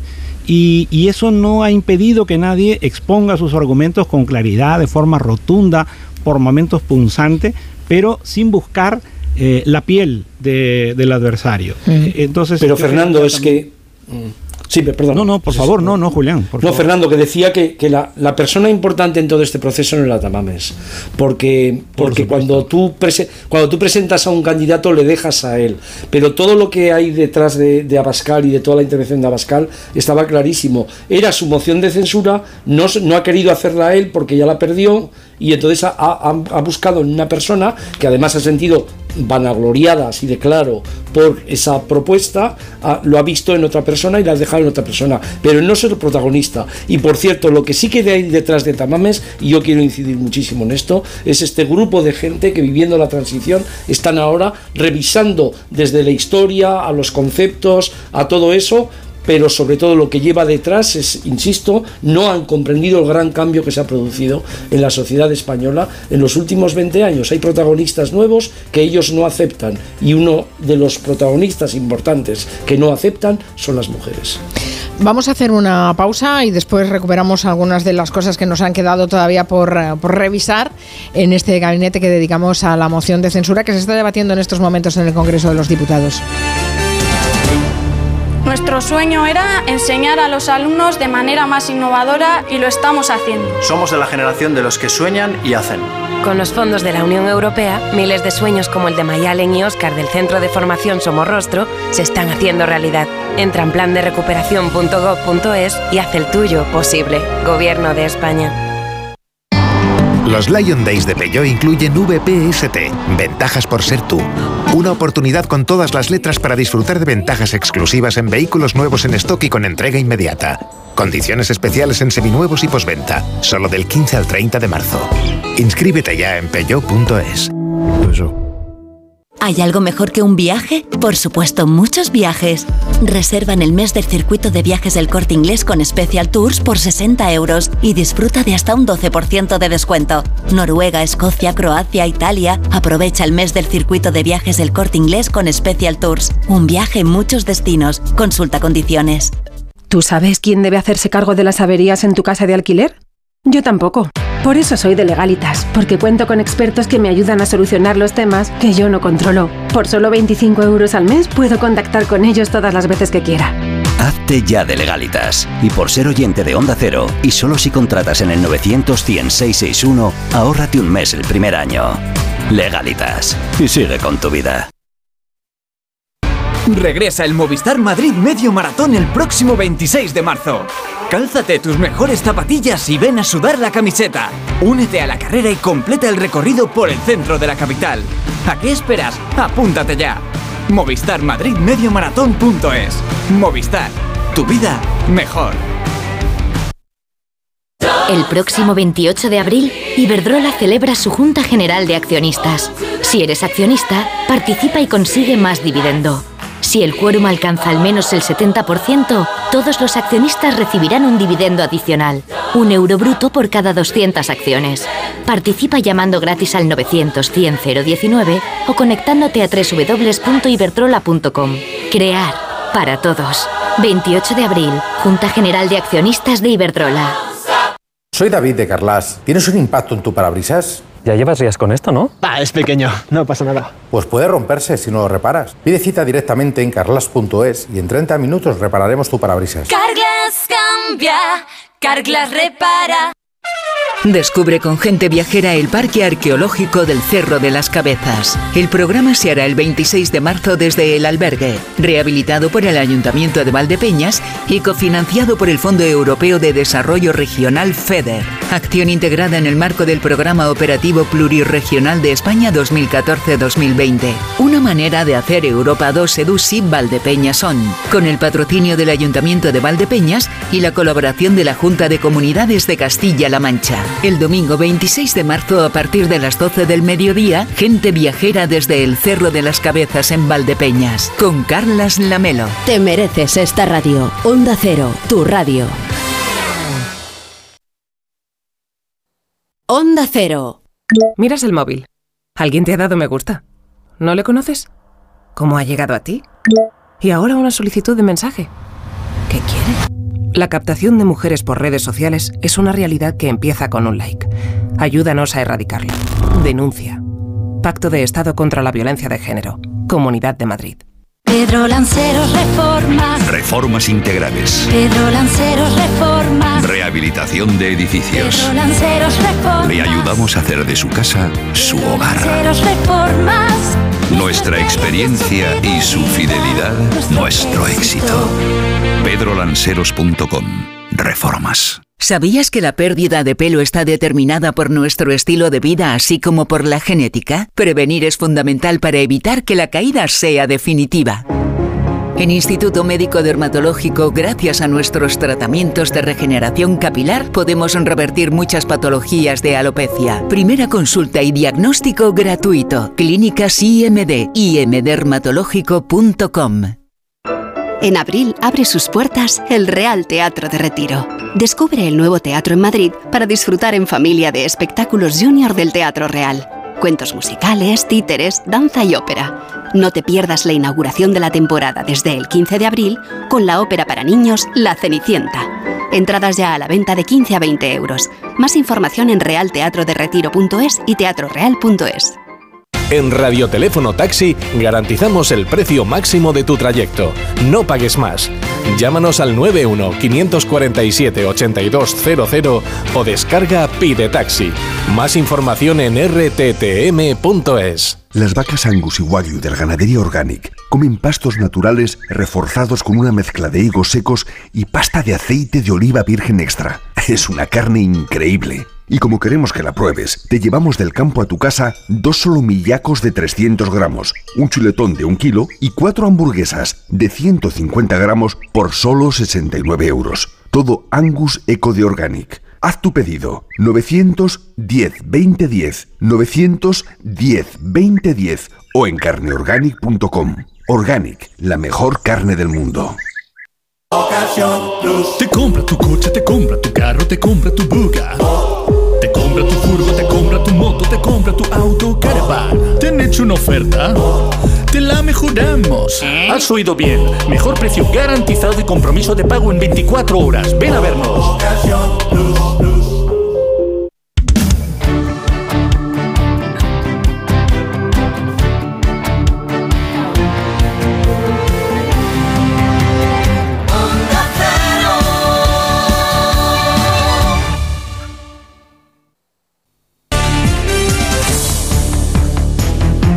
Yo creo que lejos esta moción de censura de desgastar a- al actual presidente del gobierno, lo que ha hecho es desgastar a la política en general. Y me explico. Hoy eh, la moción de, de censura ha, ha servido para crear bastantes abstencionistas más de las personas que iban a abstenerse en las próximas elecciones.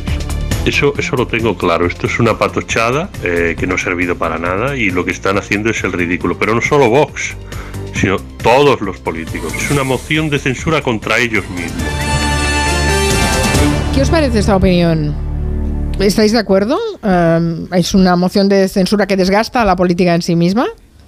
Bueno, si, si entendemos que la política es la política del Parlamento, la democracia, que tiene unas normas, sí, hay algo de esto. Es que es evidente que hay un escenario en el que la gente está socavando, socavando unas normas básicas. Eso sí, eso sí, en el momento que introduces que la socava el otro, ya entras en una batalla en la que ya no se analiza nada, sino cada uno piensa que la está socavando el otro. Pero en realidad es que es muy claro, el diagnóstico de la democracia en los últimos 20 años en, en el mundo, en Europa, en Estados Unidos, en Latinoamérica, en Asia, es muy claro. La democracia transitaba por normas muy respetadas, muy respetables, mirando al pasado y a los grandes logros, y, hay gente que empezó a socavar todo eso. Y entonces ese deterioro no es un deterioro solo sobre la democracia, sino sobre los políticos, la corrupción, el establishment, y por cierto, una buena parte de los populistas que llevan este tipo de discurso vienen de un mundo elitista y riquísimo y sin embargo tratan de hacer convencer a la gente que ellos son representantes del pueblo.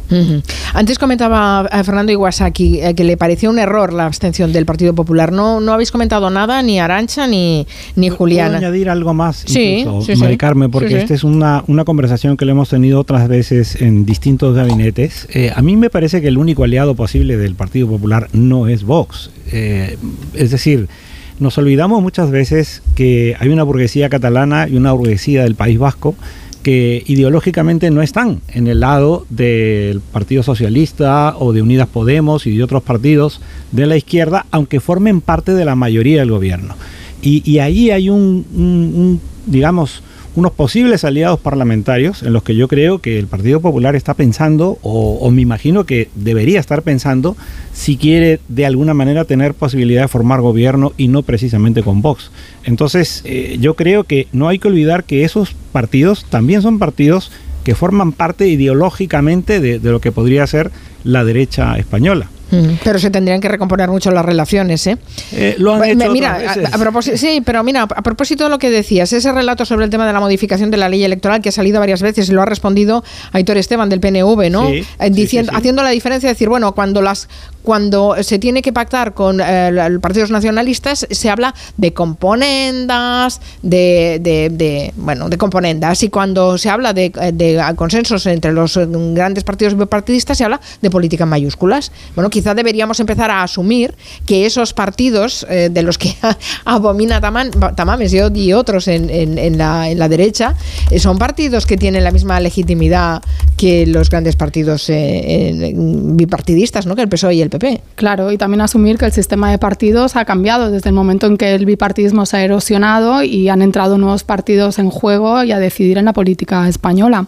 De todos modos, yo quería apuntar en respuesta a esto que preguntaba sobre la intervención de, de la persona que ha hablado. A mí me parece muy peligroso este discurso mm, antipolíticos, que no deja de ser un discurso antipolítica, del todo son iguales, porque me parece sumamente funcional al poder, porque me parece que juega mucho a la confusión, a que la gente acabe pues renegando de la política, que la política al fin y al cabo es eh, pues cómo gestionar eh, los bienes eh, y los intereses colectivos y implica y apela a todo el mundo, no solo tiene que estar en el ámbito institucional de los partidos. Y es mucho la estrategia de jugar a la confusión que tiene la ultraderecha ahora mismo, eh, que le va bien muy, y, y bebe de la antipolítica, y lo vemos en Vox, un partido que se dedica a pues, criticar las, unas supuestas élites globales que son malísimas cuando representa los intereses de las élites nacionales, ¿no? Sea, es muy gracioso. O el señor Tamames, que el otro día tenía la poca vergüenza, y perdón que lo diga así, de decir que, bueno, él no tendría que decirle nada a los presos políticos del franquismo porque están todos muertos, pero se permite cerrar su discurso, su primera intervención, citando a Marcelino Camacho, al cual pues em, ya quisiera él llegarle a la altura de, la uña del pie en cuanto a dignidad. Y lo digo así claramente y me da igual que haya gente que me diga en redes que yo soy que no soy politóloga porque tengo un posicionamiento político o ideológico. Pues como todo el mundo y todo ciudadano a ver si el estudiar una carrera impide que uno sea ciudadano y tenga una visión o solo se permiten las visiones de quienes defienden el sistema. En fin que me parece que esa, este darle la vuelta no eh, eh, esta señora Olona haciéndose la feminista cuando ha militado en un partido antifeminista. Bueno, vamos a ver muchas cosas de estas en, en el presente y en el futuro. de la Quedan política. eh, 20 segundos, Julián. Sí, 20 No, que me has preguntado por el Partido Popular. Yo Sí. creo que el Partido Popular ha perdido una maravillosa oportunidad de marcar las distancias con Vox y de decirle al Partido Socialista, a su gobierno, lo que pensaba críticamente. Ese era el papel del Partido Popular hoy. Una crítica al gobierno, pero sacar clarísimamente a pasear que ellos no están en la misma eh, posición que Vox. Y ahí la relación es muy ambigua. Por cierto, con Feijó ha crecido la ambigüedad respecto a ese tema. ¿Con, Fe- con Feijóo, perdona, ha crecido? La Ha crecido Ah, la ambigüedad, respecto a la relación con el con Vox. sí. Pues eh, Fernando, no te puedo dar la palabra. Ya hablaremos del Congreso No del. Español. Un beso. Claro que sí. Gracias, Arancha, Julián Casanova. Hasta la próxima y a ustedes hasta mañana a las 3 de la tarde. Adiós. Abrazos.